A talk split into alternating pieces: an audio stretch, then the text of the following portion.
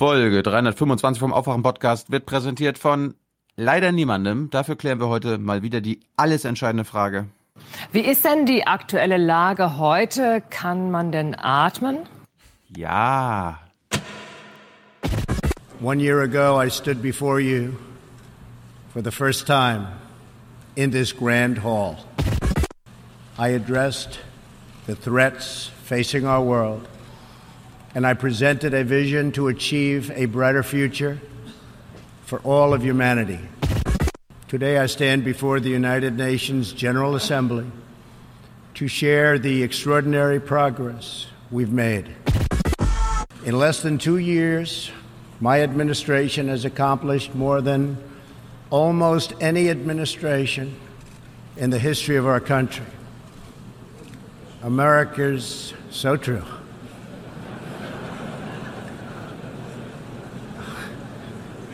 Didn't expect that reaction, but that's okay.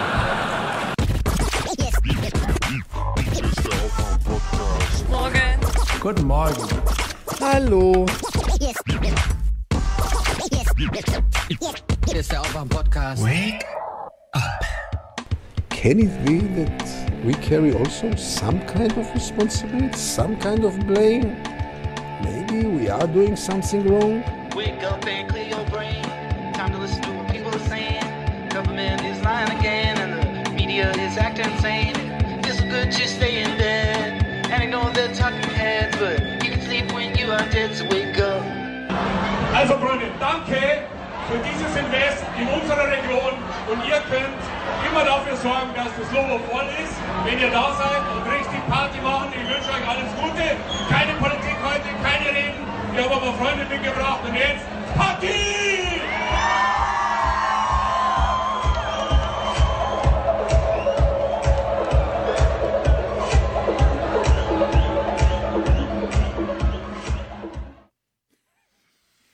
Macht das Lobo voll, Leute. Guten Morgen. Ja. Ich trage heute Trump Ja, zu Recht. aus. Ich habe ein bisschen Mitleid schon, ehrlich gesagt. Irgendwann kann er sich nicht mehr hinstellen und im Nachhinein sagen, es ist Fake News, dass ich ausgelacht wurde. Tja, das Ja, Pendel schlägt jetzt zurück.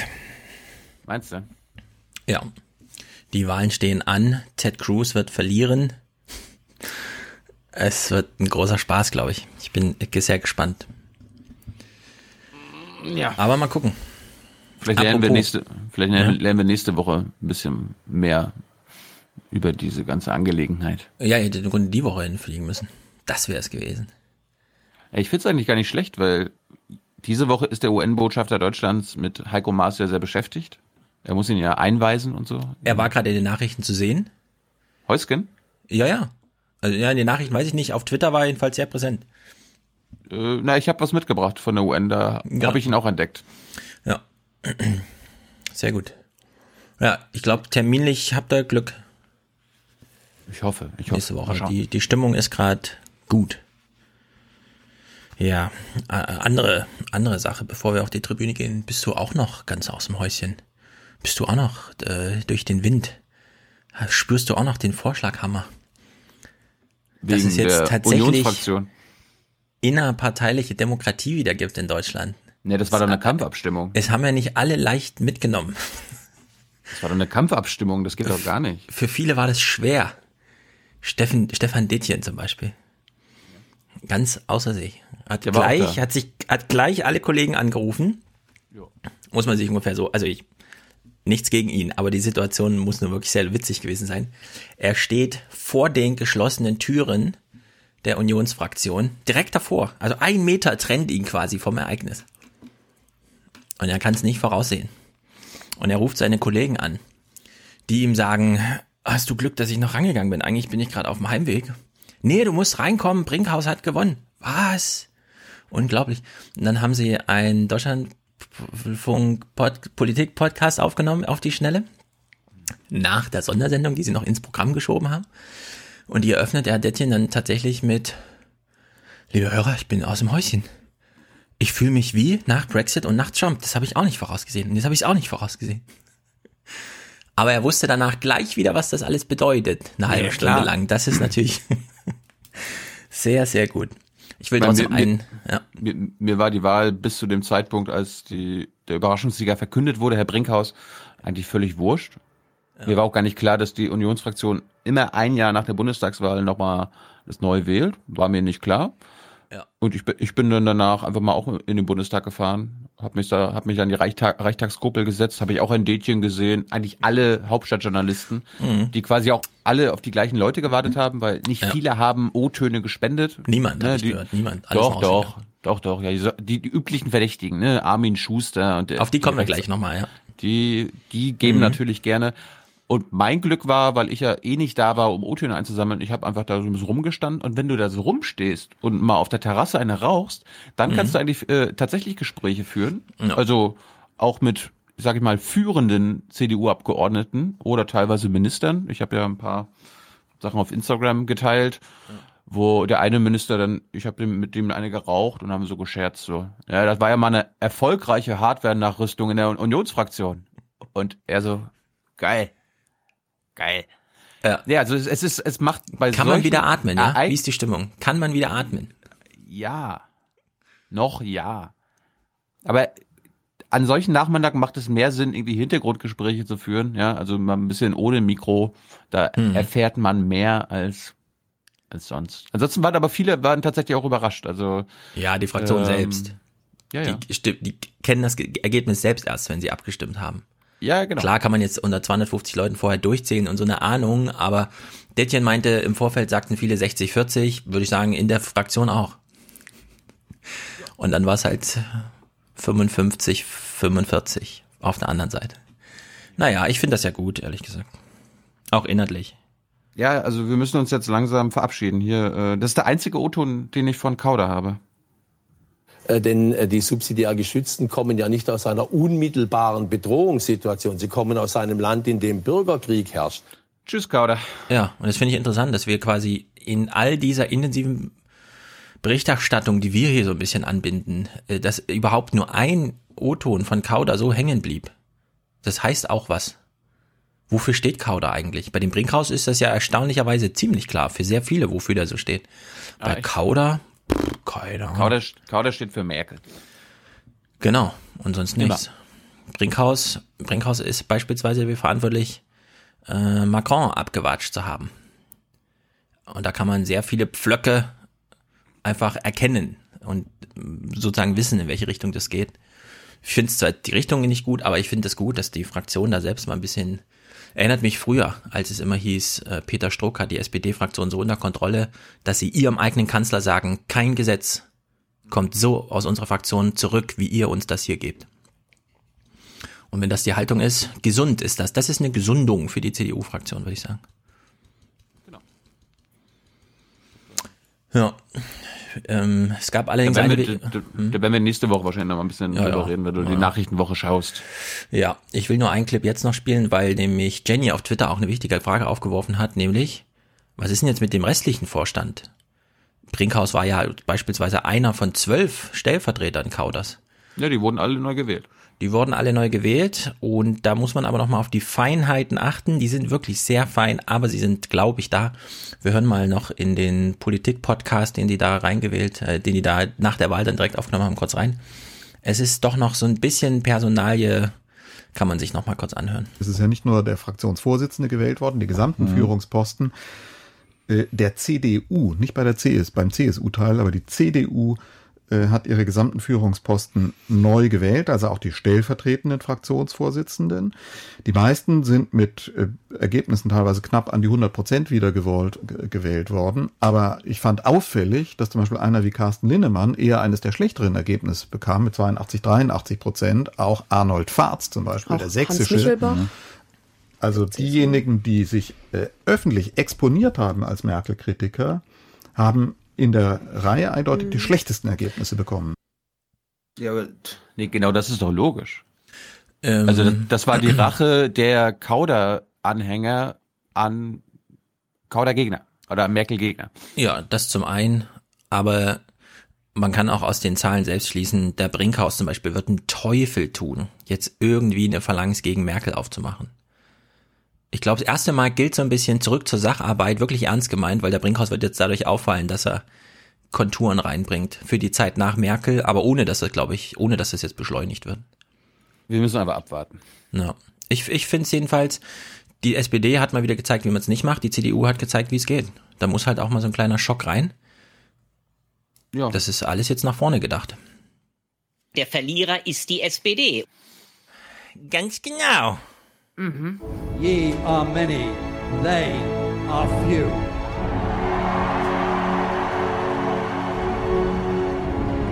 Willkommen im 1% Club. SPD war eigentlich, war eigentlich immer eine gute Partei gewesen. So früher, das haben auch meine Eltern immer gewählt. Aber jetzt weiß ich, wie gesagt, da muss ich mich noch genauer informieren. Darum hörst du diesen Podcast. Ja, aber, aber Fahrradkette. 100 Euro von Sven. Nein, das Was? heißt so. Ach ja.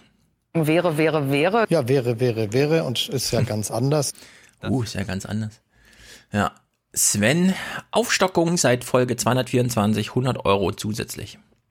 Thilo hat ihn damit zum Präsentator gemacht beim letzten Mal. Vielleicht ist es auch ein Modell. Das war, das war mein Präsentator der Herzen. Wenn Ja. man, wenn man mich verwirrt und Glauben macht, dass man 324 Euro überwiesen hat, dann nehme ich Ja. das gerne. Aber Ja. ich habe ich hab mal wieder dazugelernt. When you learn things that you're not happy about, you still learn. Ich habe deine Mail so gelesen, Sven, und mich natürlich sehr gefreut. Präsentatorenschaften, ist doch egal. Nicht ganz, aber. Sehr gut, Sven, du führst heute den 1% Club an. 55 von Dirk. Wohlan, so nehmet die Taler und lasset sie wandern für all die schönen Stunden beieinander. Wohlan, Kutscher. Spanne er die Pferde ein und spute sich, denn springend klingt die Münze. Mhm. Hannes schickt 50 und sagt, es ist mal wieder an der Zeit. 50 von Philipp, ohne Kommentar. 50 von Christopher, kein Geld im Sommer? Wissen Sie, wie, wie, was ich das halte? Hallo? Tilo? Bist du auf Sendung? Weiß nicht, du musst mir vorher sagen. Da, da wird's pervers. Wissen Sie, was ich das halte? Ich halte das für inhuman. Bitteschön. Dankeschön. 50 von Elisabeth, endlich im 1% Club, dank außerplanmäßiger Taschengeldzuwendung vom CSU-Onkel. Hiermit sinnvoll investiert, passt schon. Passt schon. Verena und Kati unterstützen uns regelmäßig. Auch diesen Monat 50 Euro. Herzlichen Dank an euch beide. Simon schickt 35,99 krumme Zahl nach dem BA und Kirchenaustritt im ersten Job. Ab jetzt die monatliche Spende meiner potenziellen Kirchensteuer. Aufruf zum Nachmachen. Na, haben wir schon den zweiten nach René, der uns eine Kirchensteuer schickt. Arbeitslosigkeit und vergessener Tod. Schau auf die Obdachlosen und Verarmten in unseren Großstädten, der Kälte und der Verachtung ausgesetzt. Katholiken, tretet aus. Wo ist mein Hall? Wo ist mein Hall? Wo ist mein Hall? Katholiken, tretet aus. Kann man so sagen, oder? Kann man, glaube ich, so sagen. Alexander und Jasmin, sehr gut. Herzlich willkommen im 1% Club, genau wie Daniel, Peter. Aufwachen und aufstehen. THC statt AfD. Warte, warte, warte, warte, das ist gut. Das ist gut für unser Land. So absolut. eine Haltung. Oliver und Melanie, Investition in die Zukunft, Klammer auf, 5% vom Kindergeld. Klammer zu, sehr gut. Ich glaube, den Kindern, das 10 Euro oder was? bei solchen Eltern haben die Kinder äh, genug. Da kann man 5% an uns abgeben. Sehr gut. Sandra und Aaron, Hans und Christian Nano. Tommy. Tommy mal wieder mit einem Gruß. Gomavo Merci Akun. Ist es wieder was, was ich nicht ist weiß? eine insgesamt gute Botschaft für unser Land und für unsere Mitbürgerinnen und Mitbürger. Vielen Dank. Ja, was auch immer. Ich, Messi halt.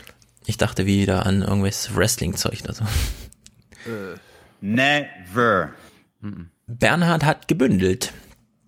314 bis 324, 11 Euro. Sehr gut. Felix. Fabian, eine kleine Spende vom großen Ausbildungsgehalt aus dem Drei-Sterne-Land. Noch eine kleine Empfehlung, das TV-Duell zwischen Söder und Hartmann von den Grünen, äh, das von unserem Lieblings-CSU-Sprecher moderiert wurde. Da wäre eine kleine Aufbereitung im Aufwachen-Podcast schön für Deutschland. Danke für eure Arbeit. Ja, also ich habe es gesehen. Leider. Es wäre schön für Deutschland. Ja, ich, also ich habe es gesehen. Äh, es ging eine Minute, äh, eine Stunde zehn Minuten. Ich habe es leider nicht geklippt, weil kein Download. Also ich habe es weder in meinen beiden Online-Mediatheken noch in dieser Software, die wir da haben, gefunden. Immer nur Nachbesprechungen in der Bayern-Rundschau oder sowas.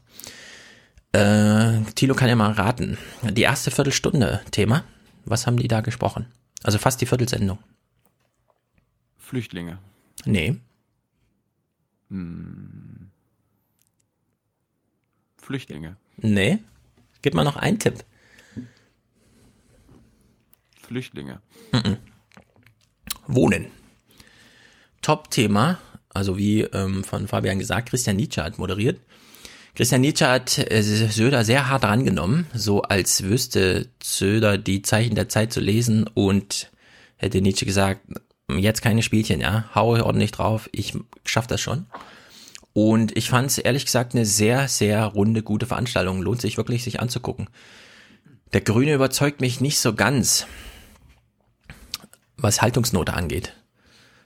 Das ist irgendwie, ich weiß auch nicht, so ein Dauerläufer, total schneidisches Gesicht. Ich kannte ihn gar nicht. Zum ersten Mal gesehen.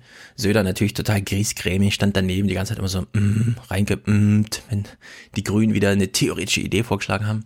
Warum gab es überhaupt ein Duell? Warum nur mit den Grünen? Naja, Söder hatte das große Problem, dass sich gar keiner ihm stellen wollte. Den Termin musste ja ewig hinausgezögert hat er, werden. Hat er, hat er behauptet. Also es gab, glaube ich, den Wunsch von allen, außer der CSU, quasi so eine, mit allen Parteien eine Runde zu machen. Hätte ich jetzt auch fairer Ach so, gefunden. kein Ich- Zweier. Ja, ich- wobei es gab ja Ich viele. mag die Duelle ja eh nicht. Ja, also es gab mehrere gro in großen Runden, wo dann die Grünen auch diese Frau, ich kenne leider überhaupt keine Namen. Also die Frau da hatten, die zweite Listenplatzfrau ist das wahrscheinlich. Also ich fand dieses Duell im Zweiergespräch ganz gut.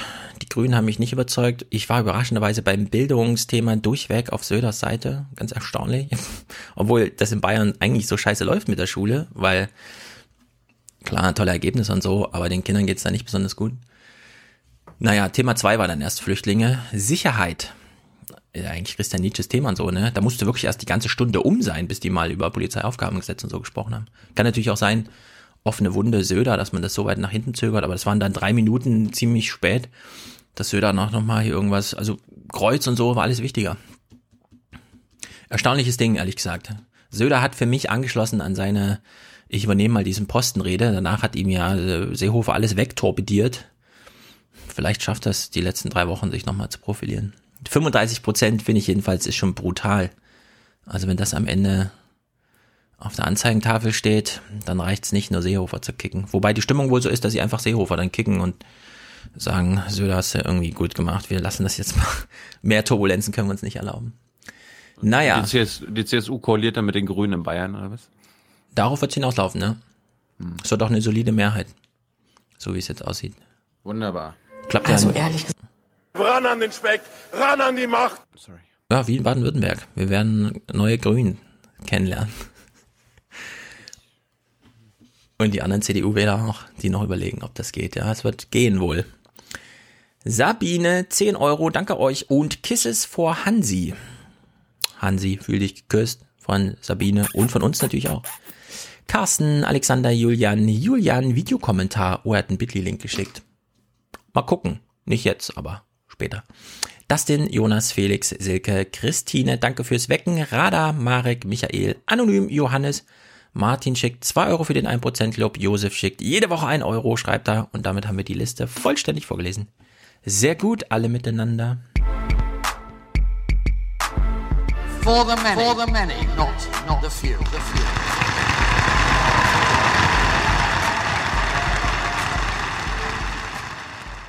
Ich glaube, Sie sollten das jetzt mal einfach auf sich beruhen lassen. Kommt jetzt gerade vom Mappen her, ich dachte, was ist das dann? Heute Morgen war hier vorne gar nichts. Jetzt hat sich der Wind gedreht. Ah, Jetzt geht's wieder rund. Jetzt geht's wieder rund. Rund geht's, rund.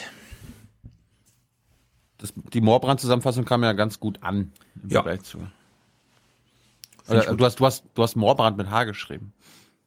In den, in den Kapiteln. In den Kapitelmarken kamen mindestens zehn Echt? Tweets. Dann muss ich das natürlich nochmal korrigieren. Solltest du. Ich muss mich korrigieren. Ich hatte äh, auch auf Hans Nachfrage gesagt, dass äh, die mecklenburgische Landesregierung die direkte Demokratie quasi einstampfen will und durch ihre qualifizierte Volksbefragung ersetzen will. Habe ich stand ich auf dem Schlauch. Natürlich soll das eine Ergänzung sein. Oh. Und Das macht jetzt es macht jetzt trotzdem nicht wenig äh, nicht besser. Aber Wieso? Ja, es, Also Ja, jetzt ja verstehe ich aber die Schwesig richtig gut, weil sie sagt, ich will nicht nur befragen, sondern ich will eine qualifizierte Befragung, so dass dann auch wirklich mein Kabinett daran gebunden ist. Und das als Zusatz ist doch total okay. Ich glaube nicht, dass sie mit qualifizierter Befragung äh, meint, dass das irgendwas mit dem Kabinett zu tun hat, sondern dass quasi repräsentativ irgendwie befragt wird. Nee, nee. Aber ich werde. Na, nein, nein. Mit qualitativ äh, meint sie bindend. Das ist damit gemeint. Sie möchte nicht nur eine Stimmung einholen, sie will eine Entscheidung einholen. Das hat sie damit gemeint. Und das finde ich ehrlich gesagt, klar, Ja. immer noch Fragen der Regierung und so, ausgewählt von der Regierung, aber als Option, das ist doch gut. Ja, aber das ist doch, da bist, da müsstest du doch als äh, Anhänger der repräsentativen Demokratie sagen, das ist doch die Aufgabe des Parlaments und der, der Parlamentsmehrheit Naja. dieser Regierung.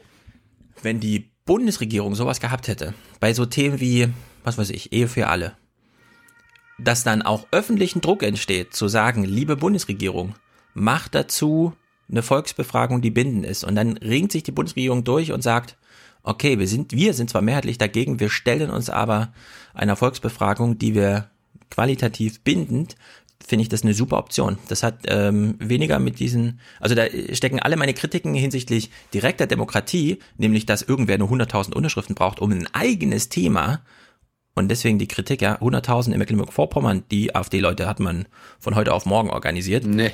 Nee, das, das, ist ja, das ist ja der, der größte Witz. In, in der Schweiz brauchst du, wo fünfmal so viele Menschen wohnen, auch nur 100.000 Unterschriften für einen Volksentscheid. In Mecklenburg ist die Zahl auch 100.000. Also das ist ja ein Problem. Ja, aber jetzt Also- in der Schweiz können die eben damit umgehen, weil die das traditionell drin haben. Da kommt alle drei Monate ein Brief und die können so Ja, aber irgendwann, irgendwann müssen wir ja damit mal anfangen, damit wir damit umgehen lernen. Du kannst ja nicht wie in Großbritannien nur einmal eine Volksabstimmung machen, die en- endet dann auch noch katastrophal. Das ist natürlich ein Argument. Das ist ein Das gutes ist- das Argument. Das meine Irgendwann ich, muss man, ich, ich bin gegen diese einmaligen Volksabstimmungen. Das muss regelmäßig gemacht werden. Entweder alle drei Monate, alle sechs Monate, einmal im Jahr, bei jeder Ja. Bundestagswahl. Das Ja, aber da muss bin ich- in die politische Kultur ein. ja, aber wenn du sagst, das muss ja irgendwann mal anfangen, würde ich sagen, die Schwesig hat einen guten Vorschlag gemacht. Für einen Anfang.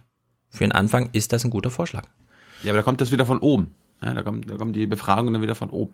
Ja, so ist das in einer politisch organisierten Gesellschaft. Da sind Berufspolitiker für Sachen eben zuständig. Also da finde ich immer noch, da finde ich immer noch Gregor Gysis Vorschlag ganz gut. Jede Fraktion, die im Bundestag vertreten ist, darf eine Frage formulieren für die Bevölkerung, die dann bei der Bundestagswahl auch abgestimmt wird.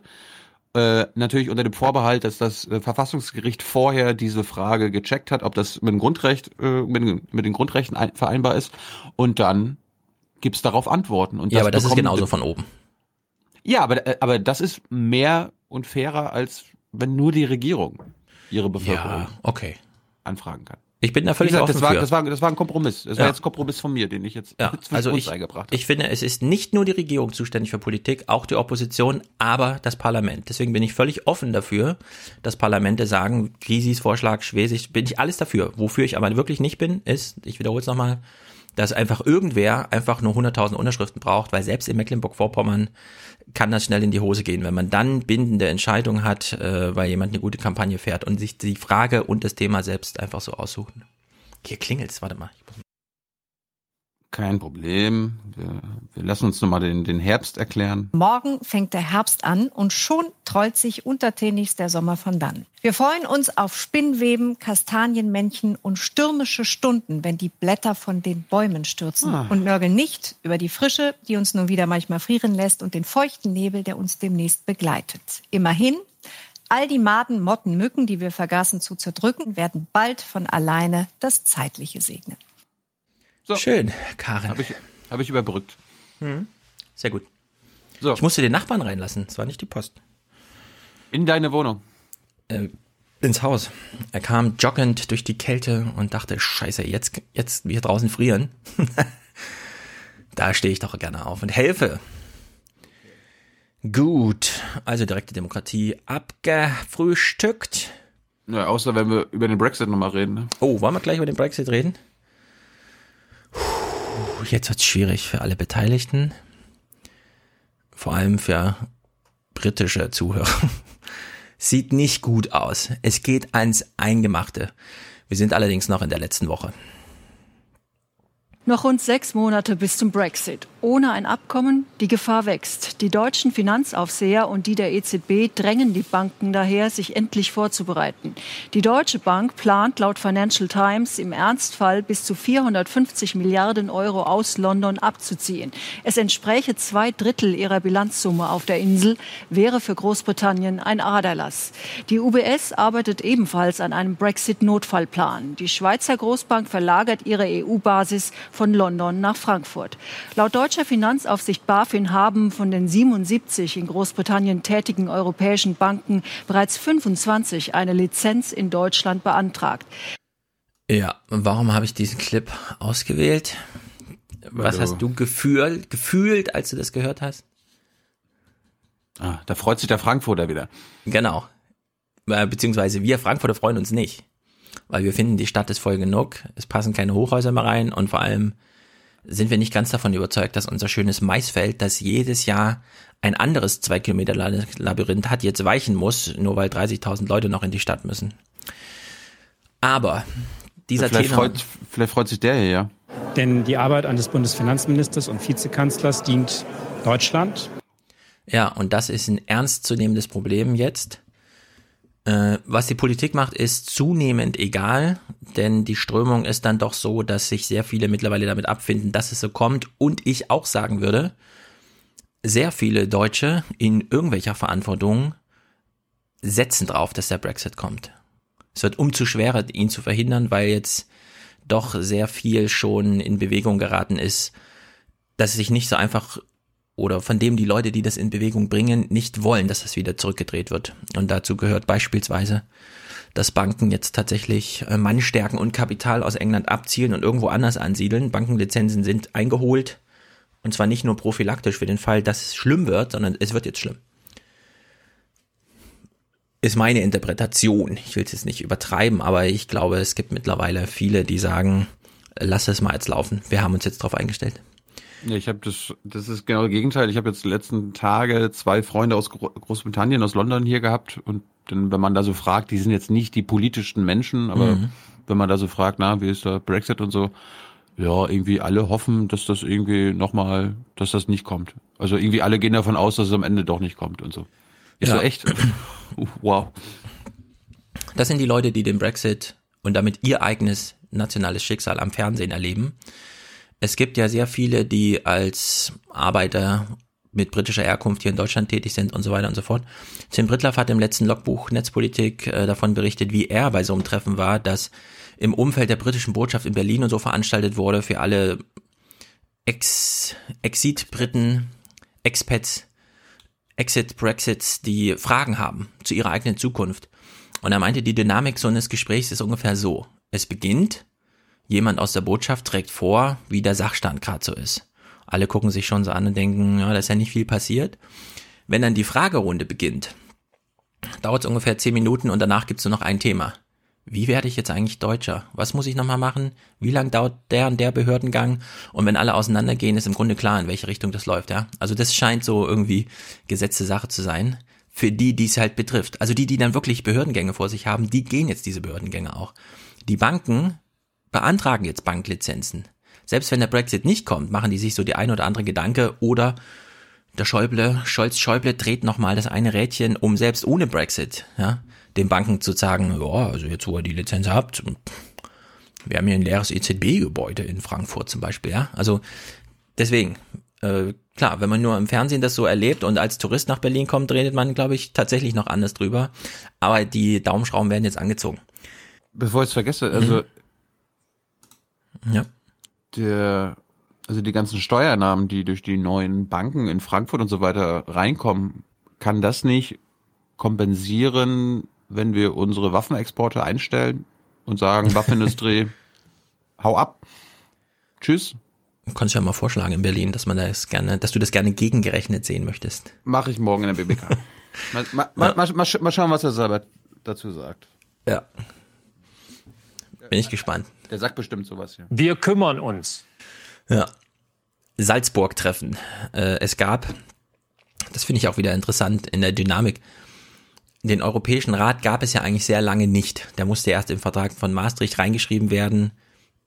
Man hat sich halt vorher informal getroffen. Jetzt steht er ja seit ziemlich lange schon im Vertrag drin. Jetzt gibt's aber wieder extra informale Treffen der EU-Staats- und Regierungschefs. Also die haben sich wieder jenseits der Verträge zum Abendessen verabredet, wurde aber einfach so hingenommen, normale Kurznachricht.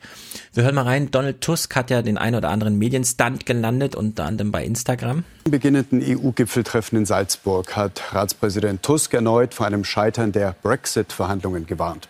Es müssten alle verantwortungsbewusst handeln, dann könne eine Katastrophe verhindert werden, schrieb Tusk in einer Kurznachricht. Der weitere Fahrplan für die Verhandlungen soll auf dem Treffen in Salzburg beraten werden. Auch ein möglicher Brexit-Sondergipfel im November.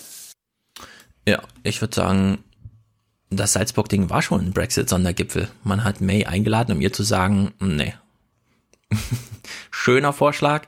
Dann hat äh, Tusk ja auf, hast du das Twitter-Bild von ihm gesehen? Also er und May stehen an so einem Kuchen-Bazar-Ding, ne? Und er serviert. Und dann steht drunter, willst du ein bisschen Kuchen, May? Leider keine Kirschen drin, ne? Kein Cherrypicking möglich. Und es hat doch zur einen oder anderen auch diplomatischen Verstimmung geführt. also die wollten einfach ein Zeichen setzen. Die haben Brexit da ziemlich auflaufen lassen und sie quasi mit leeren Händen zurück nach Hause geschickt. And Unter- I am sorry. Ja, und unter anderem ist jetzt eine Folge diese, äh, die Geister wird man wirklich nicht los. Jüngst hatte Theresa May genau hier, auf dem Landsitz in Chequers, ihren Brexit-Plan dem Kabinett vorgestellt. In der eigenen Partei ist er in etwa so beliebt wie ein Pickel an unbotmäßiger Stelle. Und trotzdem ihre Botschaft, ihr Deal oder kein Deal. Ein Ausstieg ohne Abkommen hüben wie drüben auf dem Kontinent, ein Schreckensszenario. Ich glaube, wir bekommen einen guten Deal, bringen ihn nach Hause, legen ihn dem Parlament vor. To Parliament. Oh dear, wenn's mal so einfach wäre. Diese Parteifreunde wollen den Plan kippen, Checkers im Parlament zu Fall bringen und am besten einen von ihnen in Downing Street platzieren, einen wie den notorisch umtriebigen Ex-Außenminister, der den harten Brexit predigt. You're not really. Der Plan erfüllt das Mandat der Bevölkerung nicht. Er führt uns nicht richtig raus aus der EU. Das wäre wirklich eine Schande und ein bisschen ein politisches Desaster. Können sich, können sich die Tory-Abgeordneten, die einen geilen, harten Brexit wollen, nicht mit den Labour-Abgeordneten, die das, dasselbe wollen, zusammentun? Zack, Abstimmung fertig. Brexit jetzt, kein Vertrag, null, WTO reicht. Hat, haben die Tagesthemen mal erklärt, was der Checkers-Plan ist? Nee. Weil das ist, das wäre ja auch mal hilfreich. Erklär. Der Plan, dieser Plan. Nee, ich, ich kann ihn jetzt auch nicht aus dem Stegreif erklären. Ach so, ja, meine, meine Vermutung ist, wir haben Hinweise, der Remaniacs Podcast soll sehr, sehr gut sein. Äh, Tim Britthoff hat ihn empfohlen, Anna-Katharina hat ihn uns empfohlen. Aus allen Richtungen wird er uns empfohlen. Morgen, also wir zeichnen heute Donnerstag auf, am Freitag gibt's die Ausgabe, die auf den Labour-Parteitag zurückschaut. Wir werden auf jeden Fall nächste Woche darauf zurückkommen. Der hab mir- Checkers-Plan bei den Ich werde, ich werde die Corbyn-Rede mitbringen. Ja, bei den Tories, äh, also hier, wenn die Boris Johnson wieder rausholen, ist es mir scheißegal, was die Checker für einen Plan haben, denn das scheint absolut Katastrophe zu sein. Sie fallen und zünden jetzt nochmal die Raketen, um schneller unten anzukommen. Ja, da, da ist das Motto wie in Mappen. Genau. Ja, aber man denkt halt irgendwie, irgendwann muss man doch mal ein bisschen, ein bisschen, nur ein bisschen aufwachen. Ja, ich meine, vielleicht kann uns ein Hörer, äh, entweder Anna Katharina oder so weiter mal erklären in einem Audiokommentar, warum diese Hard Brexiteers so geil darauf sind. Ja, und warum es da noch so viele gibt. Und da, da muss es ja, eh, da, da muss es ja irgendwelche Vorteile für Ja. diese Menschen geben. Bitte erklärt es uns. Ja, meine eine Vermutung ist ja, erstmal May abschießen. Brexit ist zweitrangig, die Hauptsache der Posten wird frei und man kann um ihn rangeln. Das ist jedenfalls das, was ich Boris Johnson hier unterstelle. Und auf Corbyn komme ich gleich nochmal zu sprechen. Vorher aber Hanni Hüsch, die hat das ja eben schon so wunderbar, wie wir es von ihr gewohnt sind, im O-Ton. Ihr Kommentar ist nicht weniger schlecht. Ja, die 27 können einig, pragmatisch. Lösungen kurz vor zwölf liegen in Brüssels DNA. London wird schon zucken. Aber was, wenn nicht? Und wenn plötzlich jemand anderes in Downing Street einzieht? Jemand wie Boris Johnson, dessen Unberechenbarkeit Legende ist. Was, wenn dieses wunderbare Land die Kunst des Muddles Through, des Durchwurstelns mit gutem Ausgang verlernt hat und in den No-Deal-Abgrund taumelt? Dann taumeln doch alle mit.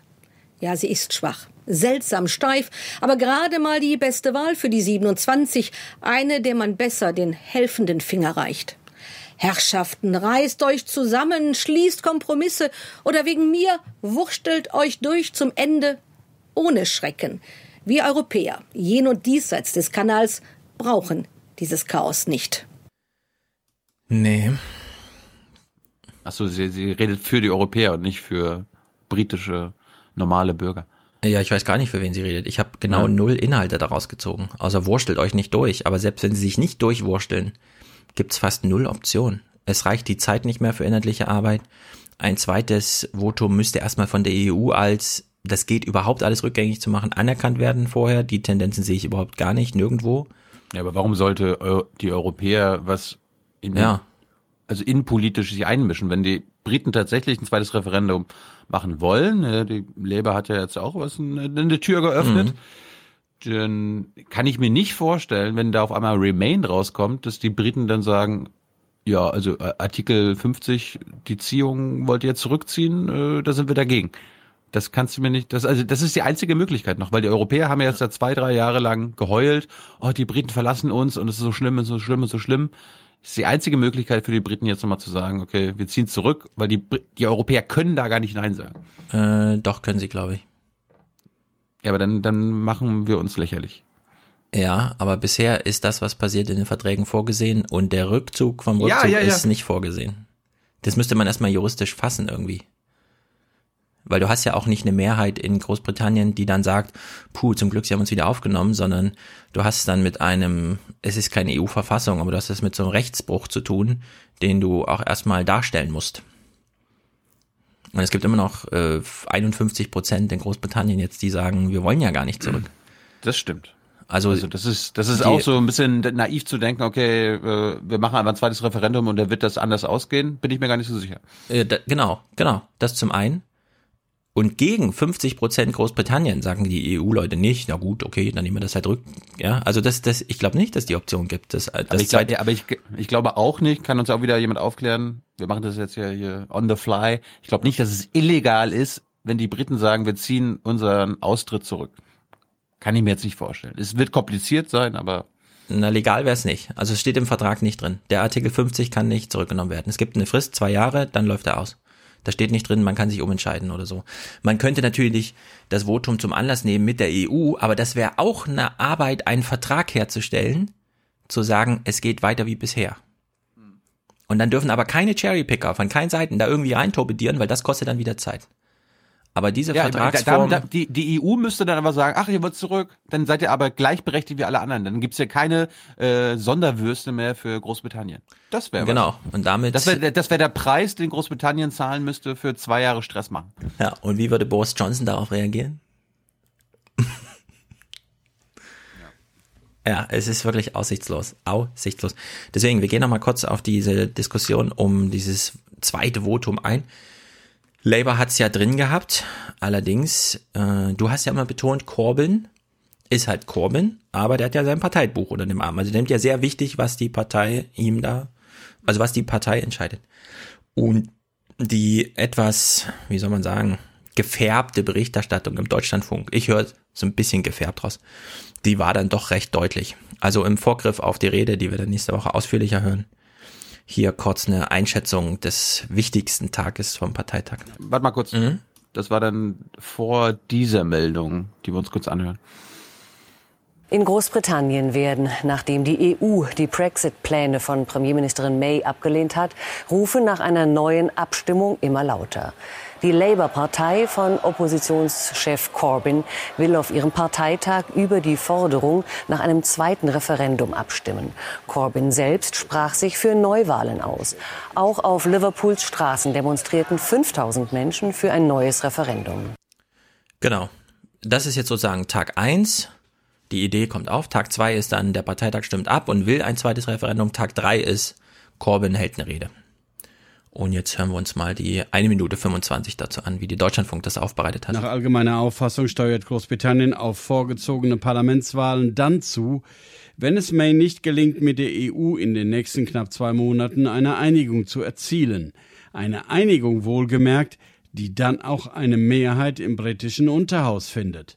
Jeremy Corbyn direkt an Theresa May gerichtet. If you deliver a deal that includes a customs union and no hard border in Ireland, wenn Sie einen Vertrag abschließen, der eine Zollunion zwischen EU und Großbritannien vorsieht, der keine harte Grenze in Nordirland kennt, wenn Sie einen Vertrag aushandeln, der Arbeitsplätze und Verbraucherrechte sichert, dann werden wir einen solch vernünftigen Vertrag unterstützen.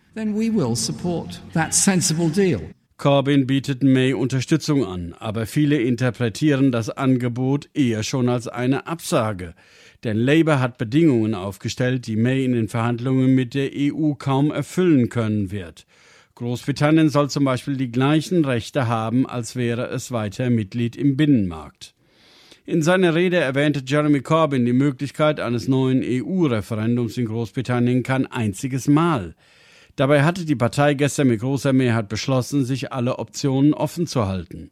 Der Labour-Vorsitzende hat den Kompromiss zwar unterstützt, will aber erkennbar nicht die Labour-Wähler verprellen, die für den Brexit gestimmt haben.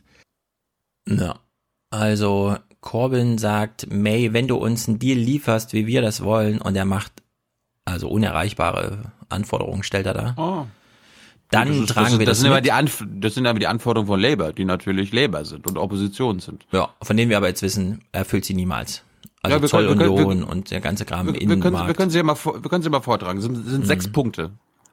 Erster, does it ensure a strong and collaborative future relationship with the EU? Also bleibt es bei einer starken und kollaborativen Beziehung mit den äh, U, mit der EU? Unwahrscheinlich. Does it deliver the exact same benefits as we currently have as members of the single market and custom unions? Also bleiben wir in der Zollunion und im, im gleichen Markt? Nee. Drittens, does it ensure the fair management of migration in the interests of the economy and communities? Viertens, does it defend rights and protections and prevent a race to the bottom? Fünftens, does it protect national security and our capacity to tackle cross-border crime? Noch am wahrscheinlichsten. Sechstens, sechstens, does it deliver for all regions and nations of the UK? Ja. Damit setzt der May natürlich äh, so unter Druck, dass genau klar ist, okay. Also kann man als Forderung aufstellen, er bindet daran, wenn das nicht so kommt, wollen wir Neuwahlen. Was für mich so ein bisschen heißt, Corbyn zielt nur auf den Premierministerposten. Ihm ist der Brexit so ein bisschen zweitrangig, was das angeht. Und er hat in dieser Rede nicht nochmal, sein Parteitag hat ihn vorher überstimmt, einen Tag vorher, und hat es in der Rede nicht nochmal aufgegriffen. Das finde ich schwach. Selbst Merkel geht raus und sagt, okay, Niederlagen sind Niederlagen, aber das ist der demokratische Prozess. Und da war, da hat Corbyn nicht geliefert, fand ich. Ich weiß ja gar nicht, ob das eine Niederlage war. Ich weiß nicht, wer, wer da abgestimmt hat. Wa Doch, was das das von wir. dir? Nee, das was wissen das, wir. Was ist von dir zu Labour? Ja. Ich habe nämlich auch noch was. Ja, aber Corbyn will kein zweites Votum. Und er will auch einen Brexit. Und er wurde am Tag vorher überstimmt. Die Partei will ein zweites Votum, weil sie remainen wollen. Das war, das war die als Abstimmungsergebnis. Da hören wir mal rein. Äh, am ersten Tag vor seiner Rede war er bei Channel 4 News bei Jon Snow. Ja, Jon Snow kennen wir. Wo, wofür ist er hier im Aufwachen-Podcast berühmt geworden? Jon Snow. Nach dem Brexit sagte er, Wir, wir wissen gar nichts. We know nothing. The media, the pundits know nothing. Gut, und Corbyn war bei Channel 4, bei Jon Snow, Mhm. und da ging es genau um dieses Thema, zweites Referendum. Corbyn, ist er eigentlich ein Remainer? Jeremy Corbyn, uh, your Brexit secretary, or shadow Brexit secretary, said nobody is ruling out Remain as an option if there were uh, any kind of a second consultation with the people. Uh, does that include you?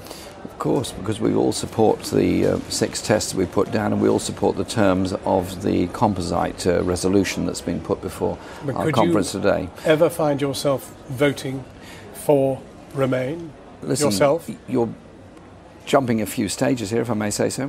What we're dealing with is 27 months on since the referendum. The government hasn't failed, has failed to negotiate Yep. anything serious. We've put down our six tests. If the government doesn't meet the six tests, we will vote against them. Yes, and that may precipitate a general election, and it may precipitate all kinds of things at that point. But that is at that point. It could also precipitate a situation in which there is a second referendum in which the aspect of remaining is on the on the ballot. Could you vote Mm-hmm. We Remain? will then decide what our position is as a party. but you wouldn't rule out voting Remain. We will decide what our position Yourself, is. Yourself, I'm talking Oh, about wait, you. I know You're the are. leader of the wait a party. minute, Wait a minute. Can I finish? Hmm. Thank you. I am the leader of the party, and I will respect the decision of the party and act accordingly. Ja. Dann geht es darum, war er eigentlich schon immer, er ist doch schon immer anti-EU, der will doch auch diesen Brexit, so wie, so wie Stefan meint. You Ja? still have to vote as an individual. But of course, I'll vote as an individual in the same way. But you've been set against the European Union ever since you became an MP. I mean, No. What, what, what really persuades you that you could No. vote Remain? What I've well, been- could you vote Remain? What I've been, I did vote Remain in the referendum. Um, what I've been is a critic of some aspects of the free market ideology that's there in Europe because I've seen the devastating effects of that. What I'm in favour of is the social Europe aspects. Ja, also man kann natürlich äh, ihn zum Mélenchon-Märtyrer machen. Er hat ihn ja auch zu Besuch gehabt und sagen, er will eine EU, aber nicht diese. Das wäre allerdings äh, bisschen über den Wolken geflogen. Er hat jetzt eine akute Aufgabe, Brexit erstmal abzuwenden. Die EU danach kann er immer noch verändern, wenn er will. Und um diese nicht vorhandene Chance, wie wir eben dargestellt haben, nutzen zu können, müsste er auf die allererste Frage zum Thema Remain sagen, wir sind die Remain-Partei. Wenn er rumdruckst und sagt, naja, meine Partei wird mich überstimmen und dann ähm, wähle ich accordingly, das, das, das ist halt genau die Schwäche, die zum Brexit führt. Ja, aber das ist so wieder so, das ist halt Parteipolitik da drüben. Auch wenn, wenn Labour jetzt Genau. sagen würde, wir, wir sind die Remainers, dann würde Labour ihre starke Position, die sie innerpolitisch jetzt haben und hoffen, sie bis zur nächsten Wahl, wann sie nun immer sein mag, zu retten, äh, aufgeben. Weil dann würden wahrscheinlich von den 40 Prozent aktuell Labour-Wählern 10 Prozent weniger sein. Also dann würden sie nur noch 30 Prozent oder- oder 25 haben, weil dann die starken Leave-Leute sagen, ah gut, dann will ich doch Tory. Mir scheißegal. Ja, nur, nur runtergebrochen auf das Das Schicksal ist, der dass Menschen. Wir das als, dass wir das als Deutsche und aus Sicht der Menschen und so weiter falsch finden, das ist doch klar. Naja, klar. Also man, ich, ja, man kann es jetzt so kalkülmäßig runterbrechen. Dann hätte man aber das Szenario, ja, Labour stellt den nächsten Premierminister, allerdings müssen sie dann den Brexit verwalten und da gibt's nichts zu gewinnen. Da kann man noch so ein tolles Programm vorher haben, das, das führt in die Armut. Und ich meine damit wirklich, Leute werden hungern. Das ist nicht einfach nur so eine Spielerei oder so. Alle haben mehr gewonnen, wenn Tories jetzt irgendwie einen Brexit hinkriegen. Wenn sie keinen hinkriegen und deswegen Labour dann regiert, das bedeutet gar nichts. Also da, da ist nichts, für niemanden ist da was gewonnen. Auch nicht für den, der Premierminister ist, weil da gehst du nicht gut in die Geschichte ein. Mehr habe ich jetzt auch nicht zu Brexit. Wenn du willst, können wir uns noch mal kurz mit zwei anderen Themen befassen. Das Thema, also John Stewart hat auch wieder das Thema Antisemitismus aufgebracht, hatten wir jetzt auch schon ein paar Tage. Labour hat Ja. diesen Code äh, vollständig akzeptiert. Es war trotzdem Thema, weil eine Abgeordnete aus Liverpool Polizeischutz brauchte und sie ist äh, jüdische. Let's turn to this, which is the image of a Jewish MP having to be escorted at this Labour Party conference by a policeman. That is a pretty tragic state of affairs, given that she's a Liverpool MP who never has to be escorted while she's in her own constituency. But being in this conference is regarded as a threat. There is no threat being made in this conference to anybody. We're a party. So why is she having to be protected? We're a party that's open and inclusive and oppose anti-Semitism as a totally united party. I've opposed anti-Semitism and racism all my life, and I will continue to do so. Then how has the issue been so grossly mishandled as to leave one of your own MPs being escorted round this place by a policeman? Listen, this party opposes anti Semitism in any form. We reach out to all communities, we represent all communities, and we deal with any issues within the party as quickly as we can. And indeed, I've improved and strengthened and expanded all procedures to make sure there is no abuse anywhere within our party. But don't you think that what happened in the summer, the appalling row about anti Semitism in the party, was down in part to your own failure of leadership? Not at all.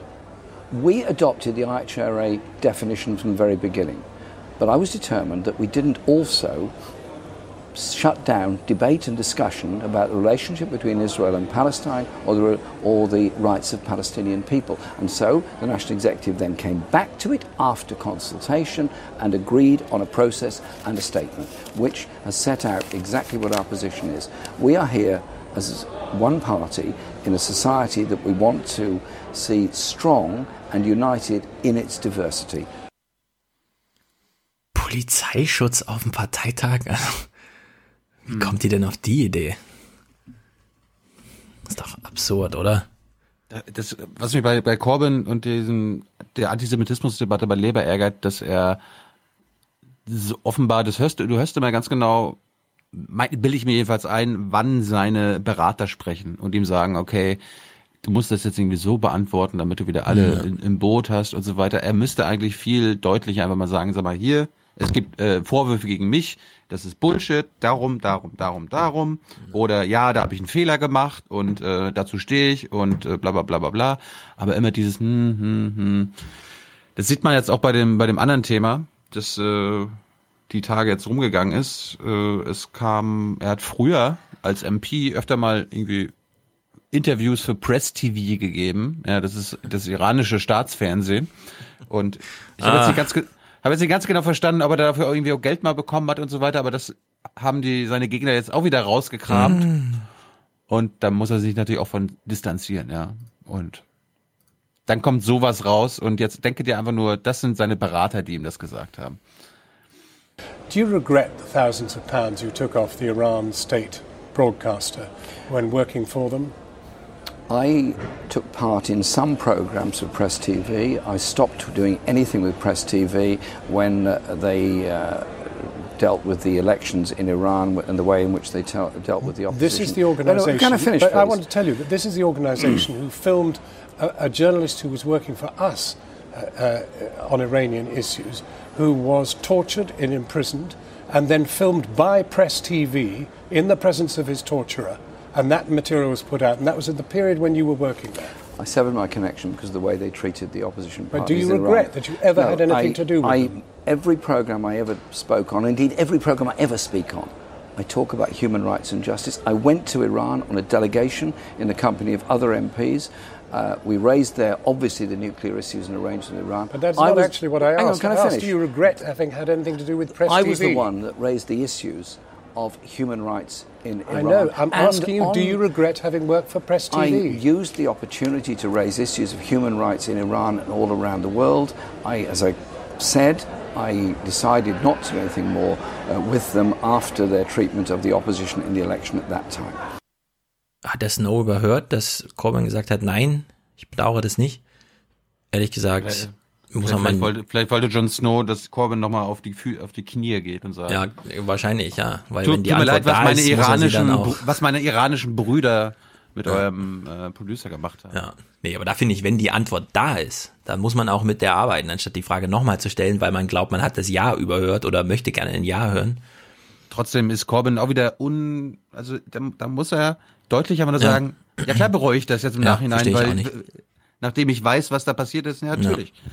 Aber ja. das, ist, das ist wieder das Politiksprech. Hm, ja, hm, hm, ja. Weiß nicht.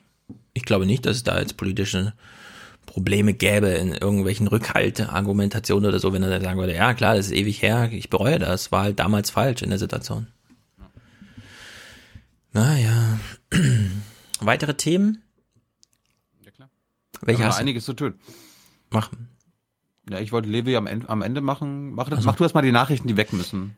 Gut dann entscheide ich mich mal für Integration. Es gibt eine neue Studie, wir halten es nur kurz fest, dass es hier so gesagt wurde. Wir sind nicht weiter überrascht, aber gut, dass, dass es ähm, einen wissenschaftlichen Unterbau gibt.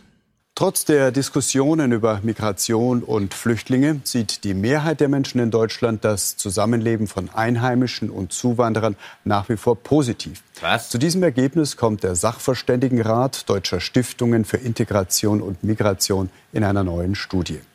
Die Integrationsbeauftragte der Bundesregierung, Wittmann Mautz, sagte, die Studie zeige, dass das Zusammenleben vor allem da harmonisch empfunden werde, wo es direkte Kontakte gebe. Ach so, also nicht in Dresden, ja? Es kommen die Ausländer hier rein, machen die Hand auf und kriegen Handy, kriegen Klamotten und wisst ihr, Kuckuck, das kann nicht sein so. Die war nicht dabei bei der Studie. Das kann nicht sein. Aber ich dachte vor allem an, an eine, also eine Region ist ja wirklich wichtig für die politische Diskussion auch. Und das ist, bitte? Mecklenburg. Nee, Bayern. Weil sich in Bayern sehr viele, also sehr viele Menschen in Bayern begegnen tatsächlich Ausländern. Nicht nur in den Städten, auch in den Dörfern. Also die Raten sind ein bisschen höher. Gleichzeitig haben wir diesen riesigen Seehofer die ganze Zeit, der Amok läuft. Und es könnte tatsächlich eine deutliche Zäsur sein, wenn drei Jahre nach der Flüchtlingskrise der letzte Problembär, der dieses Thema aufrechterhält, dann tatsächlich auch weg ist. Ich, ich bin da einfach Überzeugungstäter. Ja. Der Brinkhaus wird dieses Pferd nicht weiterreiten. Also der wird sich niemals auf dieser Ebene profilieren. Jens Spahn traut sich schon gar nicht mehr irgendwas zu sagen, weil er auch schon zurückgehalten wurde in seiner Fraktion. Und Seehofer ist natürlich noch der Selbstfreidreher, aber der wird dann auch bald weg sein. Es könnte sein, dass es tatsächlich, und wir haben dann Sachsen und so als Wahlkampforte vor uns, dass wir eine ganz andere, zumindest auf Bundesebene, Diskussion haben, die einfach, wo man sich rechtfertigen muss dafür, dass man nochmal über Flüchtlinge sprechen will, obwohl es doch jetzt so weit gelungen ist und so. Aber wie Solange gesagt, Horst, abwarten. Solange. Horst Seehofer seinen Rücktritt bei Jung Naiv ankündigt, ist mir das alles egal. Ja. Soll es mir recht sein. Also ihr habt schon einen feststehenden Termin, Tag Nein. oder? Okay. Nach der Wahl. Ja, wir sind gespannt. Ja. Ein wichtiges Thema, Handysucht. Es gab eine Aktion von Schülern. Ja, das ist ja, das ist ja unser Motto. Schaltet eure Handys ab, klotzt sich in die sozialen Medien ein, weil das ist wie Heroin und zersetzt eure Gehirne. Das bringt nichts und andere verdienen da noch Geld dabei. Genau.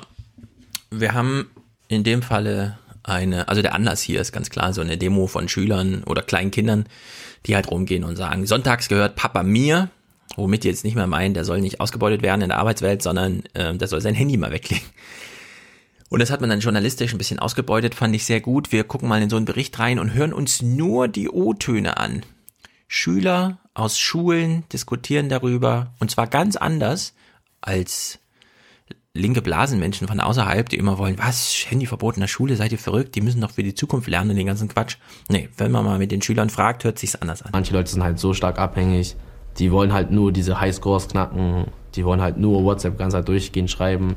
Die ganze Nacht ist das Handy auch auf laut, sodass sie jedes Mal, wenn sie Nachricht bekommen, aufwachen und direkt schreiben müssen. Das ist schon ziemlich extrem. Da ist meine Mutter irgendwie morgens irgendwo hingegangen und da bin ich runtergegangen und habe gesehen, dass sie ihr Handy in der Küche liegen gelassen hat. Und dann denke ich mir halt auch so, also das ist ein bisschen blöd, dass man das jetzt so sagen muss, aber wie kann man sein Handy zu Hause vergessen? Also, also wie kann man denn rausgehen und es nicht mitnehmen und es dann halt auch nicht merken? Ich könnte niemals mein Handy zu Hause vergessen. Oder selbst wenn, dann mache ich die Tür zu, fasse mich an, kriege einen Schock, ob ich es vielleicht sogar verloren habe.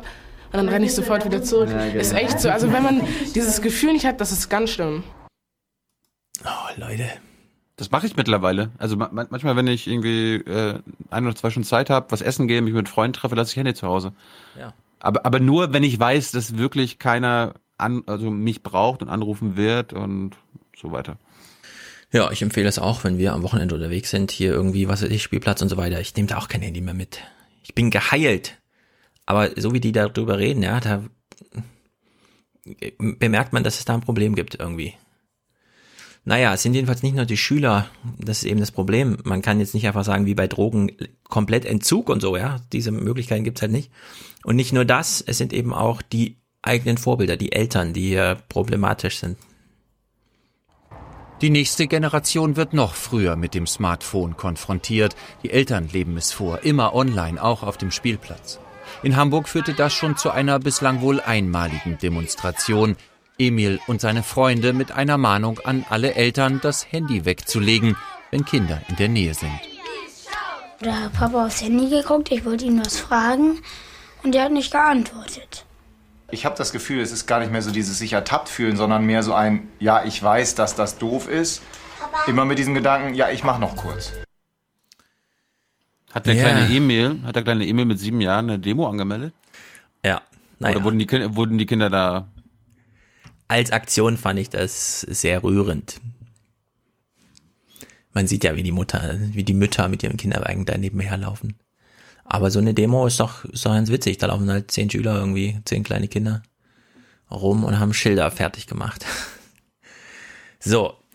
Es gab ein Vorortgespräch, fand ich ganz gut. Marietta Slomka hat sich jemanden aus der Uni Mainz gekrallt. In Mainz sitzen wirklich gute Psychologen und so, die das ganze Zeug, ich glaube, der Markowitz äh, sitzt auch in Mainz. Äh, In dem Falle ist Leonhard Reinicke da und gibt nochmal einen guten Hinweis. Können Sie Eltern da irgendeinen Rat geben, wie man Grenzen setzt? Ich würde mich ähm, zunächst mal als Eltern nicht zu sehr verunsichern lassen von reiner Nutzungszeit. Also ob das Kind das Internet jetzt ein, zwei oder drei Stunden nutzt, das ist vielleicht noch gar nicht so ausschlaggebend wie die Frage, ob es eine gute Balance gibt. Also ob tatsächlich ähm, das Leben eine Vielzahl von Hobbys, von Aktivitäten mit Freunden umfasst. Äh, und wenn das der Fall ist, dann sind vielleicht auch zwei Stunden Smartphone-Nutzung ähm, gar nicht so schlimm. Wenn ich als Eltern wirklich den Eindruck habe, dass es ein zu viel der Mediennutzung gibt, dass andere Bereiche leiden, dann würde ich äh, in erster Linie den Dialog suchen. Ähm, mal hinterfragen bei meinen Kindern, woran liegt es denn? Was ist denn die Faszinationskraft das, dieses Medium? Ähm, Macht es einfach nur Spaß oder liegen da vielleicht andere Gründe dahinter? Gibt es ähm, Frustrationen in der Schule, Ärger mit den Lehrern und verstecken sich die Kinder deswegen hinter dem Smartphone? Und dann muss man sicherlich eingreifen und die Probleme lösen, die dahinter liegen. Ja.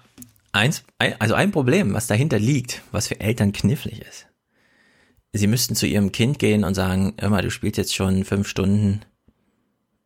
Ist dir unsere Familie zu langweilig? Sind wir nicht gut genug für dich? Das haben meine Eltern, haben meine Eltern immer, auch immer früher gesagt. Aber ich habe nie mit dem Handy gespielt, sondern irgendwie mit Actionfiguren oder Autos und dann so, warum so. kommst du Hm. nicht runter? Warum kommst du Mhm. nicht runter? Ja, weil es ein bisschen Spaß macht. Lass mich in Ruhe. Ja. Aber diese Form des Spielens, also des völlig freien Spiels mit weniger, das ist ja genau das, was alle wollen im Grunde. Aber diese Ablenkung über den Bildschirm ist ja was, wogegen man, und da mu- muss man sich halt Eltern als auch fragen, sind wir, machen wir es nicht spannend genug für dich? Sind wir zu wenig gute Ablenkung? Sind wir keine gute Alternative für deinen Bildschirm? Das ist natürlich knifflig. Er schließt auch nochmal an, Keine Ahnung, so zwischen neun und 14 wollte ich so wenig wie möglich mit meinen Eltern abhängen. Ja, sowas kommt dann immer noch dazu, genau, dass es eh so Entwicklungsstufen gibt. Eltern sollen Vorbild sein.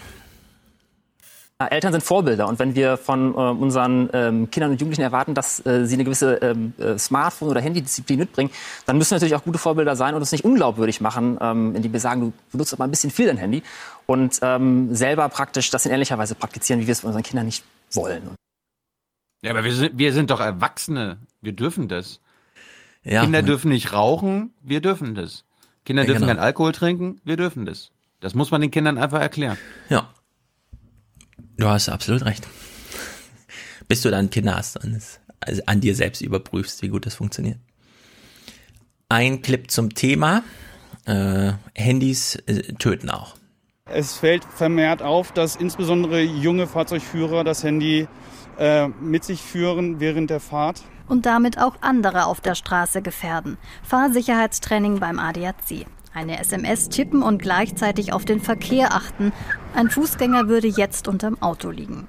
Wie hat sich das für dich angefühlt? Ist das machbar, da so eine Strecke zu fahren und gleichzeitig aufs Handy zu gucken? Es, es geht überhaupt nicht. Äh, Man hat keine Kontrolle, man, man merkt nicht mal, was da passiert. Wer nur zwei Sekunden aufs Handy blickt, liegt bei Tempo 50 bereits 28 Meter im Blindflug zurück. Bei Tempo 80 sind es 44 Meter und bei 130 Kilometern pro Stunde ganze 72 Meter. Ja, 130 km/h, zwei Sekunden, 72 Meter plus Bremsweg, der da noch dazukommt. Werner Herzog hat ja für Amerika tolle Filme zum Thema gemacht. Sollte er in Deutschland auch nochmal wiederholen oder die einfach übersetzen.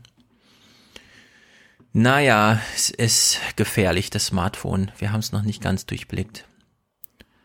Trump-Zölle, oder? Das ist ein anderes Thema. Trump, Trump und Zölle. Äh, Trump ist ja nun. Danach gucken wir ein bisschen UN, oder? Ich hab, ich hab dabei, ja. Gut, dann machen wir hier einfach mal die Trump-Zölle schnell. Trump möchte Zölle und so langsam, also selbst solche Kriege, Wirtschaftskriege, erschöpfen sich so langsam, ja, gehen einfach von, durch Ermüdung auch zugrunde. Trump verhängte vergangene Nacht weitere Zölle auf Produkte aus China. Waren im Wert von 200 Milliarden Dollar werden vom kommenden Montag an bei der Einfuhr in die USA mit 10 Prozent verzollt. Eine weitere Stufe soll am 1. Januar 2019 in Kraft treten. Dann steigt der Satz auf 25 Prozent. Ja, die Chinesen wissen gar nicht, wie sie reagieren sollen, weil bisher hat man immer auf Augenhöhe reagiert. Nur sind die Amerikaner nicht potent genug. Es kommen gar nicht 200 Milliarden noch, die man wegsteuern könnte. Stellt sich allerdings dann äh, raus, es gibt ja noch so andere. Also man muss es ja nicht nur quantitativ auf die Spitze treiben, sondern daran musste ich so denken, als ich den Clip jetzt gehört habe. Es gibt ja nicht nur Einfuhrzölle, es gibt ja auch Ausfuhr, Ausfuhrzölle. Und da könnten ja die Chinesen auch noch die ein oder andere Daumenschraube anziehen. Wir hören mal, wie Trump schon mal, hm, wie soll man sagen, prophylaktisch eingreift. US-Industrie und Verbraucher befürchten negative Effekte für die heimische Wirtschaft. Trump strich deshalb erstmals US-Produkte, die in China produziert werden, von der neuen Zollliste. Zum Beispiel Hightech-Geräte von Apple. Sie würden mit dem neuen Zoll in den USA teurer. Ja, also Trump macht die Zölle wieder niedriger, wenn aus China kalifornisch designte Apples in China produziert und so weiter zurückkommen. Jetzt stellt sich ja die Frage, was ist denn eigentlich, wenn die Chinesen sagen, iPhones kosten ab jetzt 20% Ausfuhrzoll? Ja, also es kostet das größte iPhone, das es dann gibt, kostet nicht mehr 1600 Dollar, sondern nochmal 20 Prozent mehr. 2000 Dollar für ein iPhone und davon bleiben 20 Prozent in China. Was, was, wie, was ist denn das dann für eine Dynamik? Und was könnte Trump dagegen machen? Irgendwie gar nichts. Er hat zwar mit Tim Cook darüber gesprochen, wie das so aussehen könnte, eine iPhone-Produktion in Amerika, aber ja. so, jetzt ist das jedenfalls quantitativ schon ausgereizter Zollstreit. Stellt sich raus, das IFO-Institut liefert hier mal so ein bisschen Beschwichtigung. Das IFO-Institut rechnet mit höchstens bis zu 0,5 Prozentpunkten weniger Wachstum in China, selbst wenn die neuen US-Zölle auf 25 Prozent erhöht würden. Ja, eine große Gefahr, wenn man wie Trump es nicht unter der Hand so ein bisschen ausklamüsert, sondern mit offenem Schwert auf offener Bühne, stellt sich raus, ist ziemlich stumpf und ziemlich kurz und macht gar nicht so viel Unterschied. Und vielleicht stecken die Chinesen den Zollstreit noch leichter weg als die Europäer demnächst den, die Iran-Sanktionen.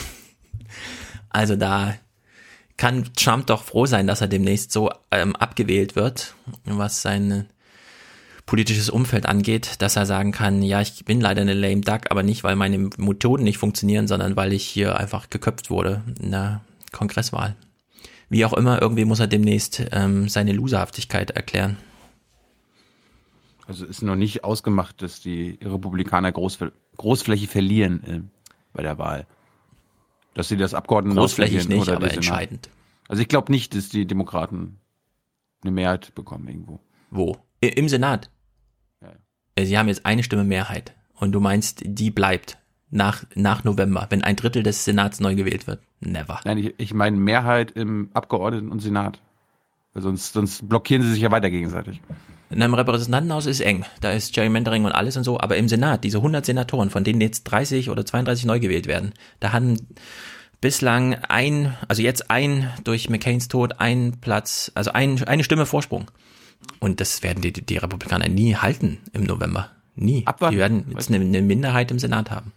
Abwarten. Ich wollte nur noch sagen, es gab eine Kolumne bei Spiegel Online von Hendrik Müller diese Woche, die werden wir verlinken. Äh, mal ganz interessant warum Trump richtig liegen könnte in Sachen US ja. und China. Der sagt nämlich, der US-Präsident liegt mit seinem Handelskrieg komplett falsch, außer im Fall China. Am Ende könnte er unbeabsichtigt genau das Richtige tun. Das ist ein ganz interessanter Text. Ja. Der allerdings auf die Ziele und Zwecke eingeht und die Methoden nicht so ganz. Ja, ja, klar. Ja, und methodenmäßig äh, ist Trump hier auf dem Holzweg. Trump war bei der UN-Vollversammlung diese Woche, mhm. tolle Rede gehalten. Äh, das Highlight hatten wir ja gerade im, im Intro schon gespielt. Äh, jetzt kommt was für alle, die ein bisschen Humor haben. Er erklärt jetzt mal, wofür die Vereinigten Staaten von Amerika eigentlich stehen. Ja, mhm. und ihr, liebe Hörer, liebe Hörerinnen, liebe Zuschauer, bitte reißt euch zusammen, bitte lacht nicht lautlos, okay? Each of us here today is the emissary of a distinct culture, a rich history, and a people bound together by ties of memory, tradition, and the values that make our homelands like nowhere else on earth. That is why America will always choose independence and cooperation over global governance, control, and domination. I honor the right of every nation in this room to pursue its own customs, beliefs, and traditions. The United States will not tell you how to live or work or worship. Mm-hmm. We only ask that you honor our sovereignty in return. Geil, oder? Hm. Ist doch mal eine Ansage. Wir lassen euch in Ruhe, wenn ihr uns in Ruhe lasst. Das ist der amerikanische Weg. Habe ich, hab ich bisher nicht gewusst, aber. Ich auch nicht. Für mich war das auch eine Neuigkeit. Wir Aber haben uns, nicht? liebe Hörer, liebe Hörer und Hörerinnen, wir haben uns seit vier Jahren geirrt. Wir haben uns, unser Anti-Amerikanismus hat uns blind gemacht vor dieser Realität, die der Präsident gerade beschrieben hat. Ja. Deine Schläge auf den Tisch gehen direkt in dein Mikro und kommen hier Das- wie das Orkanböen dadurch. Okay. Äh, er hat sich auch zu das Iran-Ding ist ja rumgegangen, ne? Iran böse, böse, böse, wir müssen uns Mhm. dagegen wehren, bla bla bla, habe ich alles rausgelassen, weiß ja jeder, was so nicht medial rezipiert wurde. Er hat auch was zu Israel und Palästina gesagt, ist ja hier ein Thema. This year, we also took another significant step forward in the Middle East in recognition of every sovereign state to determine its own capital. I move the U.S. Embassy in Israel to Jerusalem. The United States is committed to a future of peace and stability in the region, including peace between the Israelis and the Palestinians. Oh. That aim is advanced, not harmed, by acknowledging the obvious facts. Mm-hmm. Die Zwei-Staaten-Lösung ist tot oder so? America's policy of principled realism means we will not be held hostage to old dogmas, discredited ideologies, and so called experts who have been proven wrong over the years, time and time again. So-called experts. This is true not only in matters of peace, but in matters of prosperity. Ah, diese sogenannten Experten wieder. Alte Dogmen loswerden. Ist, das heißt für mich Zwei-Staaten-Lösung aufgeben, weil das ist ja das Dogma des Westens seit 50 Jahren. Dazu kommen wir gleich noch. Ich habe was von Levi mitgebracht. Aber Trump hat ja jetzt angekündigt, in den nächsten zwei Monaten gibt es einen, einen Friedensdeal mit den Israelis und den Palästinensern. Da sind wir mal gespannt drauf. Da sind wir mal gespannt drauf. Eines meiner Highlights war aber dann seine Aussagen zum ICC. Stefan, was ist der ICC? ICC. Hm. In Den Haag. Ach hier, hier, unser, er ist tot für uns. Tot. Der internationale tot. Strafgerichtshof, der ICC, International Criminal Court. Liebe Hörer, bitte setzt euch jetzt irgendwo hin, seid, äh, also seid gefasst, was jetzt kommt und am Ende erklärt euch Trump auch nochmal die Doktrin des Patriotismus. So the United States took the only responsible course. We withdrew from the Human Rights Council. Jawohl. And we will not return until real reform is enacted. For similar reasons, the United States will provide no support and recognition to the International Criminal Court. Good.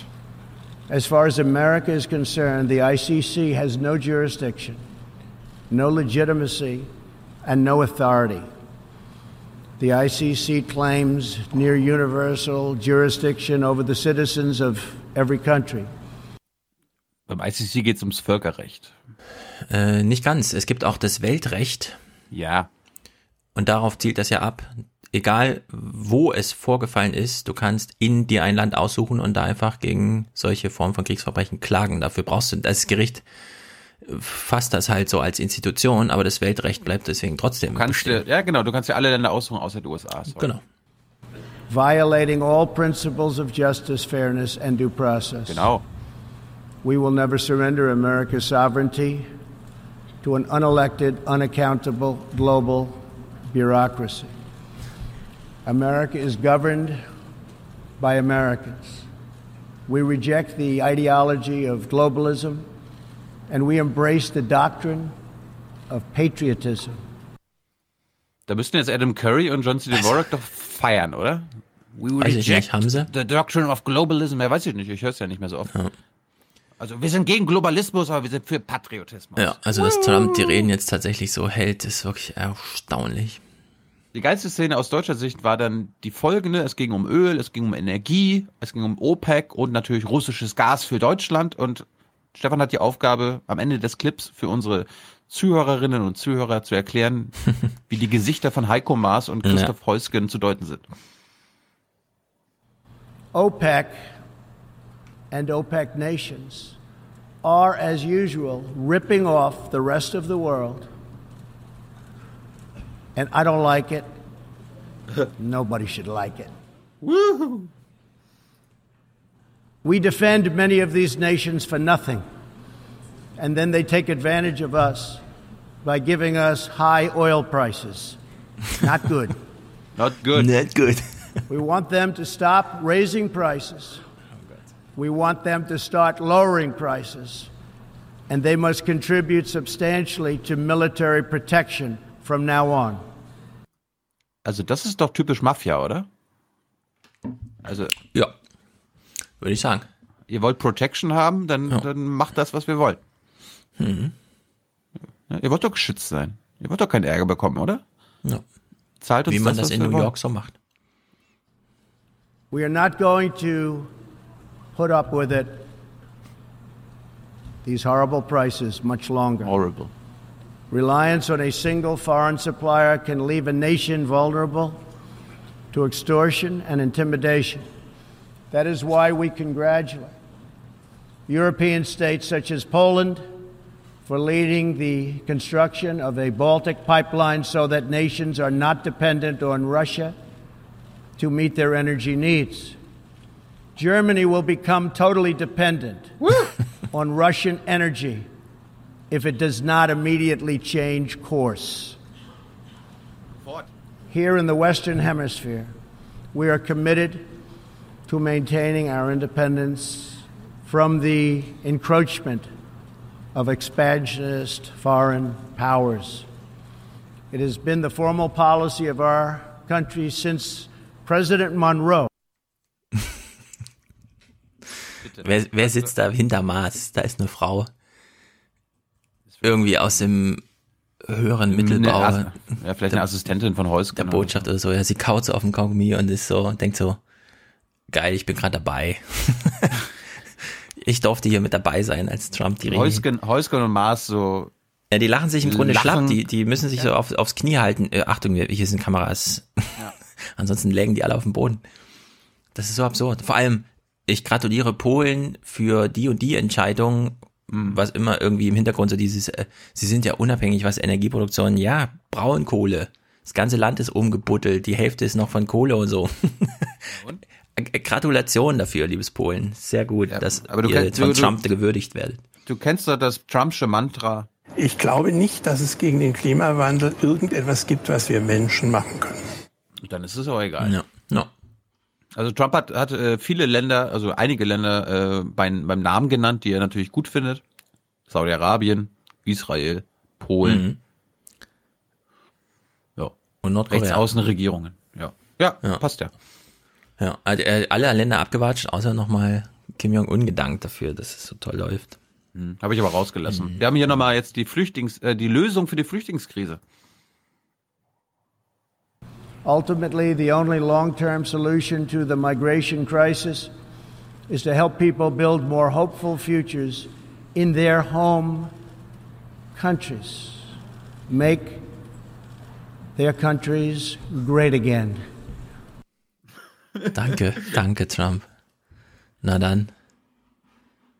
Und die Entwicklungshilfe wird jetzt auch umgebaut. Beziehungsweise, äh, die hat ja noch nie so funktioniert, wie er das jetzt gerade beschreibt, aus amerikanischer Sicht. Darum musste jetzt umgebaut werden. The United States is the world's largest giver in the world by far of foreign aid. But few give anything to us. Was? That is why we are taking a hard look at U.S. foreign assistance. That will be headed up by Secretary of State Mike Pompeo. We will examine what is working, what is not working, and whether the countries who receive our dollars mm-hmm. and our protection Aha. also have our interests at heart. Also dürfen wir jetzt leben, wie wir wollen oder nicht? Ja, aber wenn Ach, du, wenn du, wenn du, wenn du seine Protection receivest, dann, dann musst du auch seine Interessen Ja. verfolgen. Wahrscheinlich hat er aber recht mit dem, wir sind der größte Geber, weil er Europa nicht gemeinsam sieht und alles immer nur zerklüsert und so. Das kann sehr gut sein, ja. Gilt jedenfalls nicht mehr für den Mittleren Osten. Ne? UNRWA. Nee, dafür gilt's nicht. Und es gilt wahrscheinlich vielleicht auch nicht mal im Sinne von, was die Regierung gibt, sondern was Länder geben. In Amerika ist ja der private Bereich über Stiftung organisiert auch nicht zu unterschätzen. Nehme ich mal an, ich weiß es nicht genau. Naja, Trump. Zurück, zurück zu deinen Nachrichten. So langsam wird's auch langweilig mit Trump. Es ist nicht mehr dieses, er schlief ja eben schon fast ein bei der Rede, ja. Ich weiß noch, da hat er Feuer gehabt, 2016, da war richtig Action und so. Da, da war klar, jetzt passiert was, jetzt ist zwei Jahre nichts passiert und jetzt schläft er über sich selber so ein bisschen ein. Naja, ich will nur noch mal auf eine Sache eingehen, die hier für uns ja auch ganz interessant ist, weil sie auf einen geschätzten Noam, Noam Chomsky zurückgeht. Stellt Übrigens, sich der, raus. der, war, der war bei Intercepted Podcast diese Woche. Ich habe nur seinen State of the Nation oder sowas jetzt irgendwie wieder rumfliegen sehen. Hör, Okay. dir den, hör dir den Intercepted Podcast an. Ich hatte ja auch wieder vor, weil wir ja eh in Harvard sind, wieder mit Chomsky zu, zu reden. Ja, genau, Ich hatte, ich, hatte, ich, ich hatte gar nicht auf dem Schirm, dass er jetzt in New Mexico lebt. Da hat er jetzt eine Gastprofessur angenommen. Mhm. Äh, gebt doch mal Thilo noch ganz schnell Tipps, wen man in Harvard auch mal auf Deutsch fragen könnte, weil dieser deutsche Blick, aber in Amerika auf was auch immer, nicht uninteressant. Es gibt sehr viele Politikwissenschaftler und so. Gerne. Ja, Aufruf hiermit. So, schreiben lernen. Wie lernt man eigentlich schreiben? Kommt drauf an. Mit Stiften. Mit Stiften? Aber wo kommt die Grammatik her? Ist sie in uns, in uns einprogrammiert, wie dieser Chomsky meinte? Oder vielleicht doch nicht? Man hat ja in Deutschland den Versuch gewagt. Schreiben nach Gehör, zum Beispiel Eule statt Eule, Fahrrad statt Fahrrad oder Spielen statt Spielen. Erstmal wird intuitiv losgeschrieben, erst später, meist ab der dritten Klasse, dann orthografisch korrigiert. Das war mal in an deutschen Grundschulen, sollte entspannt ins Schreiben begleiten und brachte doch manche Eltern, Schüler und Lehrer zur Verzweiflung. Jetzt bestätigt eine Studie, die mehr als 3000 Schüler beobachtete, wer das Rechtschreiben lernt wie eh und je, per Fibel und Abschreiben von richtig geschriebenem, der macht später wesentlich weniger Fehler. Die Fibel geht sehr strukturiert vor. Es wird vom Einfachen zum Komplexen systematisch das vermittelt, was im Endeffekt für unsere Rechtschreibung relevant ist. Am Ende der vierten Klasse können Kinder, die nach einer Fibel gelernt haben, das Wesentliche regelrecht schreiben. Sie haben einen schriftsprachlichen Grundwortschatz aufgebaut und das ist eine sehr gute Basis für die weitere Schule, auch fürs Berufsleben. Erfolge der klassischen Fibelmethode. Der Gegenentwurf Lesen durch Schreiben, so der eigentliche Titel der umstrittenen Schreiblernmethode, wurde in den 80er Jahren pädagogisch populär. Befürworter verweisen bis heute darauf, dass so unterschiedliche Lerntempi der Kinder besser berücksichtigt würden. Und das Schreibenlernen würde nicht durch ständige Verbote verleidet, Spaß statt Drill. Richtig schreiben lernten die Kinder dann noch früh genug. Die Hoffnung ist, dass auf die Weise die Kinder schneller eine Freude am Schreiben entwickeln. Das ist sicher ein Vorteil dieser Methode. Der Nachteil der Methode ist, dass die Kinder natürlich auch falsch schreiben, weil es keinen perfekten Zusammenhang gibt zwischen den Lauten und den entsprechenden aus diesen Lauten zusammengesetzten Wörtern. Ja, also da steckt für mich eine große Lehre drin. Aber wir reden jetzt über die Schriftsprache und richtig schreiben. Was hat das jetzt mit der grammatischen, grammatikalischen Theorie von Chomsky zu tun? Naja, hier gehört ja alles dazu. Wie werden Worte geformt? Wo kommen Punkte hin? Das sind auch, das sind nicht nur orthografisch, sondern das sind auch grammatikalische Sachen. Ich will nur eins markieren, weil ich mich ja immer über Politikwissenschaftler lustig mache im Sinne von, muss es denn immer eine Wissenschaft sein? Kann man nicht einfach so mal ja, irgendwie damit umgehen mit den Sachen, die man so vor sich hat? Hier in der Schule hatten wir in Deutschland jetzt sehr lange, also wirklich lange, so eine Dominanz äh, von Theoretikern über Praxismenschen, also von Wissenschaftlern über Lehrer. Lehrer wussten, wie man richtig äh, schreiben lernt. Dann kamen irgendwie die Unis rein, ja, mit diesem ganzen Reformquatsch der 70er, 80er Jahre und dann irgendwie macht das mal so und so und jetzt stellt man fest, nee, die praktische Intelligenz ist der theoretischen in diesen pädagogischen Fragestellungen einfach überlegen, weil man muss es lernen. Und um das Lernen führt tatsächlich kein Weg drum herum. Und es wird hier nochmal schön dargestellt. Also was man aufgrund der Ergebnisse der Studie der Universität Bonn auf jeden Fall sagen muss und dann auch fordern muss, ist, äh, dass eine reine Anwendung äh, dieser Methode Schreiben nach Gehör schädliche Auswirkungen hat, äh, zu erheblich mehr Fehlern führt und deswegen äh, auch nach unserer Auffassung verboten werden sollte. Die Kinder müssen dann später, wenn es darum geht, dass sie doch regelgerecht schreiben sollen, im Grunde zum zweiten Mal das Rechtschreiben lernen. Und das ist eine unnötige Mühe und stiftet auch Verwirrung für die Kinder. Ja, es gibt kein Erlernen, es gibt nur Umlernen die ganze Zeit. Und von der Prämisse auszugehen, wir hätten so eine Universalgrammatik, mit der man schon mal viel machen kann, kann man auch Intuition oder wie auch immer nennen, ja, funktioniert nicht. Man muss Sachen tatsächlich von Grund auf lernen.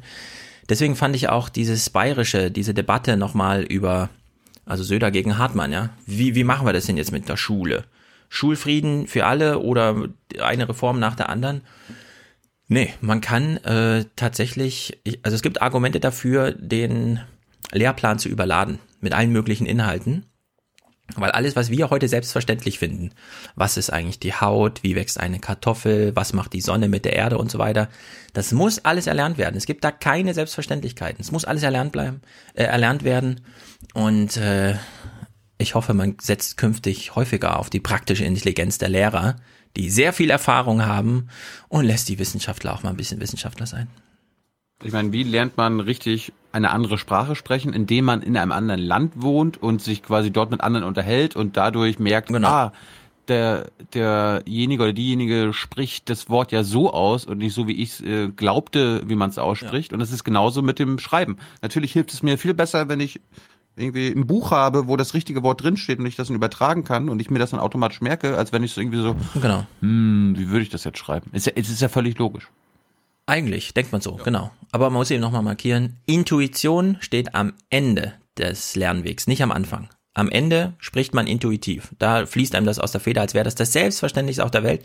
Deswegen verstehe ich auch, dass man später im Leben auf die Idee kommt, haben wir vielleicht doch eine so eine, also so eine Universalgrammatik zum Beispiel, ja, weil es fällt uns doch so einfach. Aber nein, man muss sich jetzt, die deutsche Erfahrung hat hier gezeigt, immer wieder, nein, man, es muss tatsächlich gelernt werden. Und im besten Falle dann nur einmal und nicht erst falsch und dann richtig, sondern es muss gelernt werden und nur weil man am Anfang Rücksicht auf die Kinder nimmt und sagt, es hat, die Kinder haben ja Spaß, wenn wir ihnen weniger Fehler vorwerfen. Also meine Kleine hat gestern wieder ein Diktat mit zurückgebracht. Zwei Fehler ist sofort eine zwei. Da kriegt man keine eins minus oder so. Das ist sofort eine zwei und finde ich auch gut. Ein Fehler ist eins minus. Genau, wahrscheinlich. Oder eine zwei plus oder wie auch immer. Ja. Strenge schon früh und äh, passt auf, falls jemand meint, die Lehrpläne sind zu voll oder so in der G8, G9-Diskussion. Ja, sie sind voll, aber und so. Volkszählungsurteil. Hier haben wir mal eine besondere Drehung. Das finde ich wirklich interessant. Das haben wir ja alle mitbekommen. Ich glaube, wir haben den Podcast schon gemacht, als die Volkszählung, also die Zensus, äh, Auswertung so weit war, dass es dann hieß, in Berlin leben ja gar nicht so viele Menschen, wir geben denen mal weniger Geld. Da haben natürlich die großen Städte, die das betraf, geklagt. Stellt sich raus zu Unrecht. Die Volkszählung von 2011 war mit dem Grundgesetz vereinbar. Das hat das Bundesverfassungsgericht entschieden und klagende Millionenstädte Berlin und Hamburg abgewiesen. Diese hatten die Rechtmäßigkeit einer erstmals angewandten Methode in Zweifel gezogen. Der Zensus hatte ergeben, dass in den beiden Stadtstaaten weniger Menschen lebten als angenommen, was weniger Geld aus dem Länderfinanzausgleich zur Folge hatte. Ja, und das ist interessant. Ich finde jetzt nicht, dass man da mehr als eine Kurzmeldung, so wie er, machen muss, aber es ist trotzdem interessant. Wir hatten ja mal ein Volkszählungsurteil, was wirklich äh, mit neuen Grundrechten und so weiter, hier informationelle Selbstbestimmung und so kam.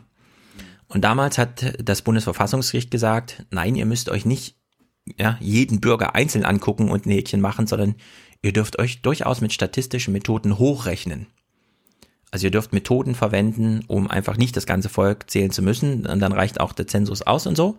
Eine qualifizierte Volkszählung. Genau, und das haben sie jetzt nochmal bestätigt.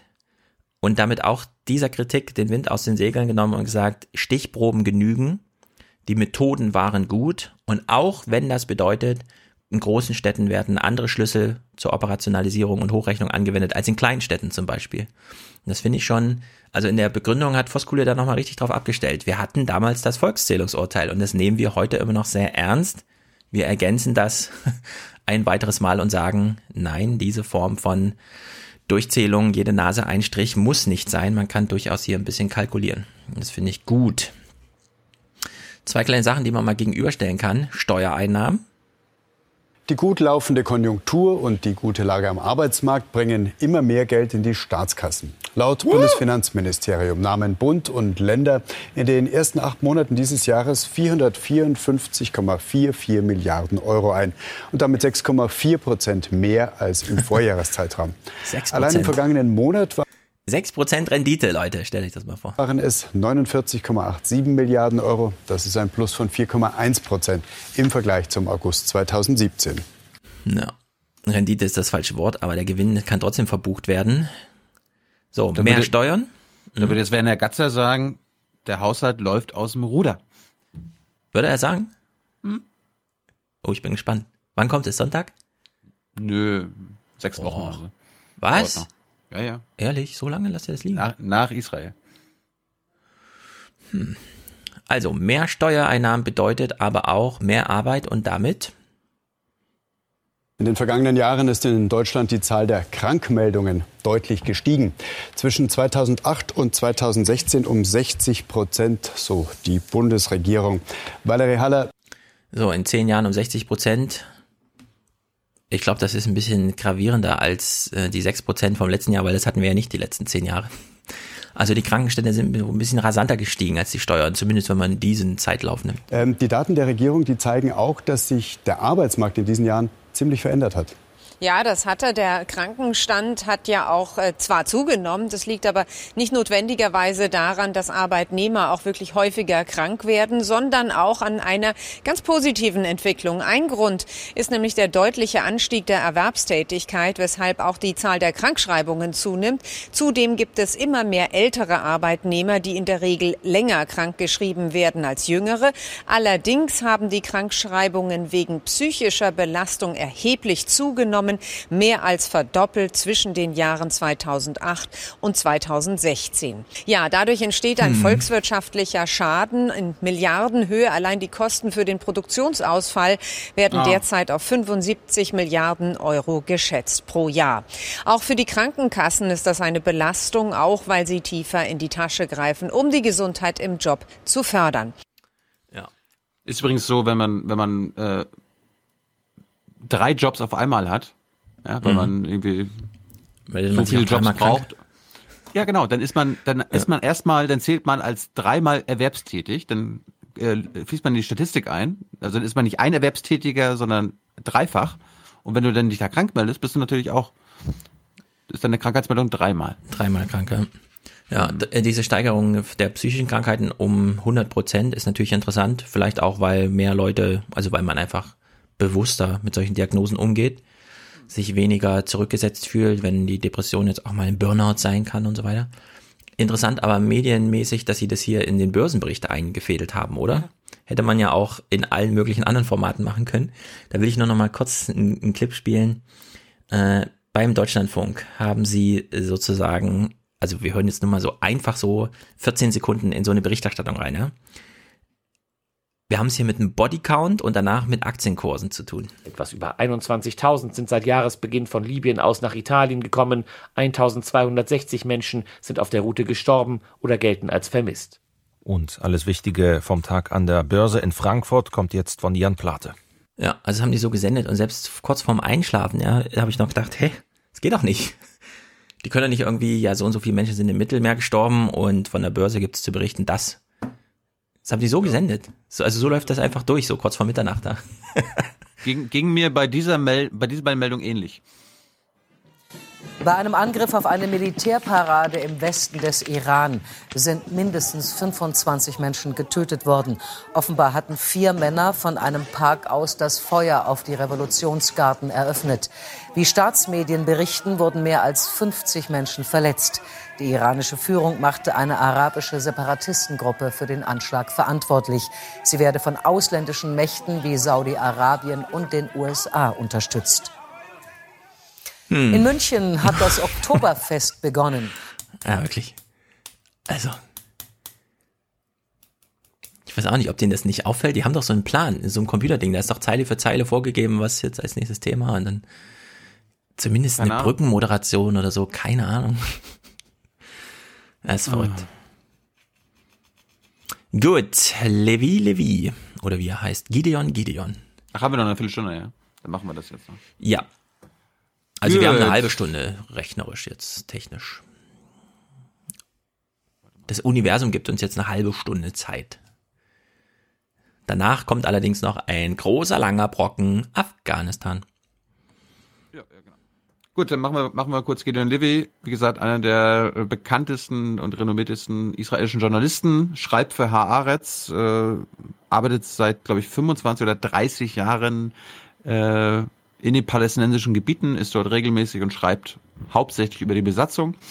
Und in dem Gespräch, das mehr als eine Stunde ging, habe ich am Anfang erstmal gefragt, weil ich wusste, dass er früher auch selbst Soldat war und damals äh, für den für den IDF Radio Service gearbeitet hatte, ob er denn damals auch noch naiv war und dachte, naja, die Besatzung wird ja irgendwann vorbeigehen, hat ja einen Grund, ne? Did you guys think when you were young that the occupation would last this long? I mean, it's more than 50 years now. It's the first 50 years, if you don't mind, because we don't see the end. No, we were sure then that it's a question of few years. Don't forget, then there were still no settlements, no Jewish settlements in the occupied territories. Mm-hmm. Things were much easier. And we were told that we conquered this piece of land only to keep it as a card for the negotiation for peace, because there is no country in the world who wants more peace than Israel. Mm-hmm. It took some years until I understood that this all is really rubbish, it's pure propaganda. Israel never meant to evacuate the occupied territories. Israel never meant to put an end to the occupation. Israel has no intention today to put the end of the occupation. Dann ging es um Gaza. What happened in Gaza, which is the biggest cage in the world, is that the guard of the cage found out that it's more convenient for him, instead of guarding the cage or the prison from within the prison, he will guard it from outside. Everything in Gaza is under this siege, which Egypt obviously is a collaborator of it, but finally it's the Israeli siege. How can you say that the, the occupation in Gaza came to its end when a cancer patient in Gaza cannot get a treatment because Israel decides that he cannot get treatment? How can you call it and that Israel stopped occupying Gaza when the currency is the Israeli currency? Everyone who is born in Gaza must be registered in Israel. Nobody can leave Gaza without the permission of Israel. Nobody can enter Gaza without the permission of Israel. No goods can enter Gaza or go out of Gaza without the permission of Israel. This is ending the occupation. It's just changing the shape of the occupation. In many ways, it's much more brutal today and inhuman than before. Daniel Sheftan said uh, there's, no, there's no problem with uh, like goods coming into Gaza. It's all, they only check it for weapons. Everything else can get out. Look, propaganda can tell any lie. But the fact is that Gaza cannot export anything. Strawberries. Gaza used to export strawberries. And Gaza cannot get anything. It's only what Israel finds suitable to. Why isn't there electricity in Gaza? Because there is, in many times, not enough gasoline. Why isn't there enough gasoline in Gaza? Because Israel put a siege on Gaza. Why isn't it enough medicines in Gaza? Because Israel decides how much medicines will get in and how much will not get in, and what kind of medicines. I mean, really, uh, to argue about facts is, uh, I mean, to argue that uh, Gaza is not under siege is, is really like arguing if, if today it's Monday or not. It is Monday today. Ja, ist auf einer methodischen Ebene natürlich interessant, wie er damit umgeht, dass er seit ewig darüber so redet, wie er da wahrscheinlich darüber redet, das sieht man ihm ja an. Und dass im Grunde nur Resignation bleibt und er versucht, sich dem Zynismus zu erwehren, schafft es aber nicht. Wie gesagt, Gaza, die Leute sind dort eingesperrt. Und wer sich immer noch darüber aufregt, dass wir das irgendwie Gefängnis oder Freiluftgefängnis nennen, der kann ja mal, mal mit der UN reden. Es gibt ein, äh, die Seite United, United Nations Office for the Coordination of Humanitarian Affairs. Die haben das äh, auf ihrer äh, Webseite runtergeschrieben. Ich habe Stefan auch schon mal geschickt. Da heißt es, Israel has imposed movement restrictions on the Gaza Strip since the early 1990s. Restrictions intensified in June 2007 following the takeover of that part of the occupied Palestinian territories by Hamas, when Israel imposed a land, sea and air blockade on Gaza, citing security concerns. Dazu kommen wir gleich. Ja. Despite despite relaxations of some blockade blockade related restrictions in recent years, 1.8 million Palestinians in Gaza remain locked in, denied free access to the remainder of the territory and the outside world. Undermined the living conditions in the coastal enclave and fragmented ET, the, uh, the occupied Palestinian territories, and its economic and social fabric. Darüber braucht man, braucht man gar nicht diskutieren, dass sie da eingesperrt sind. Jetzt geht es darum, Gideon Levy nennt Israel einen Apartheidstaat. Und da habe ich gefragt, warum. What do you call it an apartheid state? Do you mean in the West Bank, in Israel, where? Look, for many years, as long as I thought that the occupation is a temporary phenomena, one could say that apartheid is only in the occupied territories. Mm -hmm. There it's very obvious. Two peoples sit there, the Jewish settlers and the Palestinians. You just have to go in to see. One people has all the rights in the world, the other has no rights whatsoever. Water, freedom of movement, freedom of speech, anything. They are citizens, they are not citizens without any civil rights. So in the occupied territories, it's very clearly an apartheid system.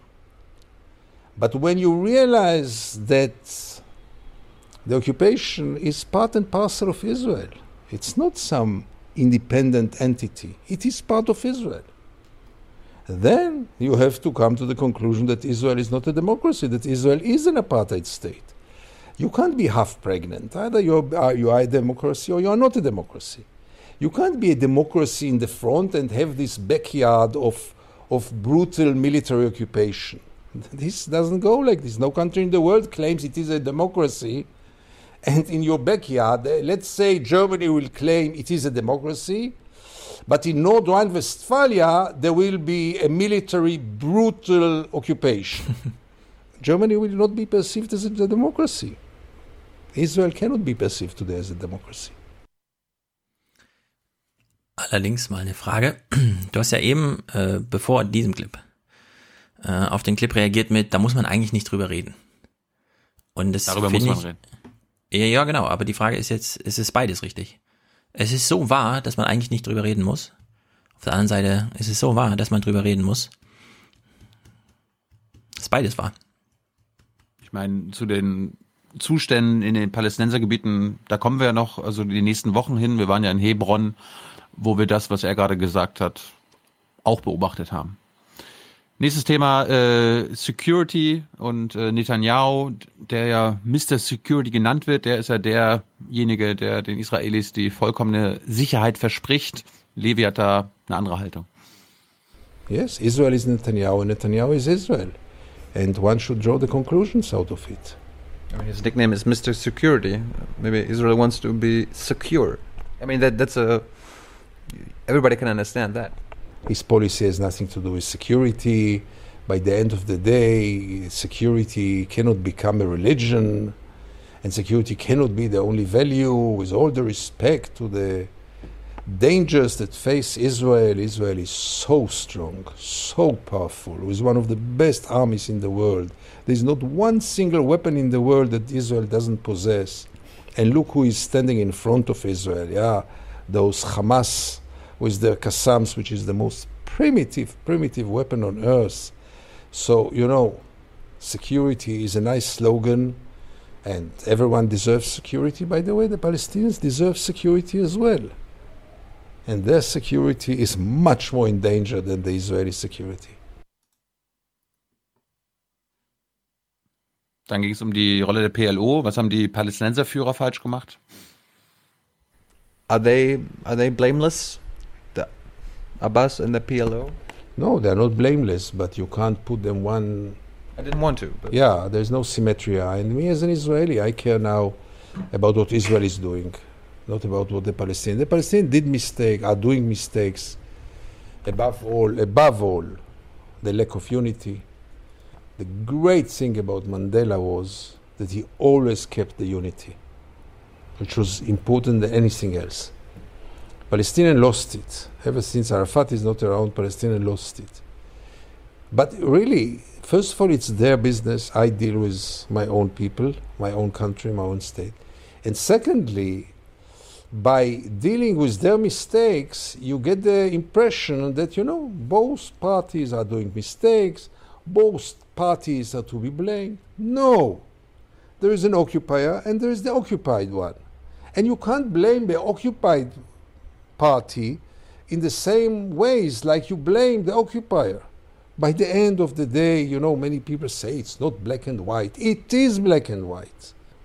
It is very clearly black and white, and those who say it's not black and white want really to, to cover up the truth. By the end of the day, there is the occupier and there is the occupied side. And this is very much black and white. Dann habe ich natürlich gefragt, aber, aber was ist mit den Raketenangriffen von Hamas? Ist das, ist das legitim jetzt oder was? The real aggression is to put them in a cage. What do you expect them to do? To sit there and to pray for the day that Israel will be kind enough and open their cage? And besides, I must be frank with you, and I'm not in favor of any kind of violence. By all means, not. But I don't know one freedom struggle in history, including our own history, which was, which didn't include violence. Czech history, any freedom struggle must include violence. Unfortunately, so so did the Jews, including terror, including throwing bombs in markets and shooting buses and everything. But let's put this aside. Israel taught the Hamas and the Palestinians in Gaza that if they sit still and do nothing, nobody cares about them, nobody hears about them. So after each war in Gaza, there are two, three, four years of total silence, and nobody then cares about Gaza. And after a few years that nobody does anything about Gaza and cares about the Gaza, they have no other choice but to shoot because that's their way to remind the world and to remind Israel hey, there are two million people here starving. Are you going to do something about it?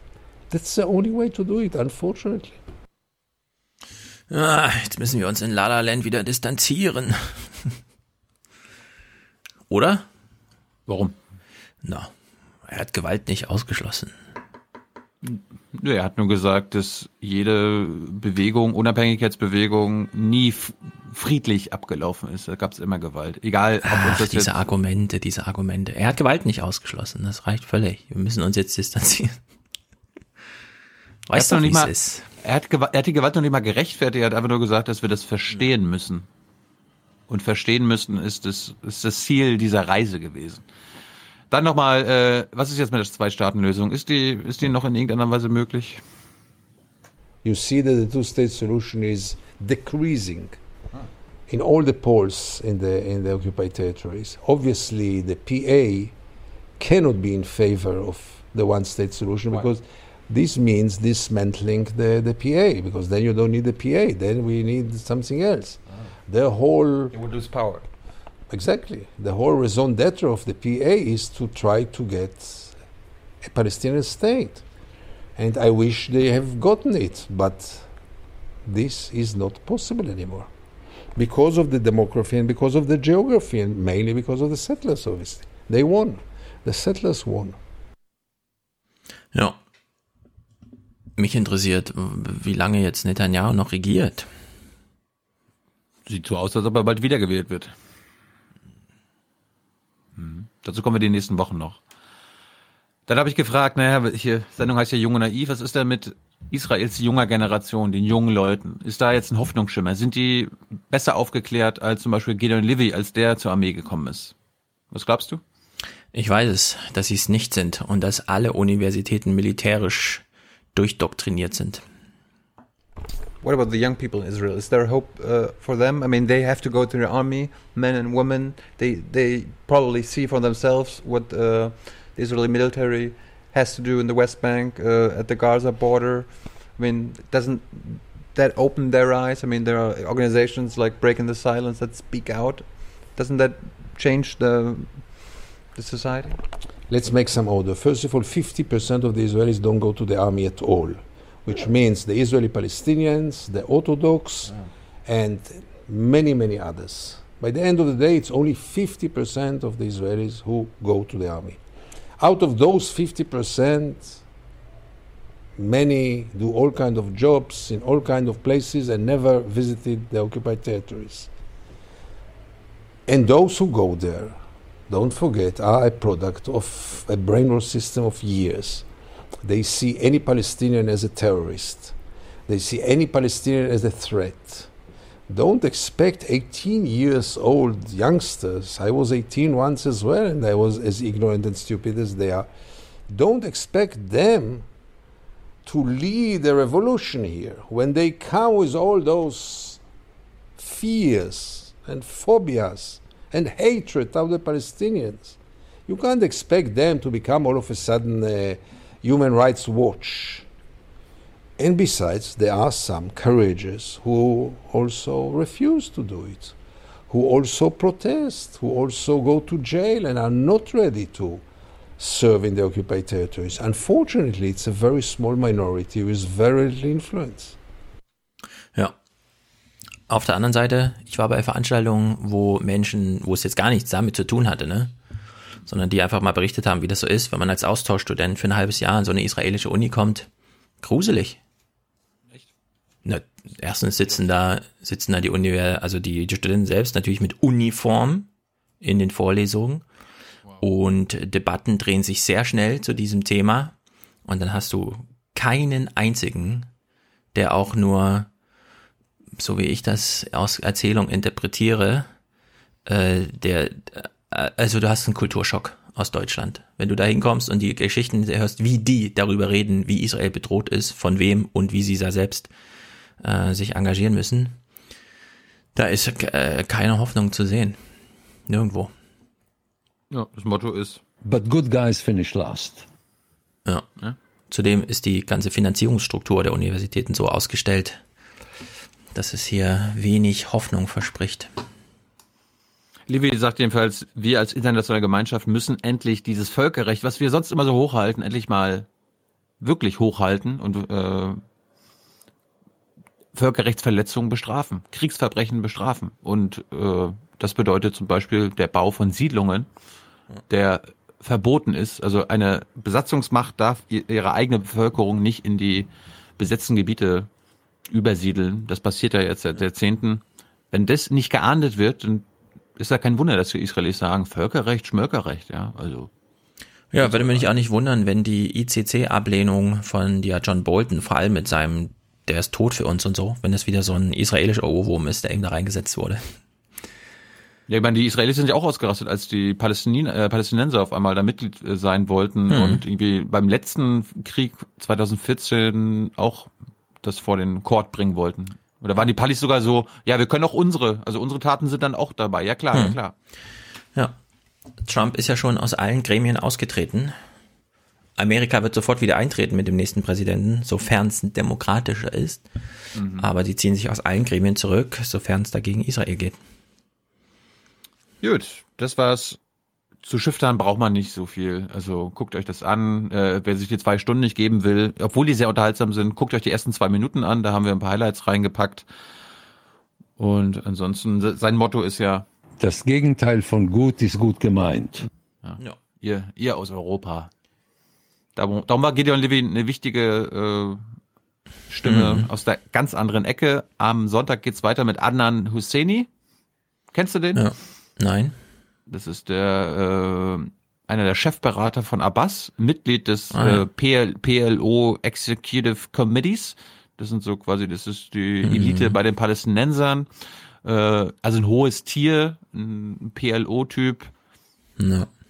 Äh, ich will jetzt mal nicht so so viel verraten. Also ein hoffnungsvolles Interview ist es nicht. okay, dann gehen wir gleich mal nach Afghanistan. Ich habe einen kleinen Brückenschlag nur es ist nicht alles schlecht vielleicht. Die UN sind da, Trump ist Gastgeber gewesen, ist im Grunde aus allem ausgetreten, hat den ICC nochmal verurteilt. Jetzt hier diese ganzen israelischen Thematisierungen, Corbyn kommt auch nicht aus dem Quark, wie wir vorhin gesehen haben. Ich will meinen Hoffnungsträger nochmal reinbringen. Eine Minute vier, eine Minute zehn sogar nur. Wir hören noch mal ein bisschen Trump vor der UN, wie er ausgelacht wird. Danach, die Rede war leider auf Französisch. Macron hat auch da gesprochen. Hören wir noch mal kurz, mit welchem Feuer Macron Oder aufgetreten ist. Oder auch ausgelacht? Nein. Oder In less than two years, my administration has accomplished more than almost any administration in the history of our country. Da lachten die ersten im Saal. Höhnisch klang das. Trump guckte hoch. America's so true.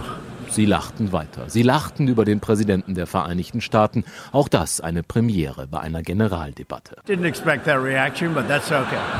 Aber es gab mehr, was dieser Donald Trump vermutlich nicht erwartet hatte. Multilateralismus, es wurde das Wort der Stunde. Kaum ein Redner, der es nicht verwendete, im guten Sinne. Und dann kam Macron, der Franzose. Leidenschaftlich schlug er aufs Pult, zitierte den Holocaust, den Grund aller Gründe. Warum wir heute hier sitzen, rief er, schrie es fast heraus. Werdet nicht gleichgültig. La coopération et le multilatéralisme ne ne Multilateralismus ist doch keine Mode. Und dann kam, was man getrost den Wutausbruch der Generaldebatte nennen durfte. par les discours auxquels nous nous habituons, parce qu'ils ont été nourris par les succès d'estrade que nous applaudissons. Non! Moi je ne m'y résous pas. Werdet nicht gleichgültig. Ich werde es auch nicht sein. Trump war da längst gegangen. Ja, Trump war schon gegangen. Macron ist mein Mann. Ich weiß, ich kriege jetzt gleich wieder tausend Reaktionen. Benny schreibt mir, der scheiß Neoliberalist. Ich will allerdings Hans Hütt, Hans Hütt kann Französisch, hat die Rede gesehen, schreibt, Macron hat mit seiner Rede vor den Vereinten Nationen sich, sich auf die Kandidatenliste für den Friedensnobelpreis gesetzt. Außenpolitisch mehrt er sein innenpolitisch angeschlagenes Kapital. Und ich empfehle sehr, findet nicht alle Leute im Amt scheiße, give people more credit. So ein Wutausbruch vor der UN macht man nicht einfach so. Wenn das, wenn das ein glaubwürdiger Wutausbruch ist, gerne. Messen wir ihn an seinen Taten. Gut, wollen wir. Äh, warte mal, warte mal, nee. So eine Rede vor der UN ist eine Tat. Das ist eine politische Tat. Und an der messe ich ihn. Ah, gut, egal. Wollen wir nach Oranienburg schalten? Ja, wir reden Und jetzt über, über Afghanistan. Afghanistan. Wir holen uns ein Update von Thomas Ruttig. Er hat sich wieder Zeit für uns genommen. Ein wichtiges Thema, weil wir Deutschen da doch einige Kohlen noch im Feuer haben. Wir werden also nach dem Update in sachdienlicher Hinsicht äh, uns auch nochmal mit der politischen Verantwortung Deutschlands beschäftigen. Aber wir müssen jetzt sagen, diesmal geht es nicht um den Kohleausstieg. Nein, nein, da geht es nicht um, da geht's, ne, es sind, ja. Gut, wir hören uns danach nochmal wieder. Mhm. Gut, wir schalten jetzt nach Oranienburg zum Afghanistan Analyst Network, äh, besser bekannt unter Thomas Ruttig. Thomas, willkommen zurück im Podcast. Ja, danke. Freue mich, dass ich wieder mal dabei sein darf. Sehr gut. Wie, wie geht's dir? Mir geht's gut. Also persönlich habe ich nicht zu klagen. Äh, ich habe zu klagen über das Thema, mit dem ich mich äh, befasse, nämlich Afghanistan. Da ist die Situation ja nicht so wolkig. Darüber wollten wir mit dir reden. Ähm ich habe dich zuletzt im Ende November in Kabul getroffen. Ich kann ja mal kurz erzählen, wir hatten ja eigentlich vor, für das ZDF äh, das Thema Afghanistan zu machen und haben dann mit dir auch ein bisschen zusammengearbeitet. Das ist dann doch alles anders geworden als geplant. Äh, davor warst du schon bei uns im Podcast zu Gast.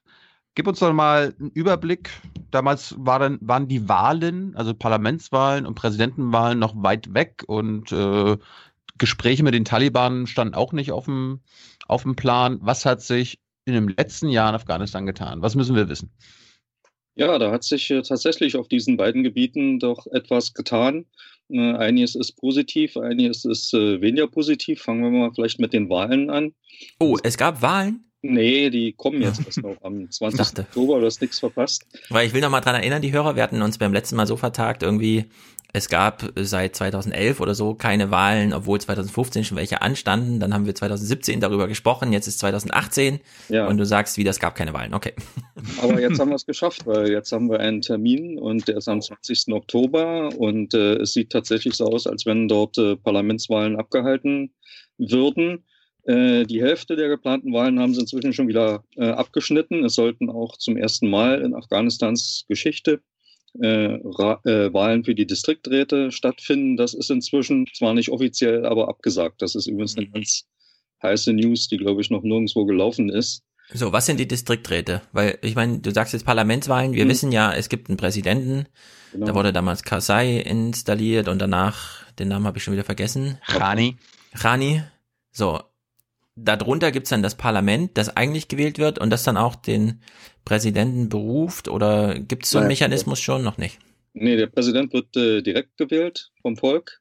Mhm. So ein bisschen wie in Frankreich mit zwei Wahlgängen. Am Anfang ah, der hat teilnehmen okay. und äh, dann die letzten zwei, besten zwei gehen ins Stechen. Das äh, gibt's auch schon Termin, 20. April 2019. Ja. Äh, Parlament wird äh, gewählt, äh, besteht aus zwei Kammern. Die untere, das Unterhaus wird gewählt, das ist die sogenannte Wolesi Jirga, die Volksversammlung. Dann gibt es noch einen Senat oder die Ältestenversammlung, Mishrano Jirga. Mhm. Und dann ist Afghanistan ja zwar ein Zentralstaat, hat aber 34 Provinzen. Äh, da gibt es Provinzräte, die werden im nächsten Jahr, äh, wenn alles gut geht, zusammen mit dem neuen Präsidenten äh, wieder neu gewählt. Und darunter gibt es 387 Distrikte, also bei uns wären das äh, Kreise, Landkreise oder Stadtkreise auch. Ähm, da sollten zum ersten Mal sollte zum ersten Mal eine lokale Volksvertretung gewählt äh, worden, äh, gewählt werden. Aber da ist einiges schiefgelaufen. Ähm, diese Wahlen hätten schon 2004, 2005 zum ersten Mal stattfinden sollen. Hat alles nicht geklappt. Ähm, Achso, ich dachte, das wäre erst Zeichen für mich gewesen. Nee, das ist ein Zeichen für Stefan. Das Zeichen heißt nur, die nächste Frage kommt dann von Thilo. Ja, ist gut. Ähm, also nochmal zu den Distrikträten, 387, die sollten jetzt gewählt werden. Äh, ich habe die genauen Zahlen jetzt leider nicht im Kopf, ähm, aber es gab 40 Distrikte, also mehr als 10 Prozent, in denen sich überhaupt keine Kandidaten gemeldet haben. Es gab, glaube ich, so um die 120 Distrikte, in denen gar keine Frauen kandidierten. Es gibt eine Frauenquote für alle diese Wahlen.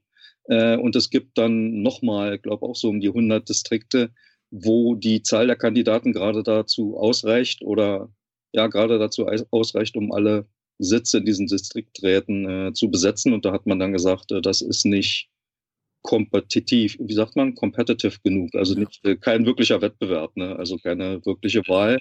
Wahrscheinlich gibt's auch gar keine Wahlhelfer und so, ja. Wenn es schon an Kandidaten mangelt, ist ja das ja dann auch gleich ein Problem. Ja, ja, das ist dann auch schwierig, weil ja ungefähr die Hälfte dieser Distrikte auch mehr oder weniger von den Taliban kontrolliert werden. Äh, wer möchte da dann schon Wahlen organisieren und sich da hinstellen und äh, das eigene Leben riskieren und so. Das war alles sehr schwierig und auch äh, vorauszusagen. Aber um noch auf deine andere Frage kurz zurückzukommen, die Parlamentswahlen sind tatsächlich seit dreieinhalb Jahren äh, überfällig. Die hätten, wie gesagt, im Frühjahr 2015 stattfinden müssen. Jetzt finden sie halt doch noch statt. Aber sie sind eben zum Beispiel schon wieder so direkt, äh, so dicht an den nächsten Präsidentschaftswahlen, dass da so eine Art äh, Overspill-Effekt befürchtet werden muss. Äh, wir wissen, dass bei der letzten Parlamentswahl es acht Monate gedauert hat, bis alle Beschwerden und so weiter äh, durchdekliniert worden sind, bis wir dann wirklich wussten, wer die Wahlen in den einzelnen Wahlkreisen äh, gewonnen hat wenn das diesmal halb so lange dauert, dann wird sich das erheblich auf die Präsident auf die Vorbereitung der Präsidentschaftswahl auswirken. Und äh, ja, die Vorbereitung dieser Wahlen war halt sowieso schon schlecht. Äh, die für die Präsidentenwahl wird wahrscheinlich äh, nicht viel besser. Und wenn dann auch noch es so durcheinander kommt und das alles ewig dauert, bis das auseinandergefummelt wird, äh, dann ist das nicht gut für die Situation in Afghanistan. Ja, bevor Thilo So. seine Anschlussfrage stellt, will ich nochmal zu den Distrikten nachfragen. Ja, da, da wollte ich jetzt auch gerade nachfragen. Okay, dann frag. Also ich wollte zu den Parlamentswahlen und Präsidentenwahlen später kommen, darum mich interessiert auch nochmal die, diese Distrikträte. Wie sind die denn aktuell organisiert? Also äh, wurden die schon mal vor vielen, vielen Jahren gewählt? Und du sagst gerade, dass in einigen Distrikten gar keine Kandidaten gefunden wurden. Liegt, sind das in Distrikten, wo die Taliban herrschen und äh, die, die Menschen quasi unter Druck gesetzt werden? Kann sich da jeder bewerben? Wie ist das? Ja, da kann sich jeder bewerben, aber tatsächlich in den Gegenden, wo die Taliban herrschen, die Taliban haben ihre Gegnerschaft zu diesen Wahlen erklärt, äh, haben sich dann nicht sehr viele Leute gefunden und es sind, äh, wie gesagt, die ersten Distriktratswahlen in der Geschichte Afghanistans. Sowas hat es vorher nicht gegeben. Es gibt in den Distrikten Räte verschiedener Art und Weise, ist ja so eine alte afghanische Organisationsform, aber die sind eben nicht gewählt. Äh, da gibt es Stammesräte, da gibt es örtliche Räte, gibt Entwicklungsräte, die von der Regierung gefördert werden, äh, die auch relativ lukrativ sind, wenn man da drin sitzt, weil äh, halt Entwicklungsgelder, die haben Mitspracherecht, wie werden Entwicklungsgelder in ihren Gegenden äh, verwendet und so weiter. Und äh, es kann natürlich auch sein, dass viele Leute, die die in diesen Räten sitzen, jetzt nicht unbedingt äh, äh, so sehr interessiert werden, auf die staatliche Seite sozusagen überzuwechseln in die Distriktsräte, weil sie nicht wissen, was sie da zu sagen haben werden. Wir hatten dasselbe Problem mit den Provinzräten, die schon zweimal gewählt worden sind. Ähm, aber da war bis vor kurzem auch relativ unklar, ob die wirklich viel zu sagen hatten. Äh, äh, da gab es einiges durcheinander. Das ist inzwischen zumindest auf dem Papier geklärt.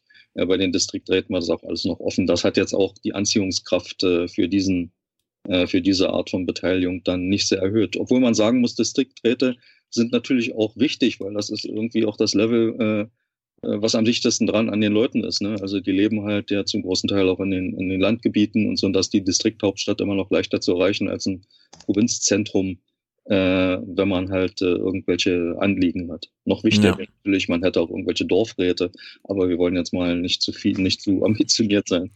Ja, als wir das letzte Mal sprachen, hast du ja schon so diesen Eindruck geschildert, so dieses große Afghanistan, hm, das ist immer schwierig. Eigentlich leben die schon so in ihren Stämmen organisiert von Räten, keine Ahnung, also irgendwie so, so wie wir es uns nicht ganz vorstellen, obwohl wir auch immer in Deutschland das Problem haben, dass natürlich alle Augen auf die Bundestagswahlen gerichtet sind, während gleichzeitig die in den Kommunalwahlen entschieden wird, was für unser Leben so wichtig ist. Also hat man versucht, diese bestehende traditionsreiche Struktur irgendwie in Distrikten abzubilden und das dann der Demokratie zu überführen, indem man da Wahlen äh, veranstaltet oder wie, wie kam Ja. es zu dieser Entwicklung? Diese Distrikte gibt's schon immer, gab's schon, also schon immer, seitdem Afghanistan halt ein Staat ist, der sich äh, einigermaßen äh, modern organisiert hat. Das ist so seit, äh, sagen wir mal, 120 Jahren äh, äh, oder so. Er sind halt nie gewählt worden. Und eigentlich ist ja keine schlechte Idee, dass die Leute wirklich das Sagen darüber haben, wer sie dann auf der Distriktebene äh, vertritt. Ähm, was so das Leben und so die ganze Stammesgeschichten äh, anbetrifft, da wollte ich bloß einen Satz zu sagen. Äh, wir sollen uns das jetzt nicht zu archaisch vorstellen. Und so natürlich gibt es in Afghanistan Stämme, ähm, aber wir reden eigentlich über ethnische Gruppen. Die Pashtunen sind eine große ethnische Gruppe oder man könnte auch sagen ein Volk, wenn das nicht so ein problematischer Begriff wäre, der aus mehreren Stämmen besteht. Dasselbe trifft für die Usbeken zu, dasselbe trifft auch für die Turkmenen zu. Aber zum Beispiel die Persischsprecher, die Tadschiken, sind nicht in Stämmen organisiert. Bei den Hazara gibt es sowas ähnliches wie Stämme. Ähm, aber was wichtig ist, Afghanistan ist so eine Art hybride Gesellschaft. Ne? Da gibt es halt sehr viel Traditionelles, aber es gibt auch sehr viel Modernes. Und das muss dann auch in politischen Vertretungskörperschaften sich natürlich äh, widerspiegeln. Die Leute, jeder in Afghanistan hat irgendwie ein Handy oder mehrere.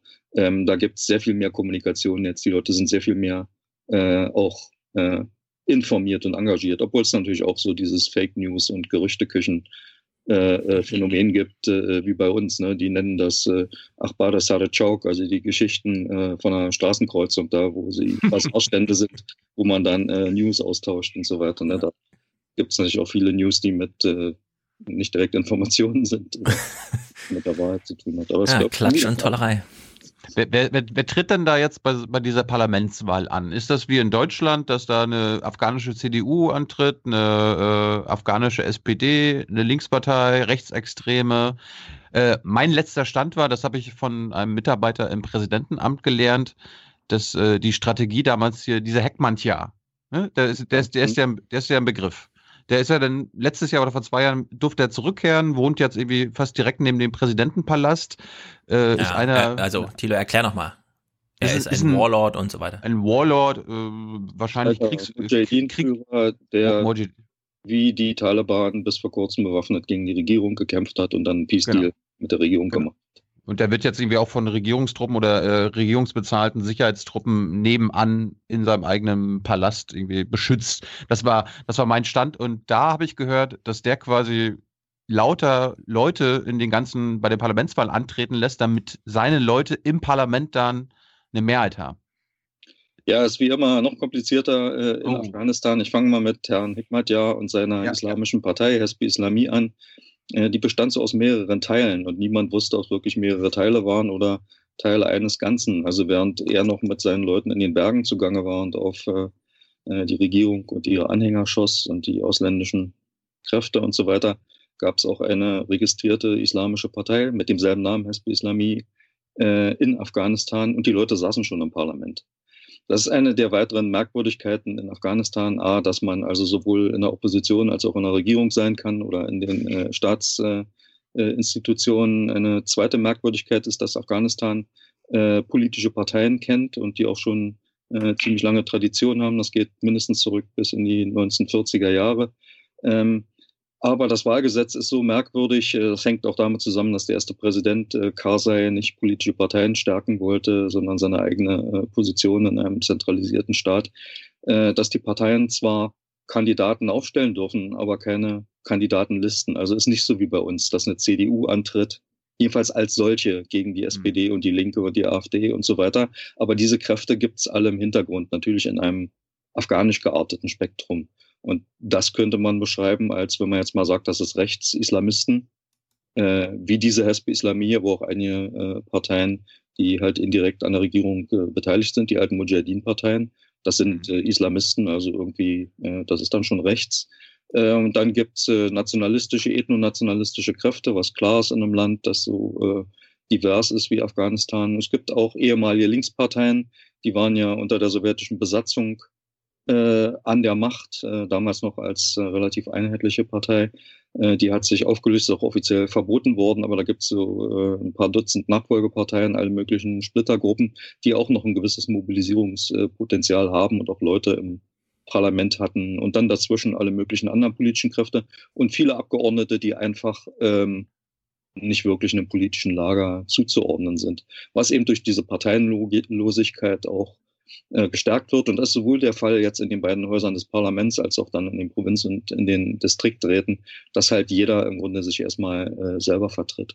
Und dann muss man sagen, ist es wie bei uns bei diesen Wahlen, ja, es ist ein bisschen wie bei uns oder wie in Amerika bei den Wahlen, wer das meiste Geld hat, hat auch die besten Chancen, ins Parlament zu kommen. Das ist eine, auch eine traurige, ein trauriges Ergebnis der politischen Entwicklung der letzten äh, 17 Jahre. Das äh, ist sehr, sehr schnell dort gegangen. Ähm, in Afghanistan ist halt äh, so Tradition, dass man in den Wahlkämpfen oder wenn man irgendwas erreichen will, halt dann seine Anhänger einlädt und die verköstigt und hin und her fährt und dann zur Wahlkarte und so. Das gibt es ja in anderen Ländern auch. Aber es kostet alles sehr viel Geld in einem eigentlich ja sehr armen Land. Aber wir haben eben eine sehr, sehr wohlhabende Oberschicht, die halt auch von den ganzen äh, sag mal so, Logistikgeschichten äh, für die westlichen Truppen musste also organisiert werden. Äh, und äh, äh, aus dem Drogenhandel und aus sonst dem Handel, legitimen und illegitimen Handel, zu sehr viel Geld gekommen ist, Immobiliengeschäfte, äh, Export, Import, Geldwäsche, bla bla. Wenn man nicht selbst jemand ist, der dazugehört oder von jemandem aus diesen Kreisen unterstützt wird, hat man im Grunde keine Chance, in dieses Parlament zu kommen. Die Taliban treten nicht an, richtig? Treten die vielleicht bei irgendwelchen anderen Parteien an, also irgendwelche Taliban-Vertreter in, in anderen Parteien oder halten die sich da völlig raus? Und welcher Partei gehört Rani an, der Präsident? Ah ja, sehr interessante Fragen. Ähm, also die Taliban sind keine politische Partei in dem Sinne, dass sie sich an einer Mehrparteiendemokratie beteiligen wollen. Ähm, sie geben zu inzwischen, weil es ist ja auch klar, dass es in dem Land äh, Leute gibt, die politisch eine andere Meinung haben und vielleicht auch ein anderes Programm verfolgen, aber sie sehen sich eben nicht als Partei im politischen Wettbewerb, sondern eher sowas wie die obersten Aufseher darüber, dass in Afghanistan alles schön islamisch zugeht. Womit, ja, also man kann sich da über die Einzelheiten streiten, aber die meisten Afghanen sind ja damit einverstanden, dass hier ein islamisches Land ist, aber soll es halt islamistisch sein, soll eben äh, Staat und Religion oder soll die Religion alles im Staat bestimmen, wie das mhm. eigentlich äh, in bestimmten Auslegungen der Scharia äh, der Fall ist und so. Das, das ist umstritten. Ne? Äh, gibt auch viele Leute, die zwar Muslime sind, aber die man eben als Säkulare bezeichnen würde, weil sie eben sagen, ja, die Mullah sollen das nicht regieren. Das ist immer so deren äh, Programm in, in, in, einem Satz. Äh, die Taliban treten, würde ich sagen, diesmal auch nicht indirekt an. Bei den letzten Parlamentswahlen und auch davor gab es immer mal Leute, die waren frühere Taliban, wo man sagen könnte, ja, ist in Ordnung, äh, die haben zumindest ein paar Leute da oder über ein paar Leute ein paar Beine äh, mit im Parlament und man könnte daran anknüpfen, wenn man an eine politische Lösung rankommen will. Ähm, aber das hat nicht wirklich äh, äh, stattgefunden. Aber irgendwie gehören sie halt zum politischen Spektrum, wollen aber nicht im Parlamentarismus nach westlichem Vorbild äh, äh, mitspielen. Und Rani? Ja, und zu Rani. Ja, er gehört offiziell zu keiner Partei. Es ist umstritten, ob er früher mal zu einer Partei gehört hat. Äh, viele Leute sagen, er ist äh, pashtunisch, nationalistisch. Manche meinen, manche sagen, reden auch vom pashtunischen Chauvinismus bis hin zu Faschismus, aber das ist auch, äh, glaube ich, ein bisschen sehr hart. Ähm, aber er ist schon sozusagen ein, jetzt mal positiv gesagt, ein guter Pashtune und äh, das finden dann manche Nicht-Pashtunen auch nicht so gut. Also der, keine, mhm. keine Parteimitgliedschaft, ähm, aber so in diesem ethnopolitischen Spektrum, was man auch immer mit einkalkulieren muss, äh, hat er halt auch seine bestimmte Position. Und was im Grunde noch viel wichtiger ist, ist, dass ihm so eine Position dann auch zugeschrieben wird.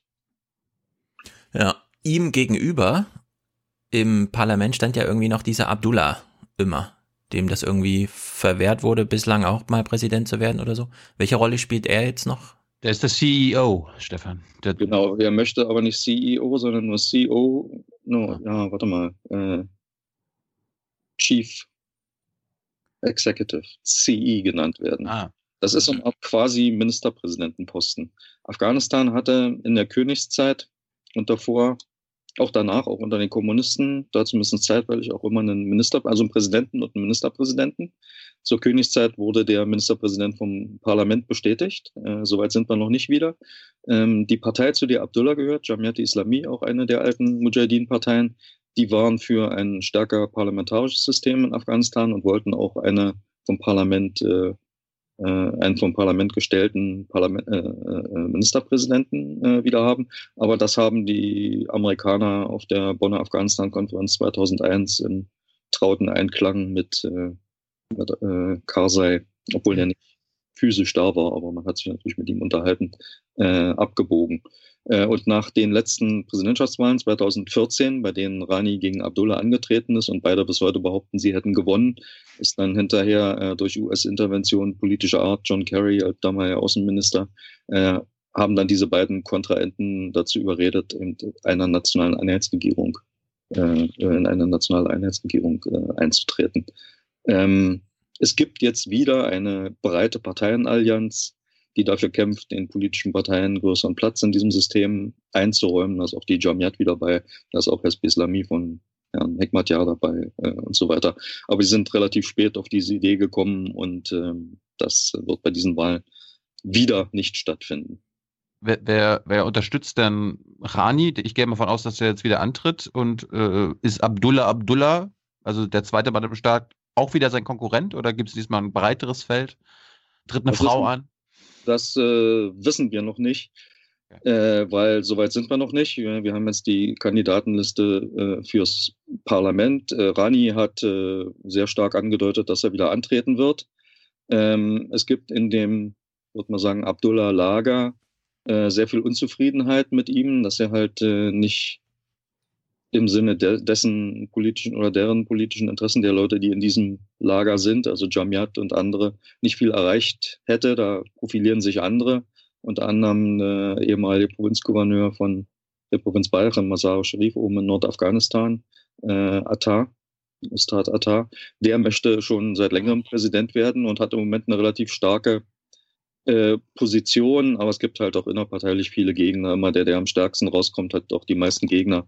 Da müssen wir mal sehen, was sich da äh, zusammenschiebt. Ja. Atta, Atta ist ein gutes Stichwort. Äh, damit, die kennen, die kennen die Deutschen, den, den kennen die Deutschen ja ganz gut. Ne? Das ist ja der, wie du hast ja gesagt, der Provinzgouverneur, äh, der lokale Warlord, wie mir einige bei der Bundeswehr auch gesagt haben. Ja, ja, ähm, wie viel Mercedesen haben wir dem nochmal geschenkt, als wir da aufgeschlagen sind? Das, das mit dem Mercedes, das, das war ein anderer. In Kandahar, ja. War halt nicht mehr unter uns. Das war der äh, äh, Gouverneur von Kunduz. Was hat denn Atta so von uns bekommen? Atta hat einen eigenen internationalen Flughafen in Massage Mhm. Besser als ein Mercedes. Ja, da gibt's ja ein paar Kollegen von euch, die da ein bisschen dran graben und da ist wohl bei der Auftragsvergabe auch nicht alles so ganz transparent, wollen wir mal vorsichtig sagen. Ist ja sehr überraschend. Ähm, wollen wir mal sehen, ob da die Kollegen mehr rauskriegen, würde ich sehr interessant finden. Was wir schon wissen, äh, meine Organisation hat da ein bisschen dran gearbeitet und so, ist, dass äh, Gouverneur Attar, der hat sozusagen den, hält den Landesrekord, war 14 Jahre Provinzgouverneur dort oben, weil er hat sich damals ja selber eingesetzt, mehr oder weniger, und Karzai konnte nur nicken, weil er eben ein lokaler Warlord ist und da äh, die militärische Macht verkörperte.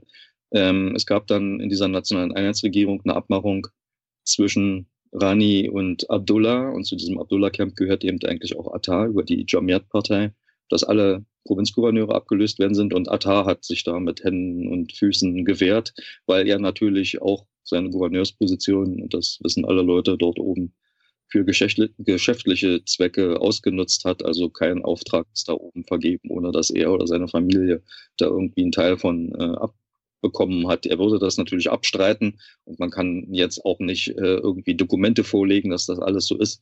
Aber da oben jeden, den man fragt, von dem hört man das. Also ich sage mal, die Wahrscheinlichkeit, dass diese Theorie richtig ist, ist ziemlich hoch. Ich habe jetzt, äh, darüber hatten wir nie geredet, aber ich habe letztes Jahr mitbekommen, nachdem wir wieder, wieder da waren, dass, du hast es glaube ich gerade auch erwähnt, Rani hat Atta abberufen. Ja. Und Atta hat dann so gesagt, so, äh, nö, ne, äh, akzeptiere ich nicht. Wie geht dann da zum Beispiel die Bundeswehr mit um? Also sagt die Bundeswehr dann so, also hier General Stahl oder so, äh, ich kann jetzt nicht mehr mit Atta verhandeln oder reden oder mich mit dem treffen, weil ne, nach afghanischem äh, hier Organ Organigramm hat der Präsident ihn abberufen, also ist da für mich keine Figur mehr. Also wie ist das da jetzt weitergegangen?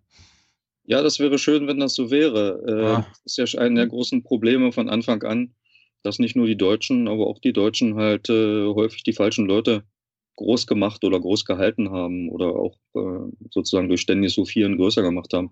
Das hat natürlich auch ein, ein legitimes Eigeninteresse. Die wollen natürlich, dass ihre Soldaten da oben geschützt sind, was sich natürlich auch wieder ein bisschen komisch anhört, dass die, äh, so, aber so ist halt auch die Situation dort, ähm, dass ja die Camps der Bundeswehr und auch der anderen äh, NATO- und Nicht-NATO-Staaten, die dort äh, Truppen haben und hatten, meistens von Afghanen äh, erstmal geschützt wurden von außen. Und da versichert man sich dann eben pragmatischerweise der Unterstützung des äh, größten örtlichen Warlords. Das ist dann da auch so passiert.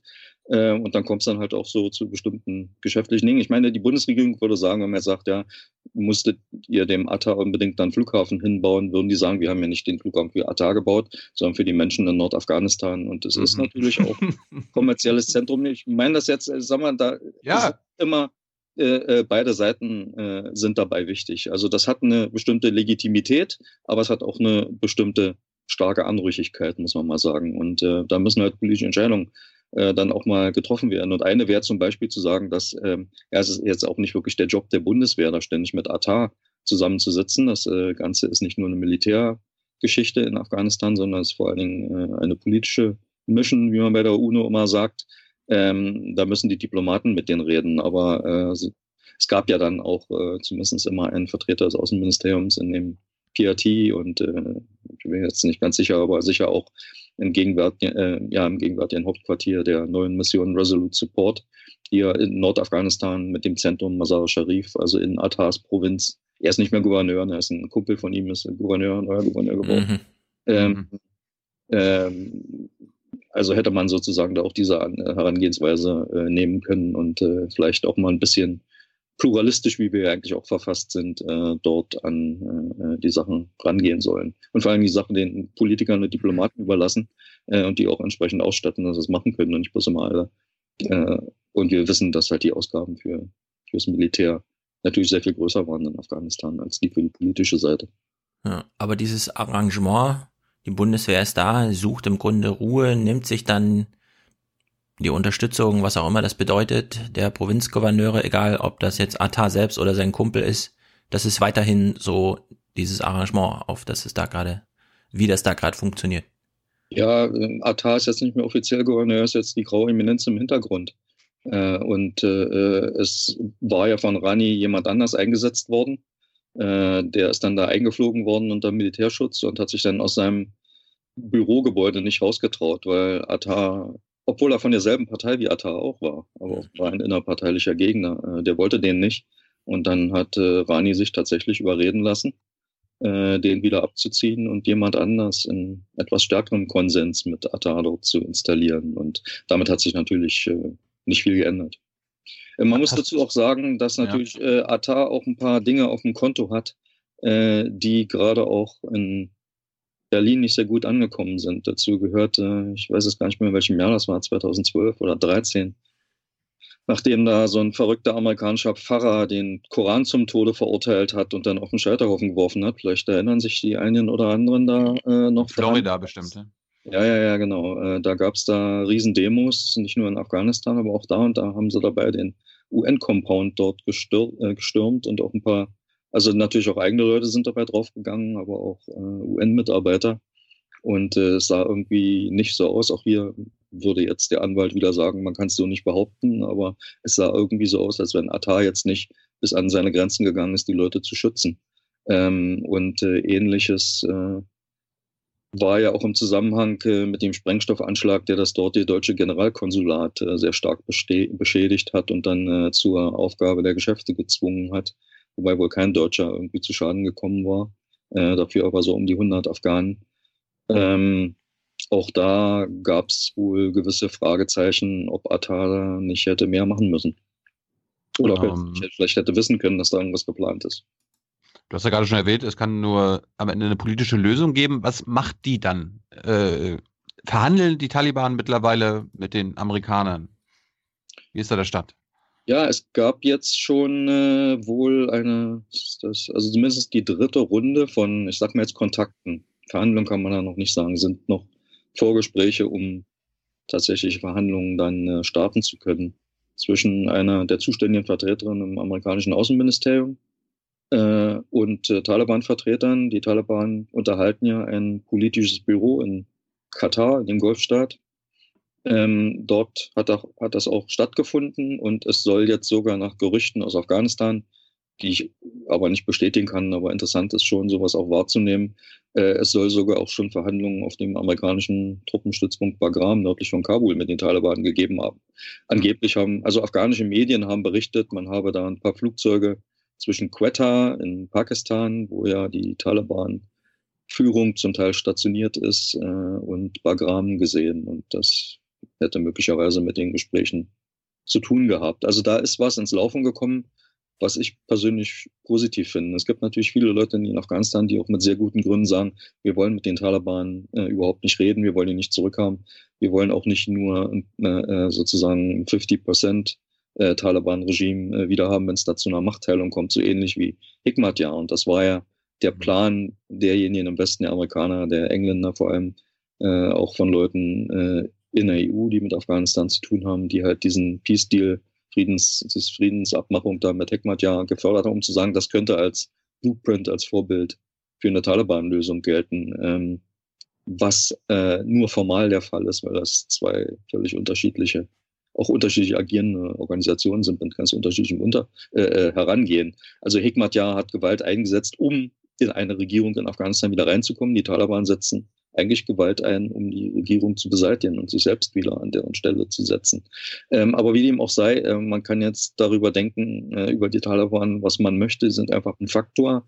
Sie haben, und wir haben ja angefangen zu reden, über was hat sich im letzten Jahr getan, sie haben weitere Fortschritte gemacht in der teilweisen und völligen Kontrolle in Afghanistan. Sie haben in der Regierung mal gezeigt, wie schwach sie ist, als sie im August, glaube ich, war das, äh, die Provinzhauptstadt Rasni äh, an der wichtigen Straße zwischen Kandahar, also sagen wir mal dem der ehemaligen Taliban-Hauptstadt und, und Kabul eingenommen hat. Ähm, sozusagen mit Ansage. Man hat, die hatten sich also über Monate, wenn nicht Jahre da in den Vororten und umliegenden Distrikten äh, stark gemacht und äh, waren auch schon im Stadtbild zu sehen und so und haben dann zugeschlagen und die afghanischen Streitkräfte, die ja über die letzten 17 Jahre, wenn man auch die Gelder mit einrechnet, die sozusagen für die westlichen Streitkräfte ausgegeben worden sind, die ja unter anderem teilweise dazu da waren, von Anfang an auf die neuen afghanischen Streitkräfte aufzubauen, mit 900 Milliarden Dollar letztendlich nicht ausgestattet worden sind, aber für diesen ganzen Komplex ist so viel ausgegeben worden,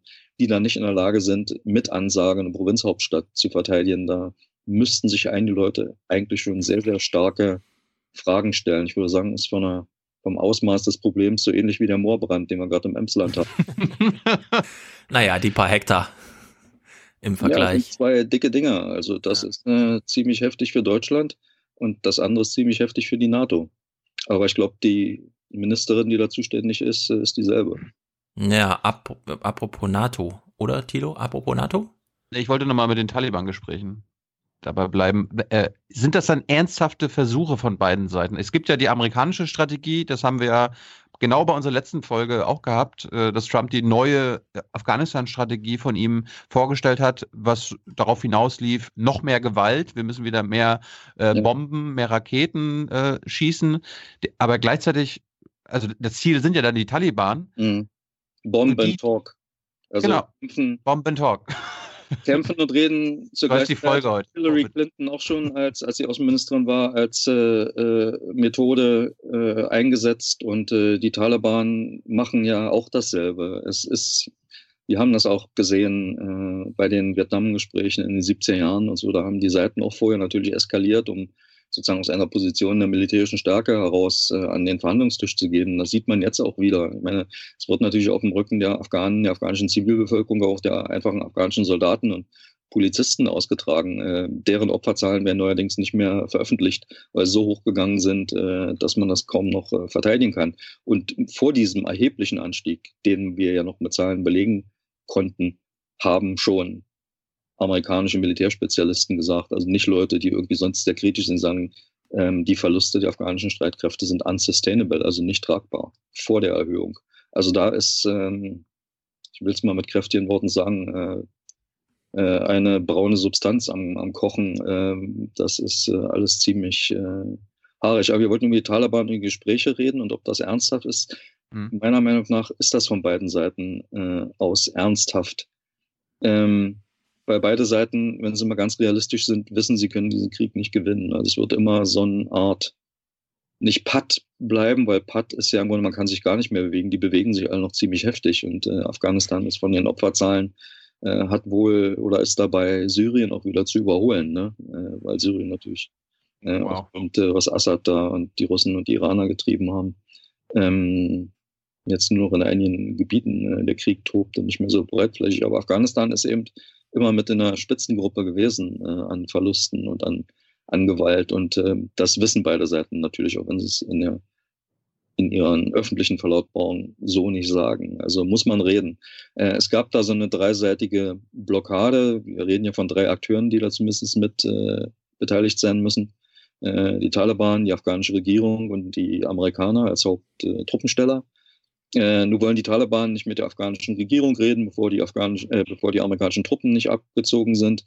Die afghanische Regierung möchte nicht, dass jemand mit den Taliban redet, ohne dass sie dabei sind. Ähm, äh, und die Amerikaner haben die äh, afghanische Regierung in dieser Haltung bis vor kurzem bestärkt. Aber irgendwie hat man gemerkt, dass man so nicht weiterkommt. Und ich glaube, was die Amerikaner jetzt dabei sind zu tun, ist zu versuchen, diesen gordischen Knoten da zu durchhauen, wie Alexander der Große das damals tat mit dem Schwert, weil auseinanderknüppern kann man es nicht. Und dieses Schwert sind eben die Direktgespräche mit den Taliban. Sie sagen dazu, und ich will Ihnen das in diesem Fall auch mal abkaufen, dass Sie äh, da erstmal über vertrauensbildende Maßnahmen reden. Das geht dann auch um Gefangenenaustausch. Die Taliban halten ja zwei entführte äh, Dozenten, einen Amerikaner und einen Australier der, äh, Uni, äh, der amerikanischen Universität in Kabul fest. Seit äh, fast zwei Jahren, glaube ich, ist das. Ähm, also da kann man schon was machen. Es hat ja schon mal so einen Gefangenenaustausch gegeben mit einem amerikanischen Soldaten gegen fünf äh, hochrangige Taliban-Vertreter, die aus Guantanamo nach Katar verlegt worden sind und unter Aufsicht der dortigen Regierung stehen, damit sie nicht zurück aufs Kampffeld äh, äh kommen können. Ähm, und außerdem hat es im Februar diesen Jahres in Kabul äh, den von der afghanischen Regierung zusammen mit den ausländischen Verbündeten und Gebern geplanten Kabul-Prozess Treffen 2 gegeben. Dort ist zum ersten Mal in dem Abschlussdokument gesagt worden, wenn es zu Gesprächen mit den Taliban kommt, dann werden alle umstrittenen Aspekte der ausländischen Präsenz in Afghanistan können mit auf den Tisch liegen. Das heißt in Klammer natürlich Truppenabzug. Das heißt, die Taliban sagen im Moment, erst sollen die Truppen abziehen, dann reden wir mit der afghanischen Regierung, dann klären wir das alles schon. Das ist natürlich eine Maximalposition, die auch nicht geht, weil alle wissen, so wird es nicht sein. Wenn die abziehen und die afghanische Regierung, so wie sie jetzt aufgestellt ist, allein ist, dann sind die keine drei Wochen mehr im Amt. Ja. Äh, dann übernehmen die Taliban den Laden wieder. Das ist allen klar, auch den Taliban, aber die gehen natürlich auch mit Maximalpositionen in solche Gespräche. Dieses Angebot jetzt der Amerikaner, was auch von der Regierung in Kabul mit unterschrieben worden ist, heißt, ist in Ordnung, lasst uns zusammensetzen und dann wird bei diesen Verhandlungen auch ein Abzug der westlichen Truppen aus Afghanistan äh, sich vollziehen, wenn die afghanische Regierung, die künftige afghanische Regierung das so beschließt. Das ist nämlich die interessante Position der Taliban. Die sagen über den, weil die sind immer gefragt worden, seid ihr dann bereit, äh, auch amerikanische Stützpunkte in Afghanistan zu dulden, weil es gibt ein bilaterales Sicherheitsabkommen der jetzigen Regierung, äh, das das zusichert. Ne? Deswegen sind die Truppen ja auch da. Äh, also auf dieser Grundlage sind die Truppen auch da. Ähm, und die Taliban haben gesagt, ja, wenn es eine zukünftige legitime Regierung gibt, also in der sie auch dann vertreten sind, die können dann eine Entscheidung fällen. Die kann natürlich dann auch heißen, nee, wollen wir jetzt eigentlich doch nicht. Das macht natürlich die Amerikaner ein bisschen besorgt. Also wir haben da noch, ähm, ich sage mal jetzt äh, von der, nur von der Beobachterperspektive, nicht von der Mitfühlenden her, da noch ein paar sehr interessante Gesprächsrunden vor uns. Eine Sache noch zu den Amerikanern. Ähm, die haben ja ange, angedroht, äh, mehr Gewalt anzuwenden. Wir haben ja letztes Jahr auch den äh, Abwurf der größten oder der Mutter aller Bomben erlebt. Ja, die im Grunde wie, nichts bewirkt hat. Ja.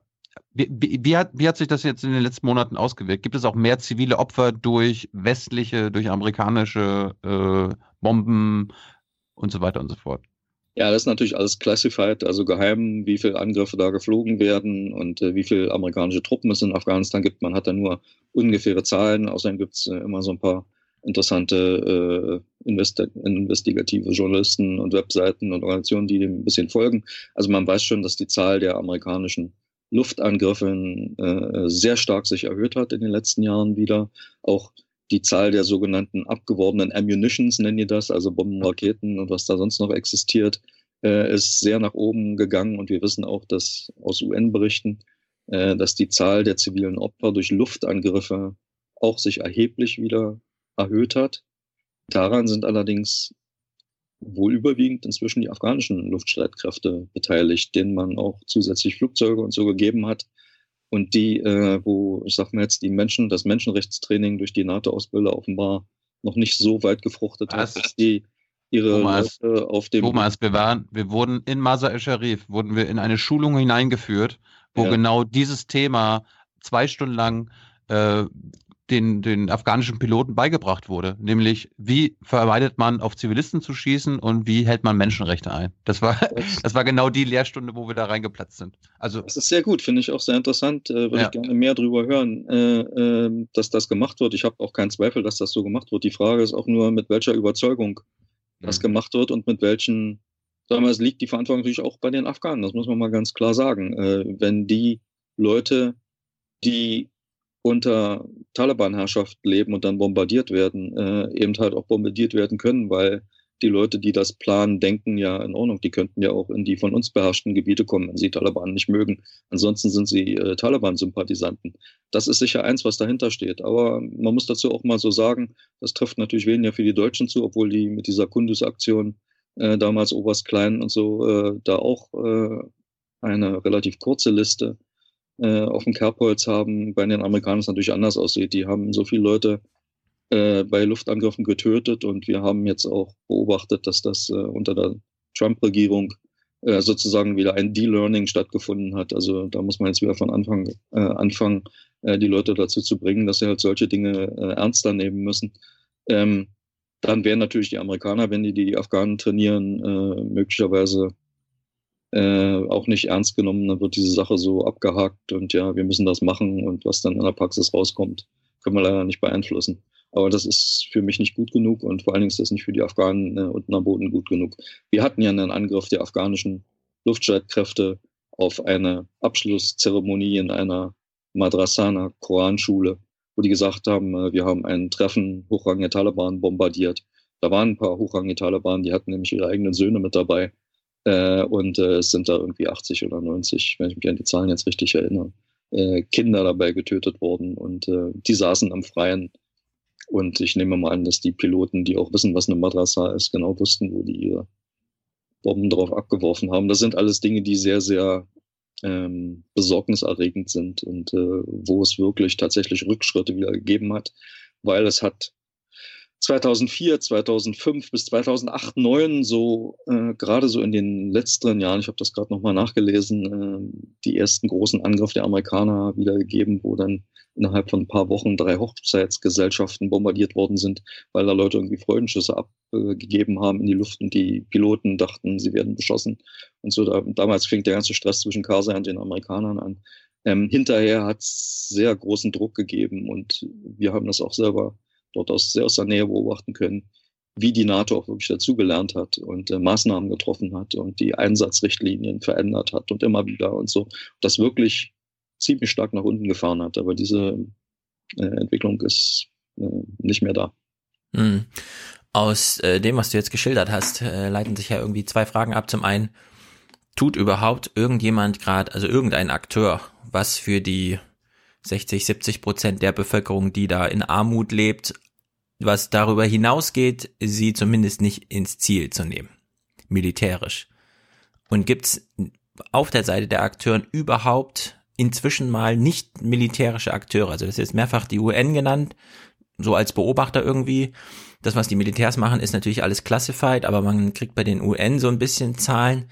Also welche nicht militärischen äh, Akteure gibt's in der großen Gemengelage und was wird für die Zivilbevölkerung, die da einfach ihrem Alltag nachgeht, getan?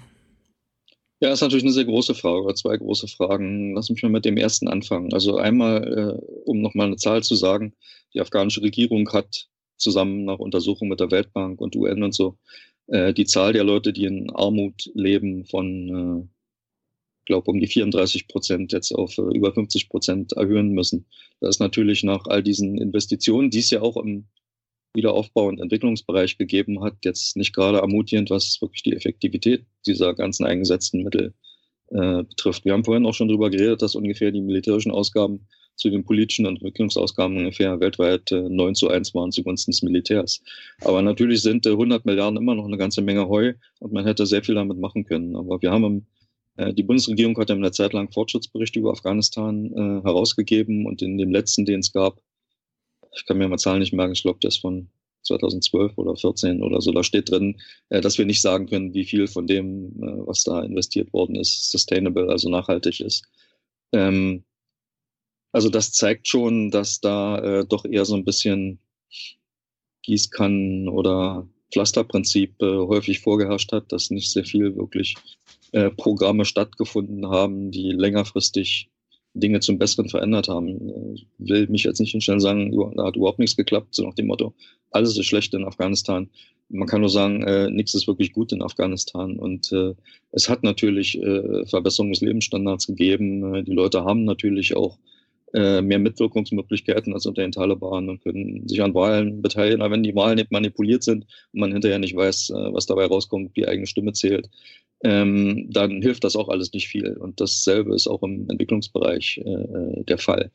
Das Problem dabei, davon habe ich ja vorhin auch gesprochen, im Zusammenhang mit, äh, wer sich leisten kann, äh, mit Erfolg bei Parlamentswahlen äh, anzutreten oder mit Erfolgsaussichten, äh, dass da sich eine äh, sehr, sehr reiche, sich bereichernde Schicht gebildet hat ähm, von in den afghanischen Eliten, wo man weiß, dass viele Minister ihre Regierungen halt nicht äh, oder ihre Söhne nicht an der Front haben, so würden es die Afghanen sagen, sondern im Ausland studieren lassen und so. Das betrifft natürlich nicht nur Ministersöhne und Töchter, sondern äh, auch andere. Es gibt ja auch so eine auch sehr prekäre Mittelschicht, die durchaus auch gewonnen hat in den letzten Jahren und dann sehr viel in, in Bildung und so äh, äh, investiert. Ähm, aber es herrscht doch was vor, was man auch so, wenn man mal in Pakistan gewesen ist, das kam mir dort immer so vor, dass sich wirklich die Eliten überhaupt nicht darum kümmern, wie es irgendwie den 90 Prozent oder den 70 Prozent ihrer Bevölkerung, die eben nicht wohlhabend sind, geht. Ähm, Ashraf Rani, als er Präsident wurde, 2000, Ende 2014, äh, hatte gesagt, er will die ersten sechs Monate äh, an eine Friedens, sich auf eine Friedenslösung konzentrieren. Und Nummer zwei war Priorität Schaffung von Arbeitsplätzen. Ich habe von diesem Programm nie wieder irgendwas gehört. Jetzt auch nicht so, dass man irgendwie Arbeitsplätze in Afghanistan irgendwie aus dem Hut zaubern kann. Das Land ähm, ist wirtschaftlich, äh, hat ja nie sehr gut dargestanden, konnte sich immer vor den Kriegen selbst ernähren, aber hat nicht wirklich, äh, also die Infrastruktur ist in den Kriegen natürlich auch zerstört worden. Äh, die große Hoffnung sind halt diese immensen Mineralienvorkommen, die es da gibt, an die man nicht rankommt, weil die Infrastruktur nicht da ist, weil Krieg herrscht, äh, weil man nicht einfach irgendwie mal schnell eine Eisenbahn bauen kann, um irgendwie Kupfererz von A nach B zu fahren und dann zu verhütten.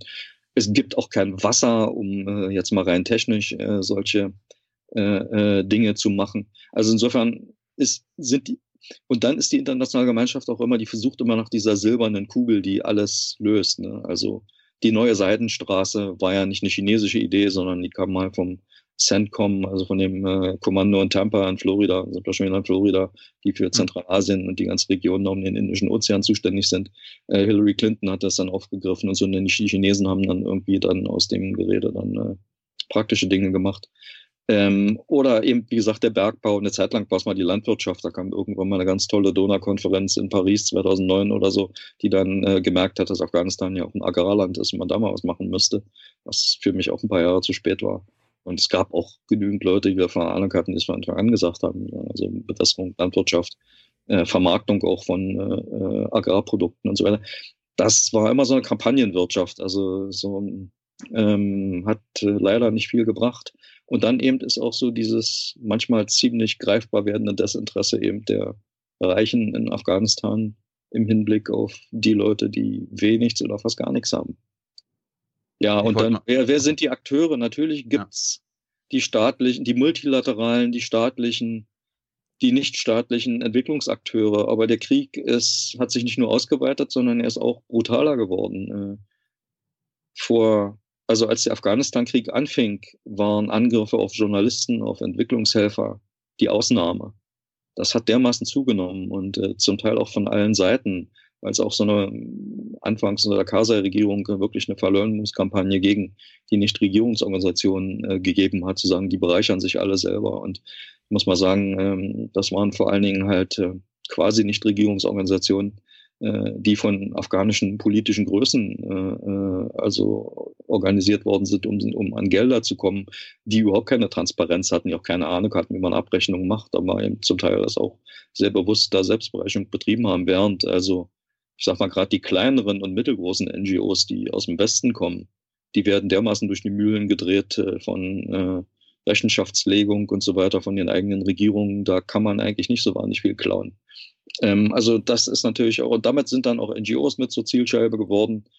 Ähm, und das ist halt sehr, sehr schwierig. Und gerade auch die staatlichen Entwicklungsakteure, die, wenn sie überhaupt noch ein Büro irgendwo haben in, in Kabul oder Masar Sharif oder keine Ahnung, ob es in Kunduz noch was gibt jetzt von deutscher Seite, ich glaube nicht. Ähm, da läuft dann nicht mehr viel, die dürfen nicht raus und die können die Projekte auch nicht selber sehen. Und leider ist eben die Korruption so stark ins afghanische System eingedrungen, dass ihnen dann natürlich auch viele Märchen erzählt werden. Und äh, irgendwelche Fotos geschickt werden, die dann Fortschritte belegen sollen, ähm, wo man dann nicht sicher sein kann, ob es die wirklich, wie neu die sind oder so. Apropos staatliche Akteure, ich wollte nochmal zum Schluss über die Bundesregierung und deutsches Handeln, deutsches Abschieben reden. Zunächst einmal, die deutsche Botschaft ist ja jetzt anscheinend wieder funktionsfähig. Der deutsche Botschafter und seine Mitarbeiter können dort, dort angeblich wieder arbeiten. Sie haben jetzt auch wieder einen neuen Lagebericht vor ein paar Monaten vorgestellt, der es jetzt laut Bundesregierung erlaubt, also erstmal hat sich die Lage jetzt nicht so krass verschlechtert, dass wir jetzt ja keine Menschen mehr abschieben können, sondern sie hat sich sogar anscheinend so verbessert, dass wir jetzt nicht nur äh, Männer ja, und Straftäter irgendwie zurückschieben können, sondern wenn Bundesländer das wollen, sogar Frauen und äh, Kinder. Wie erlebst du, du äh, beschäftigst ja mit dem Thema Abschiebung sehr stark, die letzten Monate? Also, was hat die deutsche Politik in Sachen Abschiebung gemacht? Wie, wie entwickelt sich das gerade? Stefan hat ja zum Beispiel die, äh, meint ja, dass wir, also die, die abgeschoben werden, das ist so ein bisschen, das, die haben halt Pech gehabt. Ja? Also die meisten nee, Afghanen. Nee. Wie war das? Sorry. Gerald ja, okay. Knaus. Gerald Knaus sagt, die Menschen, die hier sind und dann abgeschoben werden, haben im Grunde wie in der Lotterie verloren, weil wir schieben zwar 24.000 ab, aber nicht 240.000. Nach Afghanistan schieben wir aber trotzdem ab und wir haben zuletzt in den Tagesthemen einen interessanten Bericht gehabt, in dem nochmal der Tenor gelegt wurde, es sind gerade die Provinzen, die keiner kennt, in denen es am gefährlicheren geworden, äh, gefähr umso gefährlicher geworden ist in den letzten Monaten. Na gut, das waren jetzt eine ganze Menge Fragen. Lass mich mal überlegen, wo wir anfangen. Äh, am besten mal äh, mit diesem Bericht. Äh, also da gibt es natürlich sehr viel Kritisches drüber zu sagen. Also Bericht des, der Botschaft des Auswärtigen Amtes über die Ab Asyl- und Abschieberelevante Lage, mhm. der zum ersten Mal, zumindest in Teilen, öffentlich einsehbar ist. Da gibt es ein paar geschwärzte Stellen, wo sie halt bestimmte Dinge, die die afghanische Regierung nicht so in gutem Licht erscheinen lassen, gestrichen haben. Nicht so sehr äh, die Einschätzung zur Sicherheitssituation. Und man muss dazu auch sagen, äh, es gibt einen gewissen Fortschritt, aber es ist leider nur ein halber Fortschritt, der aber angesichts eben äh, dessen, was dann daraus gemacht wird, äh, überhaupt kein Fortschritt ist. Das halt im Gegensatz zu den vorhergehenden Berichten, die halt öffentlich nicht zugänglich waren, sondern nur Bundestagsabgeordnete und Gerichte und dann auch Anwälte äh, bekommen haben, sodass man sie dann doch mal irgendwo lesen konnte. Äh, da stand immer drin, die Sicherheitslage habe sich verbessert und wir reden jetzt über Berichte 2015, 16 ähm, wo die UNO schon gesagt hat, äh, und das konnte man also nachlesen, sind der UN-Sicherheitsrat, in den Deutschland ja immer gerne rein möchte, äh, wo drin stand, die Lage habe sich verschlechtert. Also insofern gab es damals eine Falschdarstellung. Jetzt wird nur noch gesagt, wie die Situation ist.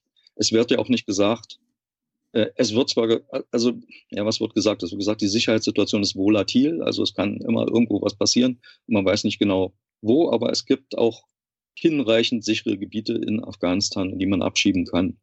Oder es gibt hinreichend sichere Gebiete, das sagt der Bericht. Das ab, dann dahin abgeschoben werden kann, ist dann natürlich eine Entscheidung der Bundesregierung, die dann manchmal an die Länder verlagert wird, aber auch nicht wirklich. Ähm, was mich jetzt an dem Bericht stört, ist, dass eben tatsächlich nicht mehr den Fakten entsprechend ein Trend dargelegt wird. Und der Trend ist ganz einfach und man kann das an allen möglichen äh, Zahlen ablesen, dass sich die Sicherheitssituation seit 2014, also als ISAF endete und Resolute Support anfing, die meisten westlichen Truppen bezogen worden sind, verschlechtert hat. Es hat jetzt, es gibt bei fast allen Kennzahlen, die man hat, äh, Kennziffern, äh, zivile Opfer, äh, Taliban-Kontrolle, Anzahl der sicherheitsrelevanten Vorfälle, ist überall so ein Peak erreicht. Sodass also im letzten Jahr manchmal das ein bisschen bei zivilen Opfern, zum Glück kann man sagen, ein bisschen zurückgegangen ist um neun Prozent. Ähm, Im Moment ist der Trend aber wahrscheinlich wieder in die andere Richtung. Äh, Binnenvertriebene und so weiter. Also wer sich hinstellt und sagt, die Lage ist gleich geblieben und hat sich verbessert, er redet über ein anderes Land. Das ist erstmal klar, das muss man zu diesem Bericht sagen. Gut ist, dass also man. Noch, macht das die Bundesregierung, ja? Ja, ja, ja. Das ist das Auswärtige Amt, ne? Also dieser, mhm. über den wir reden. Ähm, also man kann jetzt ansehen und man kann dadurch dann auch kritisieren, äh, ohne sich strafbar zu machen, weil man dann halt über ein Dokument redet, was man eigentlich nicht kennen kann. Ähm, so ist das eine. Dann wird daraus die Schlussfolgerung gezogen, dass eben abgeschoben werden kann. Äh, die Bundesregierung sagt ja auch, äh, uns ist dann letztendlich, also sie sagt es nicht so, aber sie sagt, uns ist dann egal, was hinterher mit den Leuten passiert, weil auf dem ja. Flughafen, wenn der Flug dort gelandet ist, im Transitbereich, übergeben wir die Leute an die afghanische Regierung und das ist dann äh, Aufgabe und Verantwortung der afghanischen Regierung. Also sie kümmern sich letztendlich auch nicht wirklich darum, wo die Leute hingehen. Sie könnten zum Beispiel bei der UN-Organisation IOM eine Nachfrage stellen und sagen, Norwegen hat das mal gemacht. Ich weiß nicht, ob das noch läuft, aber eine Zeit lang jedenfalls, dass sie Berichte haben wollen, was mit diesen Rückkehrern geschieht. Und das betrifft sowohl die Abgeschobenen als auch freiwillige Rückkehrer, gibt es ja auch. Ähm, das könnte man machen und ich finde auch, das sollte man machen. Also die Schlussfolgerung aber jetzt zu ziehen aus einer Lage, an der man erkennen kann, auch wenn sie das da explizit nicht schreiben, dass sie sich sozusagen in allen Belangen verschlechtert hat und weiter verschlechtert, zu sagen, wir können jetzt abschieben und wir können jetzt wieder mehr Leute abschieben. Das hat mit der Lage überhaupt nichts zu tun. Das hatte eben mit dem zu tun, was Thilo sagte. Die Botschaft war nach diesem Anschlag Mai letzten Jahres äh, lahmgelegt, konnte nicht mehr arbeiten, konnte also den bürokratischen Teil der Abschiebung, der da bei den deutschen Behörden liegt, äh, nicht mehr vollführen. Also im Grunde haben die gar keine Verbindung hergestellt zwischen der Abschiebelage und der Sicherheitslage. Müsste man aber, weil es geht bei Abschiebungen, man kann eben nur Abschiebungen in Länder, die Bedingungen dafür bieten, äh, dass die Leute da auch eine Überlebenschance haben und auch eine gewisse äh, Chance, sich wieder sozial-ökonomisch ein, äh, einzugliedern. Das ist alles von der UN so gemacht, dafür gibt es das UN äh, Flüchtlingshilfswerk, das immer Richtlinien für die Länder rausgibt. Da gibt es auch gerade wieder neue von äh, diesem Sommer und so, wo auch wieder gesagt wird, die Situation hat sich verschlechtert. Und es ist auch nicht so, dass Afghanen bloß weil sie zu irgendeinem bestimmten Stamm oder einer Dorfgemeinschaft einer Stadt gehören, dann dort mit offenen Augen, äh, äh, mit offenen Armen äh, empfangen werden und sich dort wieder eingliedern. Die Leute kämpfen eben, wir haben ja über die Armutsraten gesprochen, zu großen, zum übergroßen Teil ums Überleben, also sozialökonomisch ähm, sodass das für sie eine enorme Belastung ist, wenn da irgendwie ein paar Leute wieder dazukommen. Aus Europa sind es ja nicht so wahnsinnig viel. Das hat dann wieder was mit dieser Lotterie zu tun. Es gibt hier ähm, irgendwie 14.000, 15.000 sogenannte ausreisepflichtige Afghanen, von denen aber, es vergisst, die AfD und andere Leute immer zu erwähnen, ähm, ich glaube so um die 11.000 oder so, so in der Größenordnung, ich will mich jetzt nicht auf eine Zahl festlegen. Ähm, aber immer noch eine Duldung haben. Also auch mhm. auf gesetzlicher, geltender, gesetzlicher Regelung, obwohl sie abgelehnt sind, obwohl sie eigentlich nach Hause müssten, aus humanitären Gründen, weil nämlich Krieg dort unten herrscht, hier bleiben dürfen. Ähm, ja. Deutschland hat seit Dezember 16 366 äh, Afghanen abgeschoben. Das ist eine Zahl, die ich mir mal gemerkt habe. Ähm, das sind nicht wirklich so sehr viele. Ich bin der Auffassung, dass man Afghanistan, was mit Hunderttausenden freiwillig, zwangsweise Freiwilligen und wirklich zwangszurückgeführten aus Pakistan und Iran zu kämpfen hat, in dieser enorm angespannten, also ein blödes Wort, in, in dieser schlimmen sozialökonomischen Situation, dass wir denen diese 366 aus Deutschland nicht auch noch aufhalsen müssen. Die können wir dann hier auch noch versorgen. Und das gilt auch für, ich sag mal jetzt, Straftäter und sogenannte Straftäter, Gefährder und sogenannte Gefährder. Bei Gefährdern wissen wir sowieso nicht, das wissen ja die Bundesländer nicht, es gibt kaum eine einheitliche Regelung, was ja. das eigentlich sein soll. Es ist umstritten. Auch Straftäter ist ja, ich meine, ich sympathisiere natürlich überhaupt nicht mit irgendjemandem, der hier äh, Vergewaltigung äh, begeht und dann vielleicht noch jemanden umbringt und so, wie es wie es gegeben hat. Aber meine, ich glaube nicht, dass die Abschiebung nach Afghanistan die Lösung dafür ist. Äh, das sind ja, ist ja nur wieder ein absoluter Bruchteil von diesen 366, sage ich jetzt mal einfach, um Vergleichsgröße zu nehmen. Die kann man auch hier im Knast so lange aufbewahren, bis Afghanistan sich so halbwegs beruhigt hat. Und wir hoffen ja, dass über die Taliban-Gespräche das jetzt nicht mehr Jahrzehnte dauert, sondern vielleicht ein paar Jahre, ähm, dass man sie dann zu gegebener Zeit zurückführen kann. Die dort einfach abzuliefern, ähm, ist äh, äh, auch wieder in mehrerer Hinsicht sehr, sehr problematisch. Wir hatten gerade das sehr ähm, dankenswerterweise von einer Zeit vorgelegte Dossier über diesen 69er-Flug Seehofers, also die ja. 69 zu seinem 69. Geburtstag. Die äh, haben den allen hinterher recherchiert. Und da steht ja unter anderem drin, dass nach wie vor, und ich gehe mal aus, dass die Zeit nicht irgendwas berichtet, ich bin mir da aber bis dahin nicht so ganz sicher gewesen, deswegen sage ich das so, ähm, dass den afghanischen Behörden eben nicht gesagt wird, wer da was ist, weil das dann irgendwie mit Datenschutz zu tun hat und äh, äh keine Ahnung. Ich glaube, das war nicht so ganz. Ich glaube schon, dass da polizeilich, ähm, sag mal, geheimdienstlich da auch Informationen dann über bestimmte äh, Leute fließen. Kann man ja auch nur hoffen, dass man den Afghanen jetzt nicht irgendwelche äh, Terroristen aufs Auge drückt oder äh, Vergewaltiger oder so. Aber wie gesagt, auch äh, Kriminelle haben äh, Menschenrechte und ich glaube nicht, dass Menschenrechte deckt, äh, die in eine Kriegssituation zu schieben. Und insofern gilt da dasselbe selber auch wie für die Afghanen, ähm, die, ich sage mal jetzt in Anführungsstrichen, einfach so abgeschoben werden. Man sollte das in dieser Situation einfach nicht tun. Und ich will mir jetzt noch eine andere Zahl nennen. Also es gibt äh, jetzt äh, Friedensforschungsinstitute und so, kommen jetzt raus und sagen, dass Afghanistan bei der Zahl der Kriegsopfer Syrien schon wieder entweder übertroffen hat oder dabei ist zu übertreffen. Es ist ja von der Bundesregierung argumentiert worden, wir können Syrer und Iraker wegen der dortigen heftigen, noch im Vergleich zu Afghanistan sehr viel heftigeren Sicherheitslage nicht zurückbringen. Wenn diese Zahlen jetzt so sind, dann ist dieses Argument, was sowieso schon nicht sehr getragen hat, jetzt aber auch im Grunde völlig wertlos geworden, wenn die Zahlen wieder so sind. Und auch die UNHCR-Richtlinien sagen, die Umstände für Abschiebungen müssen bewertet werden nach aktuellen Maßgaben und nicht von irgendwelchen Berichten von 2017 oder sowas. Wir sind hier fast schon Ende 2018. Es gibt neue Dinge, nicht von irgendwelchen äh, Outsidern, auf die man ja nicht hören muss, äh, aber auf die UN sollte man schon hören. Und äh, insofern ist dieses ganze Konstrukt der Abschiebung ähm, also unlogisch äh, und ich denke mal auch wieder besseres Wissen und da wird es für mich dann unmoralisch. Letztes Ding, was ich noch sagen wollte. Für Afghanistan bestand bis 2015 in der Bundesregierung ein Abschiebestopp, ein de facto Abschiebestopp beschlossen von der Bundesinnenministerkonferenz, also den Innenministern der Länder und Bundesinnenminister. Die machen immer bei ihren Konferenzen so eine Kamingespräche und da stimmen sie bestimmte Dinge ab. Und äh, dort ist das damals so beschlossen worden. Dieser Abschiebestopp war aus humanitären Gründen. Und humanitäre Gründe bedeutet, weil in Afghanistan Krieg ist, können wir selbst die, die eigentlich abgeschoben werden müssten, nicht abschieben. Nun haben wir gerade festgestellt, äh, oder ich in äh, langen Ausführungen, dass sich die Situation seit 2015 erheblich verschlechtert hat. Jetzt zu sagen, die Umstände sind so, dass man abschieben kann, ist also sowas, sowas von in unlogisch. Ähm, dass, also er sagt, mir stehen die Haare zu Berge. Ja, aber die politische Diskussion wird in die Richtung gehen, dass sich nicht die Argumentation bei Afghanistan ändert, sondern die zu Syrien. Dass man nämlich 2019 plötzlich feststellt, ah, es ist ja ganz schön friedlich. Ist zwar ein blöder Diktator, wie wir immer noch finden, aber friedlich. Ja. Und dann wird es da wieder Abschiebung geben. Steht äh, zu befürchten, weil es kommt ja immer schlimmer, als man denkt. Na. Wie, wie ist das denn? Äh, Frauen und Kinder können ja jetzt wieder abgeschoben werden. Ja. Haben das, Nein. das haben da sind nie abgeschoben worden. Es ja. ist weiterhin beschränkt auf, Entschuldigung, wenn ich ins Wort falle, äh, weiterhin beschränkt auf äh, alleinstehende, ähm, im vollen. Voller Kraft stehende junge Männer sozusagen über 18. Ich hatte das. Familien. Nein. Äh, Nor das, Norwegen macht das. Ähm, wow. Britannien hat es, glaube ich, zum Teil auch gemacht. Ich, ich hatte das vom BMI, von einem Sprecher, der meinte, ja, das ist jetzt möglich, es wird nur nicht durchgeführt. Aber das liegt im Ermessen der Bundesländer.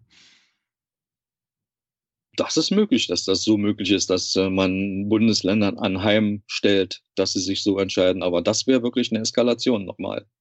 Ja. Hat bis jetzt niemand getraut, äh, irgendwie Familien hier abzuschieben. Und äh, nur sehr, sehr wenige Länder, nur die, die wirklich ganz hart drauf sind, haben sowas gemacht. Welche, welche Bundesländer in Deutschland sind denn ganz hart drauf? Bayern? Naja, das kann man ja an den Zahlen ablesen. Äh, Bayern schiebt mit Abstand die meisten ab und ist auch eins von äh, einer Reihe von Bundesländern, die eben jetzt, weil ihnen das anheimgestellt worden ist auf der letzten Bundesinnenminister, auf der letzten Innenministerkonferenz, äh, eben das weiter auslegen, die Möglichkeit dort abzuschieben, nämlich, äh, dass eben nicht nur die drei Gruppen Straftäter, Gefährder und die sogenannten Verweigerer der Mitwirkung bei der Identitätsherstellung, was auch so ein sehr, sehr schwammiges Feld ist, da müsste man jetzt auch schon mal eine Stunde drüber reden, was das eigentlich ist, äh, hinausgehen können. Also die haben schon, sag mal jetzt, normalo über 18-jährige Leute abgeschoben und ein paar andere Bundesländer haben es auch gemacht. Danach kommen dann so Baden-Württemberg, Hessen, Nordrhein-Westfalen, Hamburg. Das sind natürlich auch die Bundesländer, die am meisten aufgenommen haben. Wahrscheinlich ja, aber muss man das nochmal ein. Einfach bloß anderes Detail, dass da äh, auch einige rote und grüne Regierungen dabei sind. Die sind halt auch unterschiedlich. Ich wohne ja hier, wie wir am Anfang festgestellt haben, in Oranienburg. Das gehört zu Brandenburg. Äh, Brandenburg hat neulich äh, zum ersten Mal auch äh, Afghanen mit abgeschoben, drei. Da war wenigstens einer dabei, den man nicht hätte wirklich schicken müssen. Also die anderen beiden hatten ziemlich viel Dreck am Stecken, aber ich habe vorhin schon gesagt, dass ich das eigentlich auch nicht für die Lösung halte. Na, ich will nur mal kurz rechnen. Also 366 durch 16 Bundesländer. Wenn Bayern 24 abschiebt, ist das schon überdurchschnittlich. Ja, ja, ist bei weitem. In, in dem Verhältnis. Ja, dann sag uns doch mal zum Ende noch, wie steht's denn in eurem Analysenetzwerk? Also ihr habt genug Arbeit, das ist klar. Danke. Aber ja, die haben wir, ja. Und äh, wir freuen uns dann auf die Wahlen, weil da wird's dann immer noch mehr. Und da die Afghanen ja leider, ich sag's mal so ein bisschen flapsig, die Regierung und die Institutionen viele äh, Entscheidungen auf den letzten Drücker vertagen, wird's jetzt hm. sehr interessant in den letzten drei, vier Wochen. Aber interessieren sich eure Abnehmer auch dafür? Deutsche Medienhäuser, was weiß ich, wen ihr so beliefert? Wie, wie ist da so der Börsenwert Afghanistan? Naja, wir beliefern nicht. Wir haben unser Modell ist, äh, unsere Analysen sind alle öffentlich. Also wenn wir was zu Ende geschrieben haben, steht das auf unserer Webseite. Wir machen nichts intern.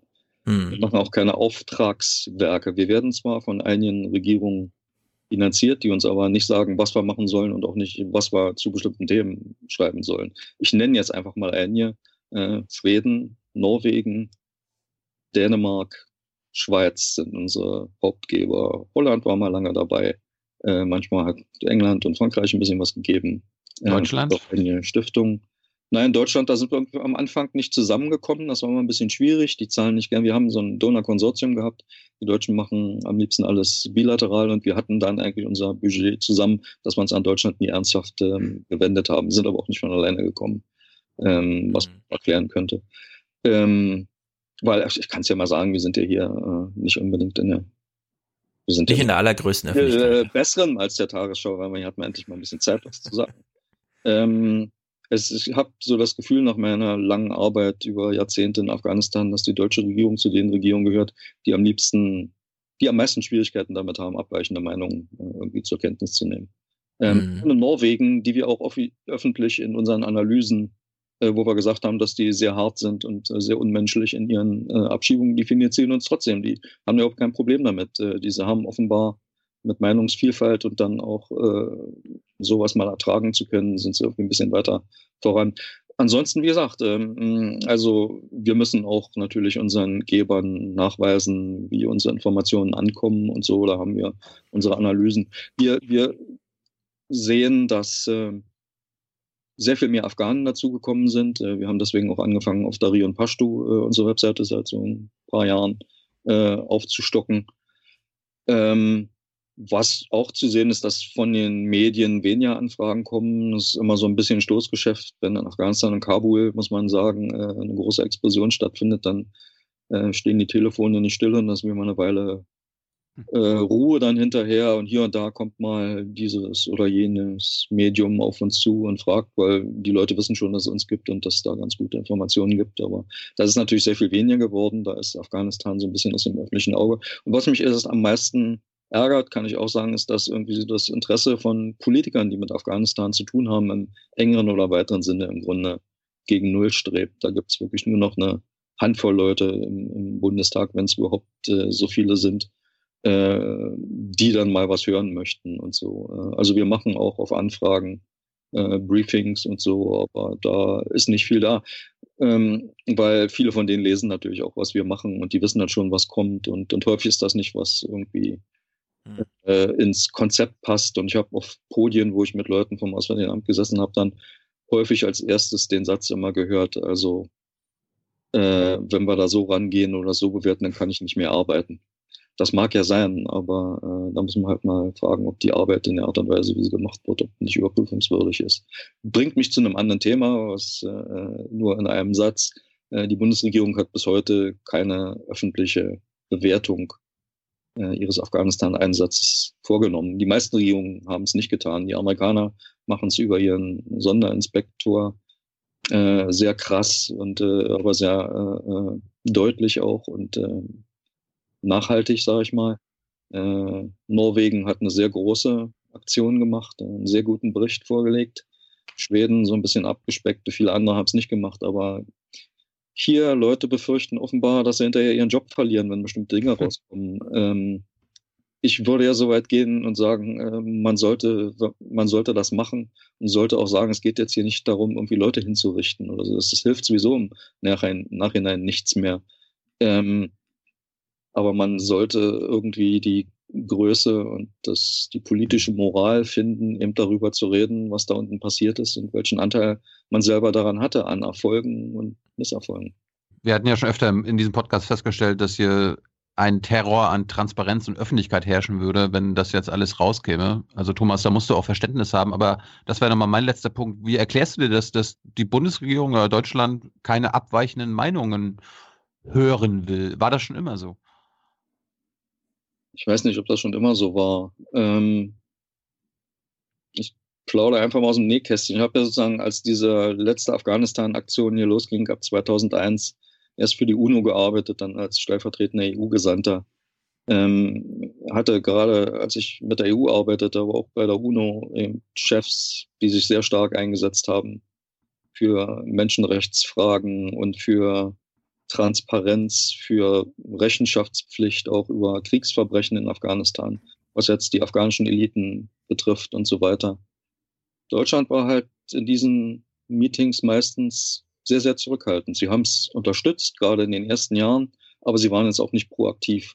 Und da haben sich gerade die Afghanen, die ja an den Deutschen den Nahen gefressen haben, aus Gründen, die wir, glaube ich, auch schon mal diskutiert haben, die nicht immer ganz toll sind, aber die eigentlich eine gute Arbeitsgrundlage bieten würden, immer gehofft, dass die Deutschen mal als großer Akteur ähm, dort sehr viel mehr machen und sehr, sehr viel mehr proaktiv werden würden. Und gerade am Anfang, als die Situation in Afghanistan wirklich noch offen war, in den ersten Jahren, hat zum Teil die Bundeswehr auch Dinge getan, die waren sehr gut. Äh, ich weiß immer nur, weil ich halt viel mit politischen Parteien und so gearbeitet habe, da kamen damals diese neuen demokratischen Gruppen aus dem Untergrund oder haben sich gebildet und so. Denen hat man dann auch mal Schutz gegeben, wenn die Warlords sozusagen anfingen, die unter Druck zu setzen. Dann konnte man bei der Bundeswehr anrufen, dann kamen die mit zwei gepanzerten Fahrzeugen, haben vor dessen Haus geparkt und dann haben sie zwei Stunden Tee getrunken und sind wieder weggefahren. Und da haben dann die anderen gesehen, oh, guck an, die internationalen schützen diese Leute, da sollten wir jetzt nicht so leichtfertig uns rantrauen. Das ist jetzt so sagen wir mal, eine ganz pragmatische Sache, die aber natürlich auch überlebenswichtig war am Anfang. Aber zum Schluss ist das alles ein bisschen abgeflacht und man konnte sich bei Menschenrechtsfragen halt auf die Skandinavier und Holland und Belgien mehr verlassen äh, als auf Deutschland. Und, und sie wissen, dass da sehr viel natürlich auch kritikwürdiges gelaufen ist, ohne dass ich das hier wirklich zum Massaker äh, machen möchte oder so, äh, dem man sich stellen muss. Und äh, wahrscheinlich wird diese Diskussion selbst bei Zusicherung von, sag mal jetzt von, von scharfen Konsequenzen, würde die unangenehm werden. Ähm, und sie wissen halt, dass dann halt bestimmte Leute, es gibt halt nicht so wahnsinnig viele, gerade in Deutschland, äh, ja, da war jetzt irgendwie der Drang nach Austausch nie sehr groß. Also es war immer sehr, sehr sporadisch da. Ich kenne natürlich, ich will jetzt das auch nicht generalisieren. Auf der persönlichen Ebene laufen solche Dinge ja zum Teil ganz anders. Da gab es sehr gute Kollegen. Ich habe zwei Jahre an der Botschaft in, in der Gesamtdeutschen da in, äh, in Kabul gearbeitet und auch als jemand, der von außen reinkam, äh, und wir hatten eigentlich ein sehr gutes Verhältnis mit den Kollegen. Und so die, die da vor Ort sind, die sehen ja auch sehr, sehr viel. Ähm, und das große Filtern findet dann natürlich an der Zentrale statt. Ne? Muss man auch mal dazu sagen. Aber, aber, wie, aber wie, wie, wie erklärst du dir das? Also Stefan, vielleicht auch die Frage an dich. Liegt das daran, dass wir halt unsere Weltkriegserfahrung haben und gar nicht wirklich wissen wollen, was wir als deutsche Soldaten zum Beispiel, als Bundeswehr dort machen? damit wir nicht über unsere Fehler und Verbrechen reden müssen in der Öffentlichkeit? Naja, es ist halt eine große peinliche Angelegenheit. So wie Hubert Seibel das schon bei anderen Themen sagte, wenn man sich erstmal mit denen befasst, dann muss man halt lauter, also ist im Grunde, muss sich dann die ganze Zeit mit sich selbst befassen und zwar in ne negativer Sicht. Mhm. Und Ursula von der Leyen äh, kann sich auch gerade gar nicht in Sachen Afghanistan beraten lassen, weil sie einen Beraterskandal hat. Sowas kommt dann noch dazu, dass die Bundesregierung eh nur mit anderen Themen beschäftigt ist. Aber ich glaube, so Fragen wie Aufarbeitung oder so, da muss jetzt noch mal ein Jahrzehnt in Ruhe irgendwie, die aber gerade nicht herrscht, ins Land gehen, bevor man dann wieder daran anknüpft, weil es aus so Richtungen wie jetzt von so einem Analysenetzwerk oder so dann so Impulse gibt. Aber ich glaube nicht, dass es da jetzt sozusagen selbst Aufarbeitungsimpulse aus der Bundesregierung gibt. Also für mich diese Aufarbeitung ist, ist ein Schlüsselthema, ähm, was ich persönlich relativ weitgehend äh, aufgegeben habe und deswegen ich dann letztendlich auch gar nicht so böse darüber bin, dass ich dann nicht zu Briefings kommen muss. Ähm, weil das meistens dann die Offenheit einsetzt, wenn das Kind schon in den Brunnen gefallen ist. Und das war in Afghanistan eindeutig. Ich meine, die, die Entwicklung war ja relativ früh, die in die falsche Richtung geführt hat. Und dann kommen natürlich immer mal wieder Politiker, Diplomaten, die fragen uns und ähnlich geartete Organisationen oder Einzelleute, ja, was ist denn jetzt die Lösung? Habt da nicht mal eine Idee? Oder was sind denn die drei mhm. wichtigsten Sachen oder das Wichtigste, was wir jetzt machen müssen? Meine Antwort mhm. ist dann immer, es sind nicht eins oder drei, sondern 100 oder 300 Sachen. Weil so komplex ist es nun mal. Das kann ich bei einem relativ hochbezahlten, vielleicht nicht im Vergleich mit der Wirtschaft, aber immer noch, äh, äh, sag mal jetzt Arbeitsstab. Äh, und ich meine jetzt nicht den konkreten Arbeitsstab Afghanistan, der hieß so, aber mit den Leuten, die einfach für diese äh, Dinge zuständig sind, äh, muss man auch mal erwarten, dass die ein bisschen komplex denken können und halt auch äh, äh, mal zwölf Krisen gleichzeitig äh, bearbeiten können äh, und sich nicht nur auf äh, eine konzentrieren. Also für mich ist die Aufarbeitung ganz wichtig und da ist für mich eine Schlüsselfrage, wie sind die Entscheidungen ganz am Anfang gefallen? Zum Beispiel, wie ist die Bundeswehr nach Kunduz gekommen? Die haben sich als erste gemeldet für ein PRT außerhalb Kabuls. Die, haben, die Engländer hatten schon eins, äh, die waren sowieso in einer ganz anderen Allianz mit den Amerikanern, weil sie eben dicht am Amu Darya und an der Grenze nach Usbekistan sein wollten, wo, wenn es mal brenzlig wird für die Truppen, sie dann schnell darüber rudern können ähm, äh, und dann außer Gefahr sind und so. Ähm, man hätte da mit ein bisschen mehr Selbstvertrauen reingehen können, gerade weil man weiß jetzt, auch egal aus welchen Gründen, dass die Afghanen mit den Deutschen sehr viel anfangen können. Und Deutschland war vor diesen ganzen Kriegen der größte Entwicklungsgeber mit äh, für Afghanistan. Das größte Entwicklungsprojekt jemals ist in der, damals in der Provinz Paktia gelaufen. Das waren Heute sind das drei Provinzen. Ein Provinzentwicklungsprojekt ganz breit. Es gibt Kritik auch dazu, aber es ist Teile davon sind sehr, sehr nachhaltig gewesen. Und es gab damals die Bitte und das Angebot von afghanischer Seite, dass die Deutschen dort wieder hingehen sollten, dort anknüpfen sollten. Aber da gab es dann bürokratische Entscheidungen, ach, das ist alles viel zu gefährlich und so, wir gehen lieber nach Bundes und fangen an. Und da kommen dann eben solche Dinge, dass man irgendwie dem bekanntermaßen größten Drogenhändler, der dann gleichzeitig auch äh, äh, Provinzgouverneur war, dann halt erstmal als Antrittsgeschenkten Mercedes verpassten äh, hatten. Äh, und die gab es damals noch nicht so häufig. Also ja, da unten ja. packt ja, hätte man die alten Entwicklungshelfer, die dort waren, über ein DED und so weiter, alle wiederholen können. Die sind nämlich organisiert, die machen zum Teil auf persönlicher und Gruppenbasis dann noch sehr viel Entwicklungsarbeit schon seit äh, Jahrzehnten.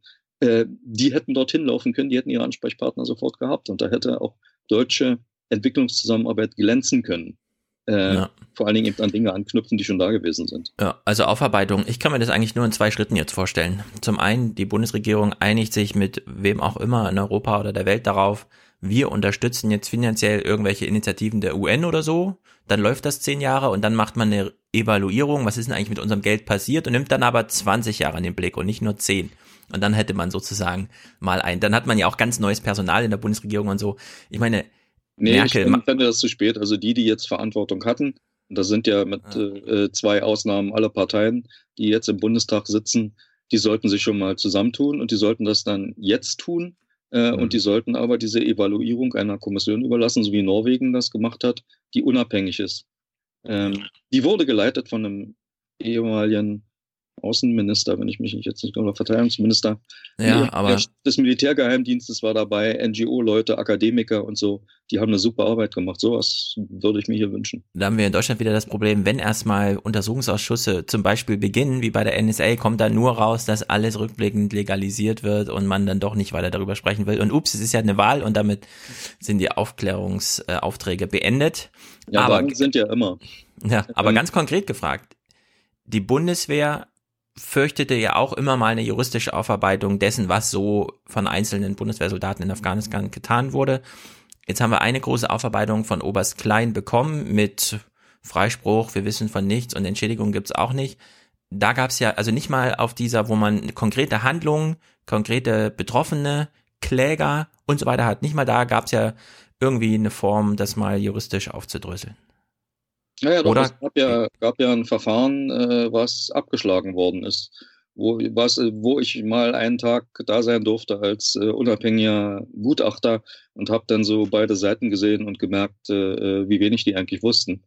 Ähm, also einschließlich auch der Verteidiger und äh, oder der Klageführer dann, äh, was ich auch ein bisschen erschreckend fand. Da ist viel verschenkt worden. Aber natürlich, und ich hatte auch so das Gefühl, dass das Gericht nicht wirklich wusste, also sich Afghanistan vorstellen konnte und da auch viel dran gescheitert ist. Ähm, ja, da ist eine Chance verschenkt worden. Aber wenn man also die Berichte, die es gibt und die Protokolle da liest, dann kann man da schon Schlussfolgerungen daraus ziehen, auch wenn das jetzt, sagen wir mal, im rein juristischen Sinne jetzt nicht im Sinne der äh, betroffenen Leute in Afghanistan gelaufen ist, was natürlich ähm, schrecklich ist. Ja. Ja, ich ähm, meine, neben dem. Seite, aber ich wollte nochmal sagen, es geht mhm. auch nicht nur, ich bin wirklich daran interessiert, nicht immer nur über das Militär und Bundeswehr zu reden. Also dieser Einsatz hat sozusagen ist von vier Ministerien getragen worden, Verteidigungsministerium, Auswärtiges Amt, Innenministerium in der äh, äh Polizeiausbildung äh, und äh, BMZ, also Entwicklungszusammenarbeit. Ähm, auf dieser Ebene muss es passieren. Es muss jetzt passieren und in 20 Jahren können wir es ja noch weitermachen, weil wir werden auch noch zehn Jahre in Afghanistan weiter engagiert sein. Ich weiß nicht, ob die ganze Zeit mit Soldaten, ähm, aber es ist weiter ein Entwicklungsland, das aufgebaut werden muss aus einer Kriegssituation, bevor es dann wieder ein normales Entwicklungsland wird, also wo dann das Engagement in anderer Form auch weitergehen wird. Das ist auch, was die Bundesregierung sagt und weiß, die Leute, die die Entwicklung machen, äh, die wissen schon, wovon sie reden. Ich bin ja sowieso äh, irgendwie dafür, dass bei solchen Einsätzen halt die Entwicklungspolitiker äh, ja. den Hut aufkriegen, weil das das Querschnittsthema ist. Aber wir wissen ja auch, dass wir dieses Ministerium nur haben, weil da der fränkische Flügel der CSU mal bedient werden muss. Äh, naja, äh, Gerd Müller finden wir sonst immer ganz gut, so insgesamt mit seinen Initiativen. Fand ich obwohl, auch super Tore gemacht. obwohl er natürlich, und das muss man eben auch sagen, es steht jetzt wieder Aufbau Syrien vor der Tür. In Konkurrenz zu Afghanistan, glaube ich. In der ganzen Aufmerksamkeitsökonomie und so ist dafür Afghanistan auch die nächsten zehn Jahre, glaube ich, Also es gibt ja konkrete ähm, Anfragen auch von Russland und so. Wie ist denn das jetzt Europa? Beteiligt ihr euch beim Wiederaufbau Syrien? Und jedes Engagement in diese Richtung aufzubauen, Flucht, äh, Fluchtursachenbekämpfung und der ganze Kram, das konzentriert sich eben alles auf Syrien. Es geht hierbei nicht um ein Entweder oder. Wir haben es weltweit mit einem Dutzend größerer Krisen mindestens zu tun. Und da muss ein Land wie Deutschland, das zu den reichsten der Welt gehört, auch die Ressourcen und das Personal zur Verfügung stellen, dass man eine ordentliche Analyse hinkriegt, auf deren Grundlage man dann auch eine ordentliche Politik machen kann. Dass das dann multilateral natürlich abgestimmt werden muss, sowohl mit den, sag mal, den Empfängerländern als auch mit denen, die da sonst noch dabei sind und mit denen ja nun nicht gerade im Moment sehr handlichen USA. Das ist alles klar, aber gerade deswegen muss da mehr gemacht werden. Es wird ja offenbar im militärischen Bereich auch darüber nachgedacht, da Europa mehr selbstständig zu machen. Dann muss das auch im entwicklungspolitischen und im sicherheitspolitischen Bereich, was jetzt sozusagen internationale Sicherheit angeht, äh, der Fall sein. Wir können da gerne viel machen, Thomas. Solange das nicht unsere schwarze Null gefährdet und wir da zu viel ausgeben müssen, ist das gar kein Problem. Das machen wir natürlich sehr gerne. Äh, meine letzte Frage: Wann geht es für dich wieder zurück nach Afghanistan? In zehn Tagen. Ich will mir die Wahlen ansehen. Ähm, aber ich weiß nicht, wie dicht ich rangehe, weil ich möchte auch wieder nach Hause kommen. Hm. Also das, ist erst, das ist das erste Mal, ja. dass ich das so in der Art plane und das so sage. Weil ich habe mir sonst immer Wahlen angesehen. Ich bin immer in die Provinz Paktia gefahren. Da äh, habe ich auch mal länger gearbeitet, äh, um halt auch Vergleich zu haben. Aber da jetzt hinzufahren zur Wahl, es war schon letzte Mal so, wenn ich kurze Anekdote erzählen kann, mit meinem afghanischen Kollegen und Fahrer, der aus der Gegend dort stammte, haben wir morgens hinterm Steuer gesessen, eine Stunde Veröffnung der Wahllokale. Wir haben bei der UN gewohnt. Vor uns war das Tor noch zu, die waren gerade dabei, es aufzumachen, haben uns angeguckt, haben gesagt, fahren wir da jetzt raus oder fahren wir da jetzt nicht raus? Und dann hat er was gesagt, was hier völlig politisch unkorrekt wäre. Er hat gesagt, wir sind ja keine Mädchen. Hm. Ja. Also was ich damit sagen wollte, ist, es war damals schon haarig. Und äh, als wir dort rausfuhren, waren alle afghanischen und internationalen Streitkräfte nicht mehr zu sehen, die am Tag vorher dann noch die Hauptstraßen kontrolliert hatten. Und wir dachten, hoffentlich liegt im Straßengraben da jetzt nichts, was gleich hochgeht. Ja. Es ging dann Können- nicht. Man weiß ja nicht, ob es nicht doch mal hochgeht. Können dich unsere Zuschauer oder Hörer oder Hörerinnen unterstützen? Ja, sie können. Also finanziell. Wir haben, glaube ich, gar nicht vorgesehen, dass man spenden kann. Ich würde mir jetzt Okay. einfach sagen, spendet für die beiden hier, wenn die, äh, wenn ich zurückkomme, nochmal eine Afghanistan-Sendung machen. Ähm, können wir ja dann, da haben wir ein paar heiße Sachen oder wir machen es mal aus Kabul oder so. Ja. Ähm, wir, es war jetzt nicht so, dass wir im Geld schwimmen, aber ich äh, würde mich nochmal melden, wenn wir da mal in die Richtung auch gehen. Gut. Danke der Frage. Nachfrage. Thomas, vielen Dank für deine Zeit. Fast 90 Minuten. Das war sehr, sehr spannend. Ähm, wir werden dich natürlich auch wieder auf Twitter verlinken. Vielleicht gibt es eine oder also viele Hörer, die noch Fragen an dich haben. Thomas ist auf Twitter aktiv. Horse Race aus Afghanistan. Wer will Ja. es nicht? Nicht auf Gesichtsbuch, aber bei Twitter bin ich. Und äh, auch über E-Mail bin ich zu erreichen für Nachfragen und so. Äh, immer gerne. Wie gesagt, bei euch bin ich auch gerne. Ich stelle das dann natürlich bei mir auch auf meinen Blog und auf die Webseite und so. Letztes Mal hatte ich viele Zugriffe, also Sehr gut. Vielen Dank, das Thomas freut uns sehr. Gute Reise. danke. Stay safe. Und viel ja, Glück. auch, ne? Alles Gute. Tschüss. Das war Thomas Ruttig.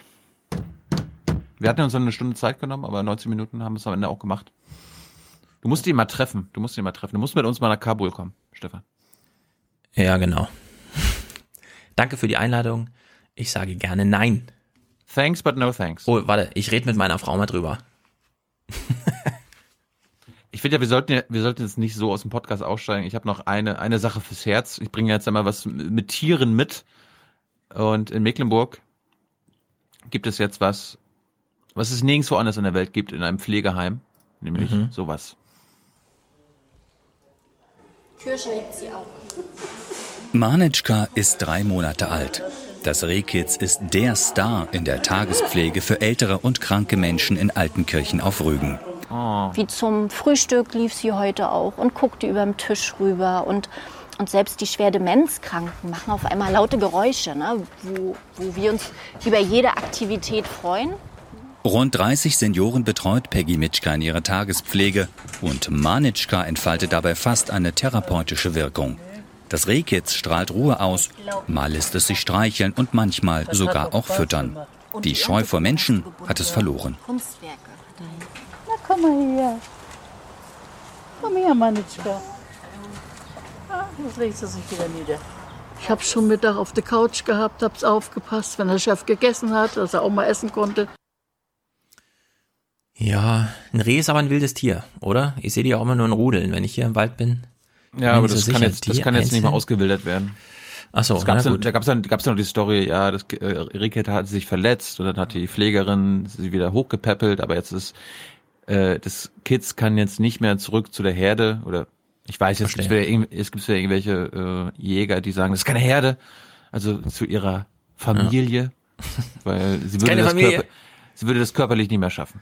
Ja, okay. Ich, fa Ähm. ich fand aber, ich fand aber noch interessant, was äh, wer sonst noch so im Pflegeheim alles so auftritt neben so einem Rehkitzen. Ein Medizinstudent aus Kirgisien kommt öfter vorbei und macht für ein paar Stunden Musik für die Bewohner der Tagespflege. Und Manitschka wird bleiben, denn das Reh kann nicht mehr artgerecht ausgewildert werden. Durch ihre großen Verletzungen ist es eigentlich nicht mehr möglich. Sobald sie ein bisschen schneller läuft, kann sie nicht richtig atmen. Sie hat die Kondition, gar nicht mehr vor irgendwas wegzulaufen. Ein Rehkitz in einer Pflegeeinrichtung ist in der Form wohl einmalig in Deutschland. Ja, was ich immer selten verstehe, ist, also wir haben ja viel Erfahrung mit Kindergarten und Tieren. Und es gibt da durchaus Tiere, die sehr gut im Kindergarten aufgehoben sind. Hühner? Ein Hühnerstall im Kindergarten? Ja. Ähm, ähm, Kaninchen natürlich. Ja, kann man alles so im Garten, so in der Ecke und so, und dann kümmern sich die Kinder drum. Warum nicht bei den Alten genauso? Einfach ein paar Tiere im Garten, das ist, das ist so ein Aquarium, das kennt doch jeder. Das beruhigt, da ist was los, da guckt man zu, da hat man ein Gesprächsthema. Ich bin für, auch für mehr Tiere. Und ich bin, ich für bin, mehr ich bin, und ich bin für mehr studentische Musiker oder Musikerinnen, die äh, auch mal ins Altenheim gehen und da was vorspielen. Ja, da musst du wieder jemanden überreden. Die, die, die Tiere kannst du einfach abordnen, sozusagen. Das macht es einfacher. Gut, das war's von dieser Woche. Ja. Eine lange Folge auch zum Wochenabschluss. Mhm. Ich hoffe, unsere Hörer verzeihen uns das, aber ich glaube, das war es wert. Wir brauchen für Folge 326 nächste Woche noch äh, Unterstützer und Unterstützerinnen. Wir brauchen noch Produzenten und Produzentinnen. Oder habe ich das habe ich das wieder falsch gesagt? Sag mal jetzt aber nur Unterstützerinnen. Ja, wahrscheinlich. Ist doch ganz gut. Ich sag aber beides. Und wir brauchen äh, Präsentatoren oder Präsentatorinnen. Hast du jetzt noch irgendwie, äh, es gab da jetzt heute noch Feedback zu irgendwelchen komischen Aussagen von Hans oder dir auf Twitter? Ich werbe Über- noch mal dafür. Hans ist jetzt Ja. nicht da, kann sich nicht verteidigen. Ich gehe auch nicht noch mal auf den Vorwurf ein, da ich ihn blöd finde. Also richtig blöd einfach. Ich will nur noch mal sagen, es gibt manche Begriffe, von denen wissen wir, das sind medizinische Fachbegriffe und wir verwenden sie trotzdem auch als Metaphern, Bilder, keine Ahnung, für irgendwas. Dazu gehören Hygiene zum Beispiel, Infarkt, Schwindelgefühle und auch Autismus.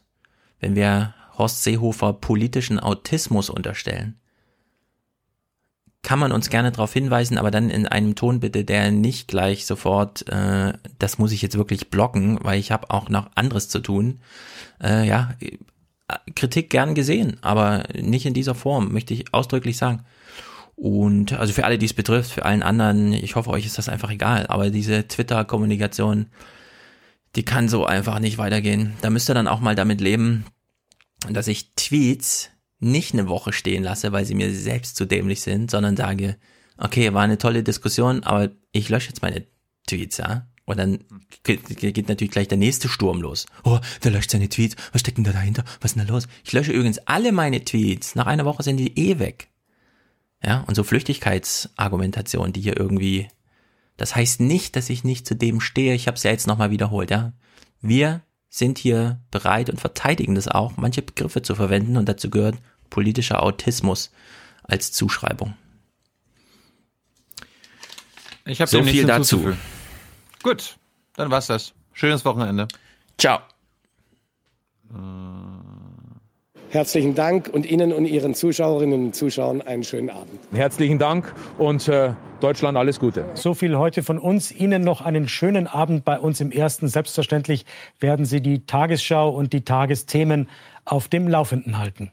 Machen Sie es gut. Der Verlierer ist die SPD. SPD war eigentlich, war eigentlich immer eine gute Partei gewesen. So früher, das haben auch meine Eltern immer gewählt. Aber jetzt weiß ich, wie gesagt, da muss ich mich noch genauer informieren. Deutschland braucht weder die Bierzeltreden von Horst Seehofer noch die linke Sammlungsbewegung von Sarah Wagenknecht. Äh, wir berichten jetzt mal ganz normal über die AfD, weil wir einfach Patrioten sind. Schreiben Sie sich das mal hinter die Ohren. Wäre, wäre, wäre. Ja, wäre, wäre, wäre und ist ja ganz anders. So ein Blödsinn. Ich glaube, Sie sollten das jetzt mal einfach auf sich beruhen lassen. Es wäre gut, wenn diese Regierung nicht mehr lange im Amt ist. Herr Budin, wir als Dresdner schätzen Sie sehr. Kommen Sie nach Dresden und räumen Sie hier auf für ganz, für ganz Deutschland. Die merken, die hat das Deutsche, Deutschland und Europa zunichte gerammelt, hat die das mit ihrer Politik. Ich komme jetzt gerade vom Mappen her, ich dachte, was ist das denn? Heute Morgen war hier vorne gar nichts. Jetzt hat sich der Wind gedreht, jetzt geht's wieder rund. Ich sage immer, jede Gesellschaft kriegt die Landwirte, die sie verdient. There is only one war that matters. The Great War. And it is here. Wir sind nach wie vor das Land, äh, das äh, den europäischen Wirtschaftsmotor zieht. Ein toller Nachmittag, der allen Beteiligten richtig Spaß gemacht hat. Es ist eine insgesamt gute Botschaft für unser Land und für unsere Mitbürgerinnen und Mitbürger. Vielen Dank. Bitte schön.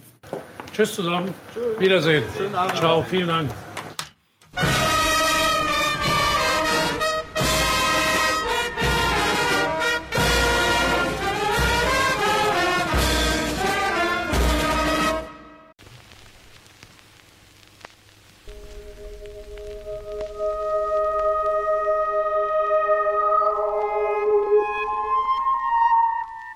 Presence.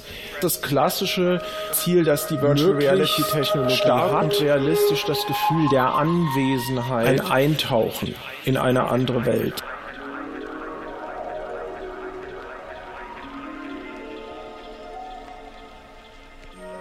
Das zweite Ziel war aber die volle Identifikation. Die Full Body Illusion funktioniert so, dass sie sich mit einer Brille auf in einer virtuellen Realität befinden und sie werden von hinten gefilmt dabei. Ein Gerät setzt das Kamerabild vor ihnen in die virtuelle Realität ein und dann können sie sich selbst das erste Mal von hinten sehen.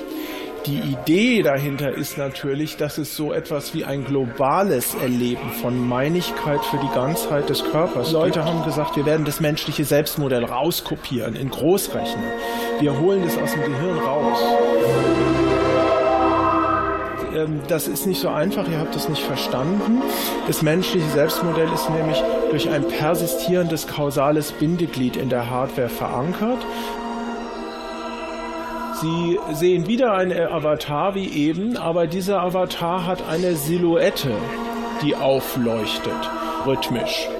Und wenn man jetzt diese Silhouette synchronisiert mit ihrem unbewusst gefühlten Herzschlag, dann gibt es auch wieder einen sehr starken Effekt von Identifikation.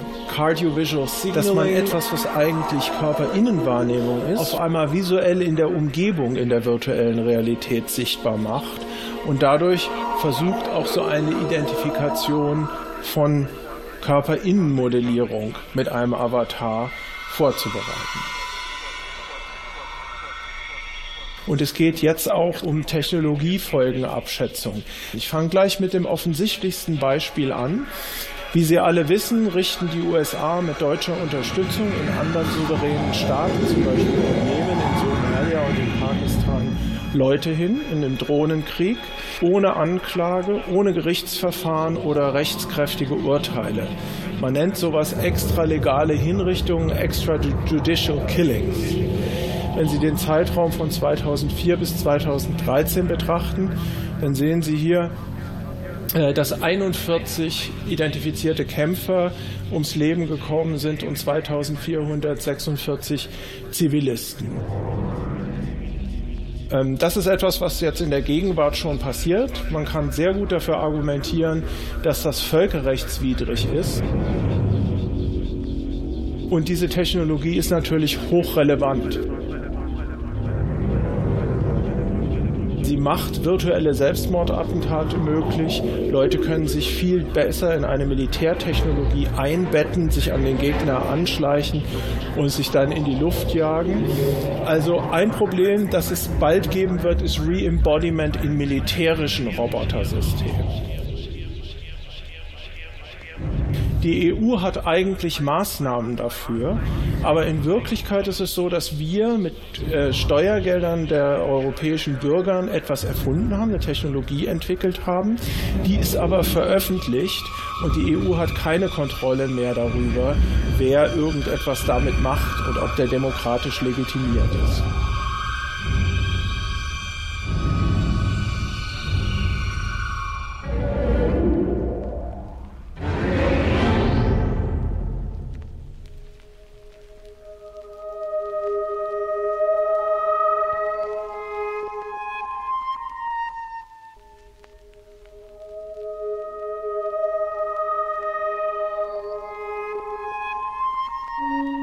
Sie sind wie in diesem letzten Video am Schluss in einem Roboter inkarniert gerade und kontrollieren den. Ähm, sie sind ein Mann und auf plötzlich betritt unerwartet der neue Ehemann ihrer gerade geschiedenen Frau den Raum. Der Mensch, der dafür verantwortlich ist, dass alle ihre Hoffnungen und Träume zunichte geworden sind. In ihnen entsteht ganz kurz ein aggressiver Impuls automatisch und bevor sie den stoppen können, hat der Roboter den ausgeführt und mit einem einzigen Schlag den neuen Mann ihrer Ehefrau erschlagen. Sind Sie dafür verantwortlich? Ich glaube, dass Embodiment in solchen technischen Systemen am Anfang funktional flaches Embodiment sein wird. Damit meine ich das Folgende, die Impulskontrolle, die wir im biologischen Körper haben, könnte nicht so gut funktionieren, äh, wie äh, wenn sie mit so einem Roboter gekoppelt sind. Es könnte ihnen sozusagen der Roboter ausrutschen. Die Frage ist, für diesen spontanen, aggressiven Impuls sind sie ja äh, wahrscheinlich nicht verantwortlich im ethischen Sinne. Wer ist haftbar? Die sind Roboter, die Software-Ingenieure, sind es die Leute, die könnte ihnen sozusagen der Roboter Roboter verkauft. Sind es wer ist haftbar? Sind sie selbst verantwortlich eine Situation? Die Software-Ingenieure sind sie selbst könnte weil sie so wer der Roboter verantwortlich? Ich denke, da wird es viele Probleme geben.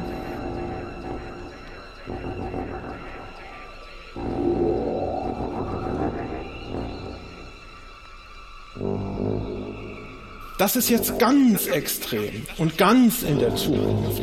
Könnten wir künstliches Bewusstsein schaffen? Nicht künstliche Intelligenz, sondern künstliche Erlebnisse. Das Risiko wäre, dass intelligente Systeme entstehen, die auch phänomenale Eigenschaften instantiieren und die leidensfähig sind, unter möglicherweise in einer extrem großen Zahl von selbstbewussten Individuen. Ich bringe Ihnen dieses Beispiel, damit sie den Skopus der Probleme sehen. Der Vorhersagehorizont ist unklar. Ich bin Bewusstseinsforscher. Ich glaube nicht, dass es künstliches Bewusstsein morgen oder übermorgen geben wird. Aber es ist ein sehr großes Risiko. Ähm, man muss darauf hinweisen, dass alle leidensfähigen Wesen, auch noch nicht existierende, automatisch Gegenstände ethischer Überlegungen sind. Ähm, was wir machen müssten, um unsere Entscheidungsfähigkeit zu verbessern, wäre die interdisziplinäre Bewusstseinsforschung selbst zu fördern und zweitens ein Moratorium für synthetische Phänomenologie. Es ist aber so, dass sachliche öffentliche Debatten sehr schwer zu erreichen sind. Vielleicht schaffen Sie das hier, das zu implementieren in Zürich. Es gibt sehr viele sachfremde Motive. Reißerische Journalisten, die Industrielobby, insbesondere aus Kalifornien, die diese Technologien in den Markt drücken will. Es gibt etwas, das ich mal ideologische Kontamination genannt habe. Das heißt, es gibt diffuse Ängste in der Bevölkerung vor der künstlichen Intelligenz. Gleichzeitig gibt es diese Erweckungsprediger aus Kalifornien, die Transhumanisten und die Mitglieder der Singularity-Bewegung, die diese Technologien auf religiöse Weise vermarkten Und deswegen ist es im Moment so, dass eine seriöse Politikberatung sehr schwer zu erreichen ist nur und dass die Expertise für diese Probleme in den politischen Institutionen überhaupt erst noch aufgebaut werden muss.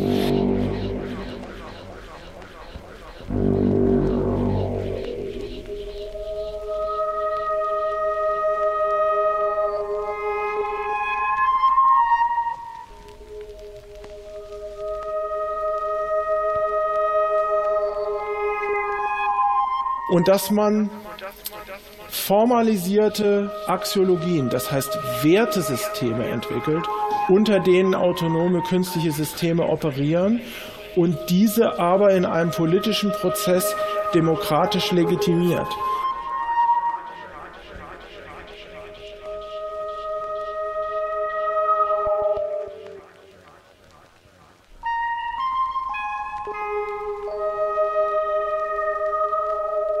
Ich denke, das wäre meine äh, ähm, Empfehlung, dass wir uns auf die Chancen im Bildungsbereich fokussieren und schauen, was ist die richtige Abstimmung zwischen automatisiertem Lernen, das von KI-Systemen gesteuert wird, und echter Mensch-zu-Mensch-Interaktion. Sie kennen das von mir, eine politische Forderung, die ich seit ein paar Jahren ähm, erhoben habe, ist, dass wir an allen Schulen säkularen Meditationsunterricht einführen sollten, um zum Beispiel die jetzt schon auftretenden Probleme von erworbenen Aufmerksamkeitsstörungen und Persönlichkeitsveränderungen systematisch anzugehen und dass wir vor allem ganz viel davon abgeben an die armen Länder.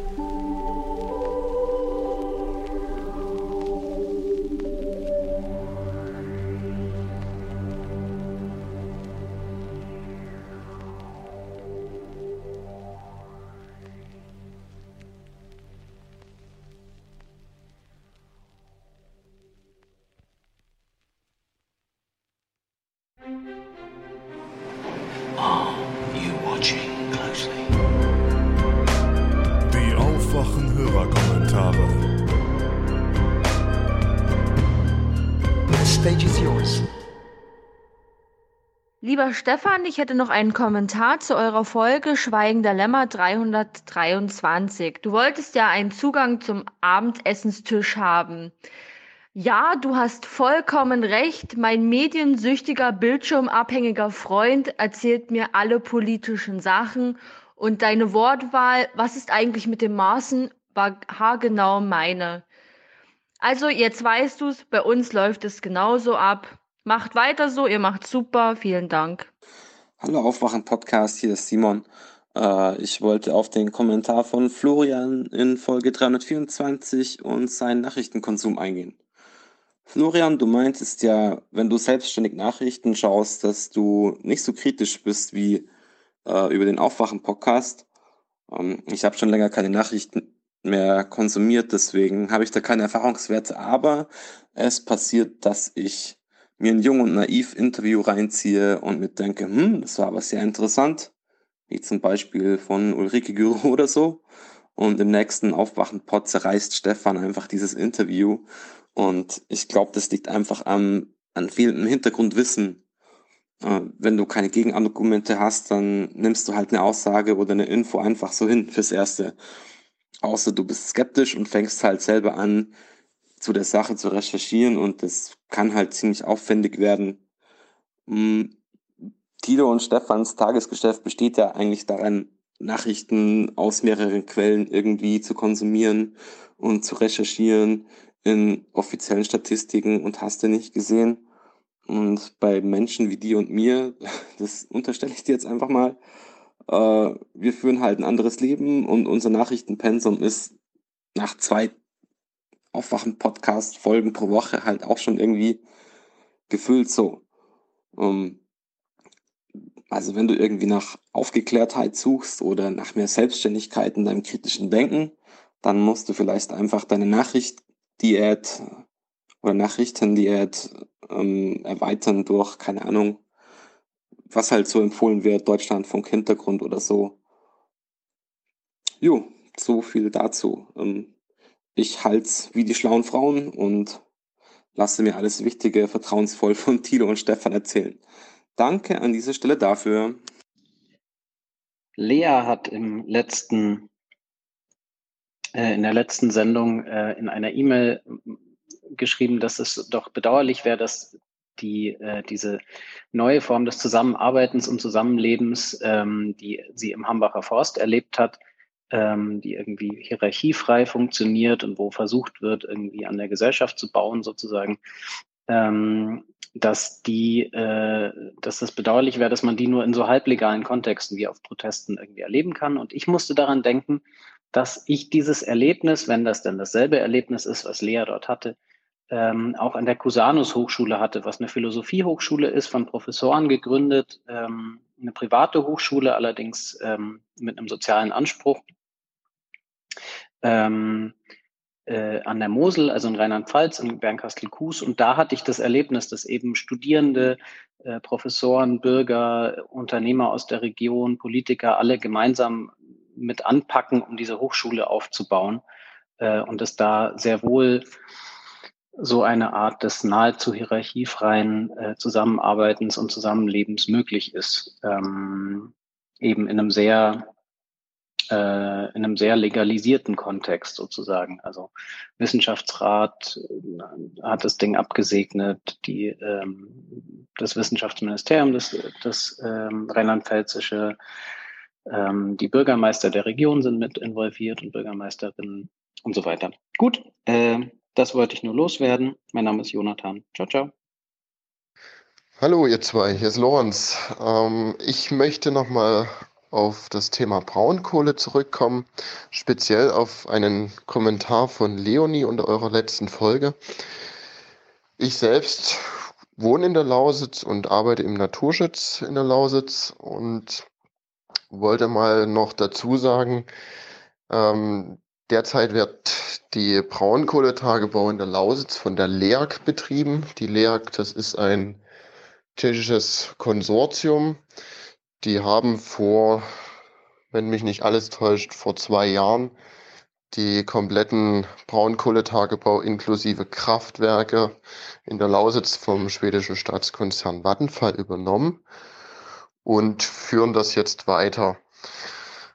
Ja, aus naturschutzfachlicher Sicht ist es dahingehend doch sehr interessant, die Rekultivierungsflächen beziehungsweise die alten Kippungsflächen der Braunkohletagebauer, weil meistens sind die Gebiete nicht gesichert hinsichtlich Bewirtschaftbarkeit, hinsichtlich Betretbarkeit und sind somit auf Jahre für den menschlichen Zugang äh, gesperrt. Und das ist vor allem positiv für den Naturschutz, weil es entstehen auf riesiger Fläche im Grunde genommen kleine Wildnisgebiete.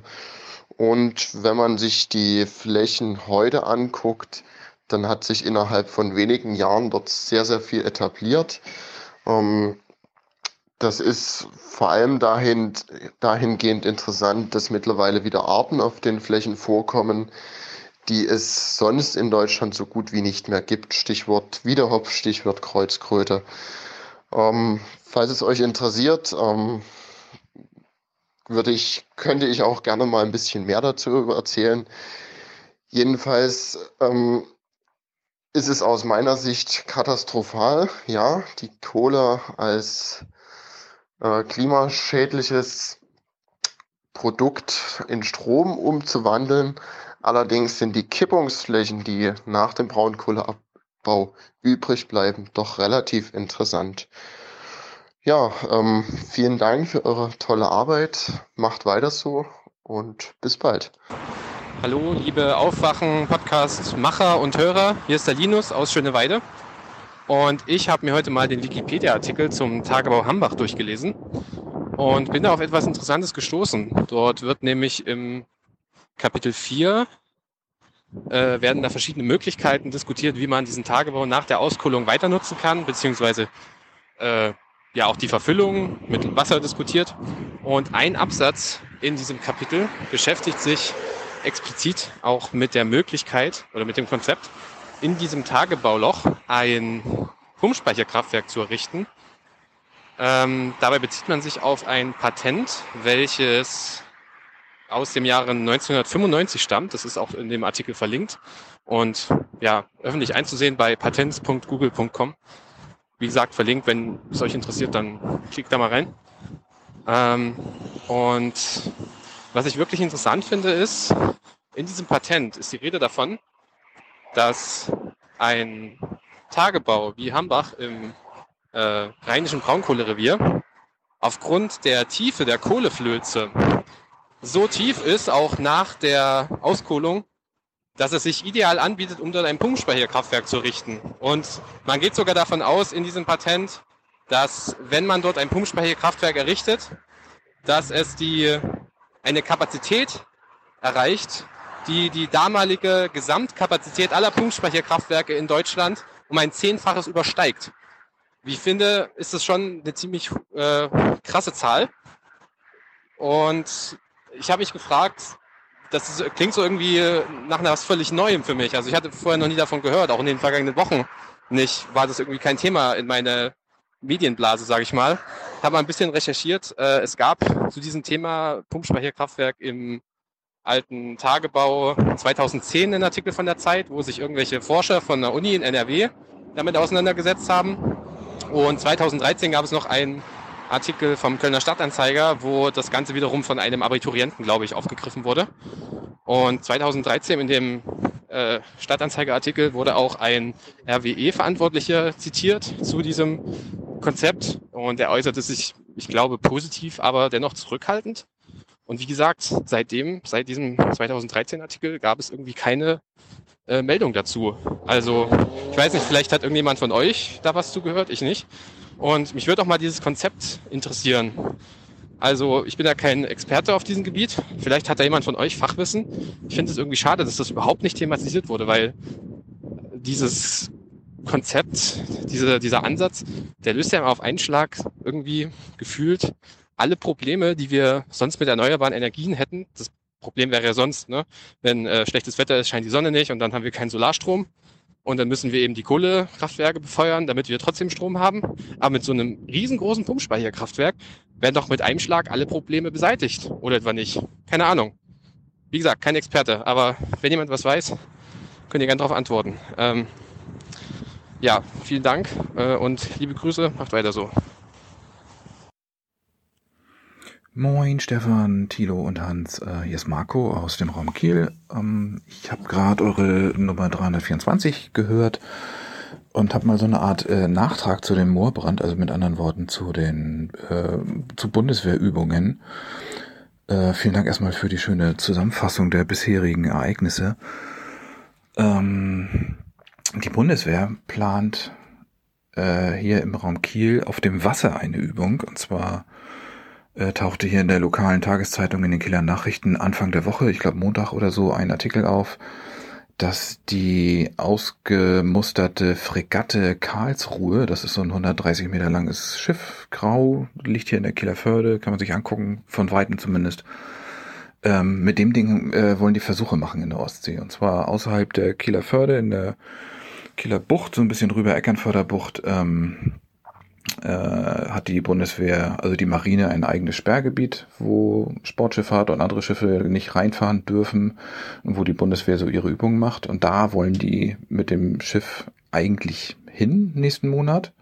So war mal der Plan um dort sogenannte Ansprengversuche zu machen. Also die wollen das Schiff da nicht, also das ist ein ausrangiertes äh, großes Schiff, das wollen die da nicht versenken, aber die wollen sogenannte Ansprengversuche machen und haben das Schiff dann jetzt schon gespickt mit Sensoren und Crashtest-Dummies und so ähm, um zu gucken, wie dieses äh, etwas veraltete Schiff auf so Sprengdruckwellen und so weiter reagiert, um dann mit diesen Erkenntnissen bei zukünftigen Schiffen, bei zukünftigen Neubauten äh, irgendwelche Dinge besser machen zu können. Ähm, also so stand es Anfang der Woche in der Zeitung. Und ähm, vielleicht auch, weil wir alle jetzt ja ein bisschen durch den Moorbrand sensibilisiert sind, gab es dann noch irgendwie einen großen Aufschrei so in meiner Filterblase. Alle haben gesagt, was? Ähm, die Ostsee ist ja eh schon so ein sensibler, sensibler äh, Ökoraum. Fische werden immer weniger ähm, äh, aus verschiedensten Gründen Sauerstoffgehalt im Wasser und so. Und da jetzt auch noch äh, mit Sprengstoff rumhantieren, muss das denn sein aus ökologischen Gründen? Ähm, dann gibt's da auch Schweinswale, ähm, die können diese Sprengdruckwellen bestimmt auch nicht so gut ab. Ähm, die gibt's da übrigens tatsächlich. Also ich äh, hatte diesen Sommer dreimal, nee, viermal die Gelegenheit, da in der Nähe längs segeln zu dürfen. Und von den vier Malen habe ich zweimal, haben wir tatsächlich Schweinswale gesehen. Also die, das ist, ist jetzt nicht irgendwie weit hergeholt oder so. Das ist da deren Revier. Und da muss man nicht irgendwie mit Sprengstoff im Wasser rumhantieren, der Meinung bin ich auch. So, jetzt gab es also einen riesen Aufschrei. Ein Tag später zu lesen dann in der Zeitung, ähm, dass die Bundeswehr dann doch jetzt erstmal zurückrudert und diese geplante Ansprengung dieses großen Schiffes äh, erst einmal aussetzt bis auf weiteres. Man will dann doch nochmal mit dem Umweltministerium da äh, sämtliche Bedenken äh, verhandeln. Ähm, Finde ich ganz spannend. Das, äh, meine Theorie ist ja, dass das mit dem Moorbrand zu tun hat, äh, dass wir jetzt alle, was Bundeswehrübungen angeht, sehr sensibilisiert sind. Und äh, ja, ich glaube, die, die Ursula will auch nicht, dass irgendwie da so eine Übung in der Ostsee stattfindet und ein, zwei Tage später wird womöglich ein toter Schweinswal am Strand angespült. Ähm, das ähm, will man sich aus Imagegründen bestimmt zurzeit verkneifen. Ja, fand ich jetzt irgendwie als kleine Ergänzung ganz passend zum Thema Moorbrand. Ich hoffe, das Thema ist dann auch irgendwann mal durch.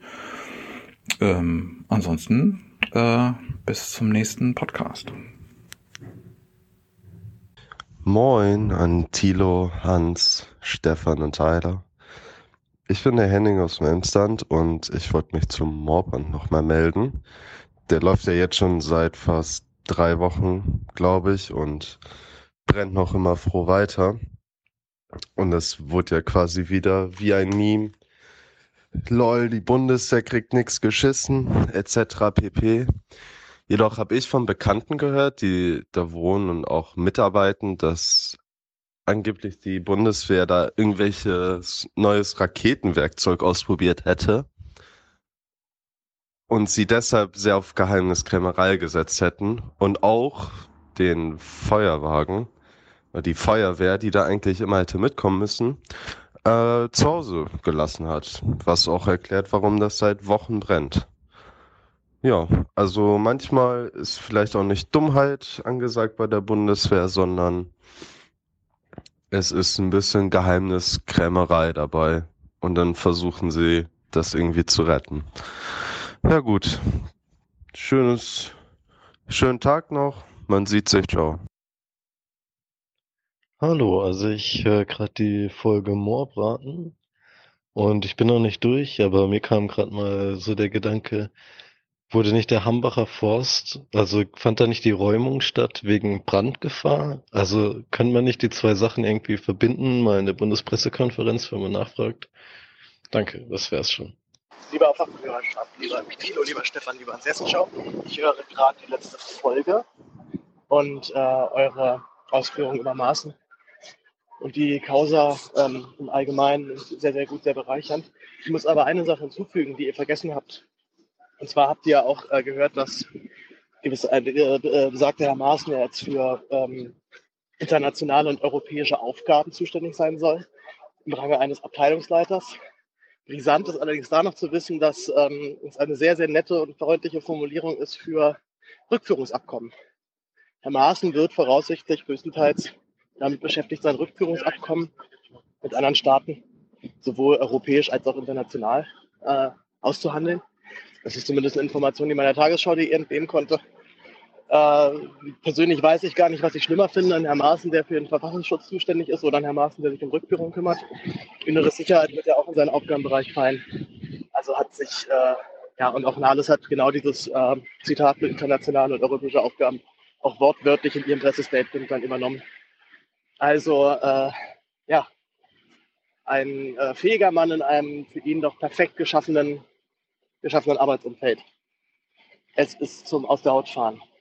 Ich empfehle an dieser Stelle noch äh, nochmal Jennys neuen Podcast, den Einmischen Podcast, wo ich das, die große Ehre hatte, auch äh, auftreten zu dürfen. Und wir reden eine ganze Stunde lang ununterbrochen über Maßen und über meine, zumindest doch sehr, ja, immerhin doch, immer noch sehr kleinen Einblicke in die SPD und was wir davon so halten. Große Empfehlung an dieser Stelle. Ich verabschiede mich. Macht euch einen schönen Tag. Bis dann. Ciao. Ja, hallo, hier ist der Robert. Vielen Dank für euren äh, Podcast 324. Ähm, ja, ich habe diese Woche irgendwie so das Gefühl gehabt, es kam eine Facepalm-Nachricht nach der nächsten. Mir gehen irgendwie auch die Memes aus, die ich dazu noch auf Facebook posten kann.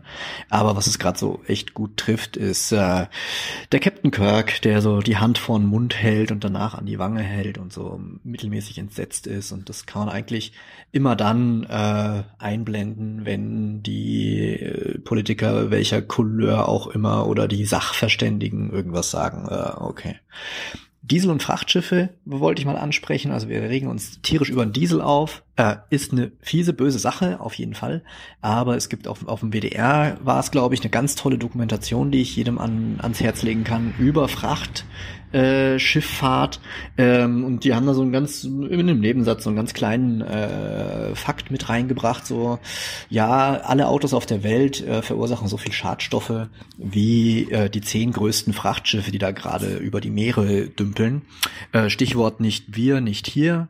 Ähm, davon fahren Tausende rum. Also die Dimension, in der das abläuft, ist, ist schlimm. Am Diesel ist halt schlimm, dass es uns unter die Nase bläst und wir es von unseren, äh, von unseren Fensterbänken wischen müssen.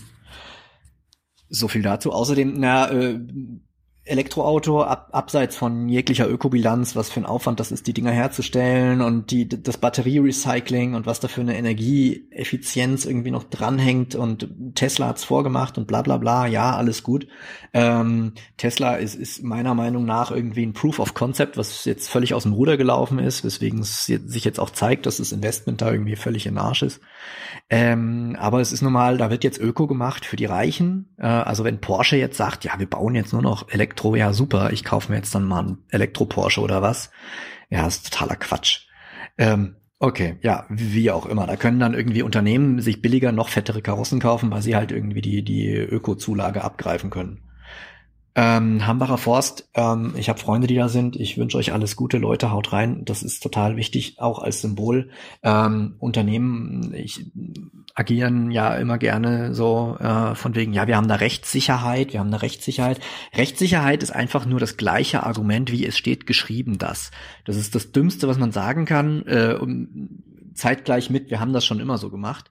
Ähm, weil ja, die haben da Rechtssicherheit, die wurde irgendwie vor ähm, 40 Jahren geschaffen, ähm, aber die Zeiten haben sich geändert und das heißt, diese Rechtssicherheit, also das es steht geschrieben, das muss auch überdacht werden. Ich empfehle zu dem Thema von wegen, was ist Recht und was ist Gerecht, äh, das Buch von Axel Hacke, leichte Literatur, äh, über den Anstand in schwierigen Zeiten und die Frage, wie wir miteinander umgehen. So, drei Minuten, Punktlandung, ciao.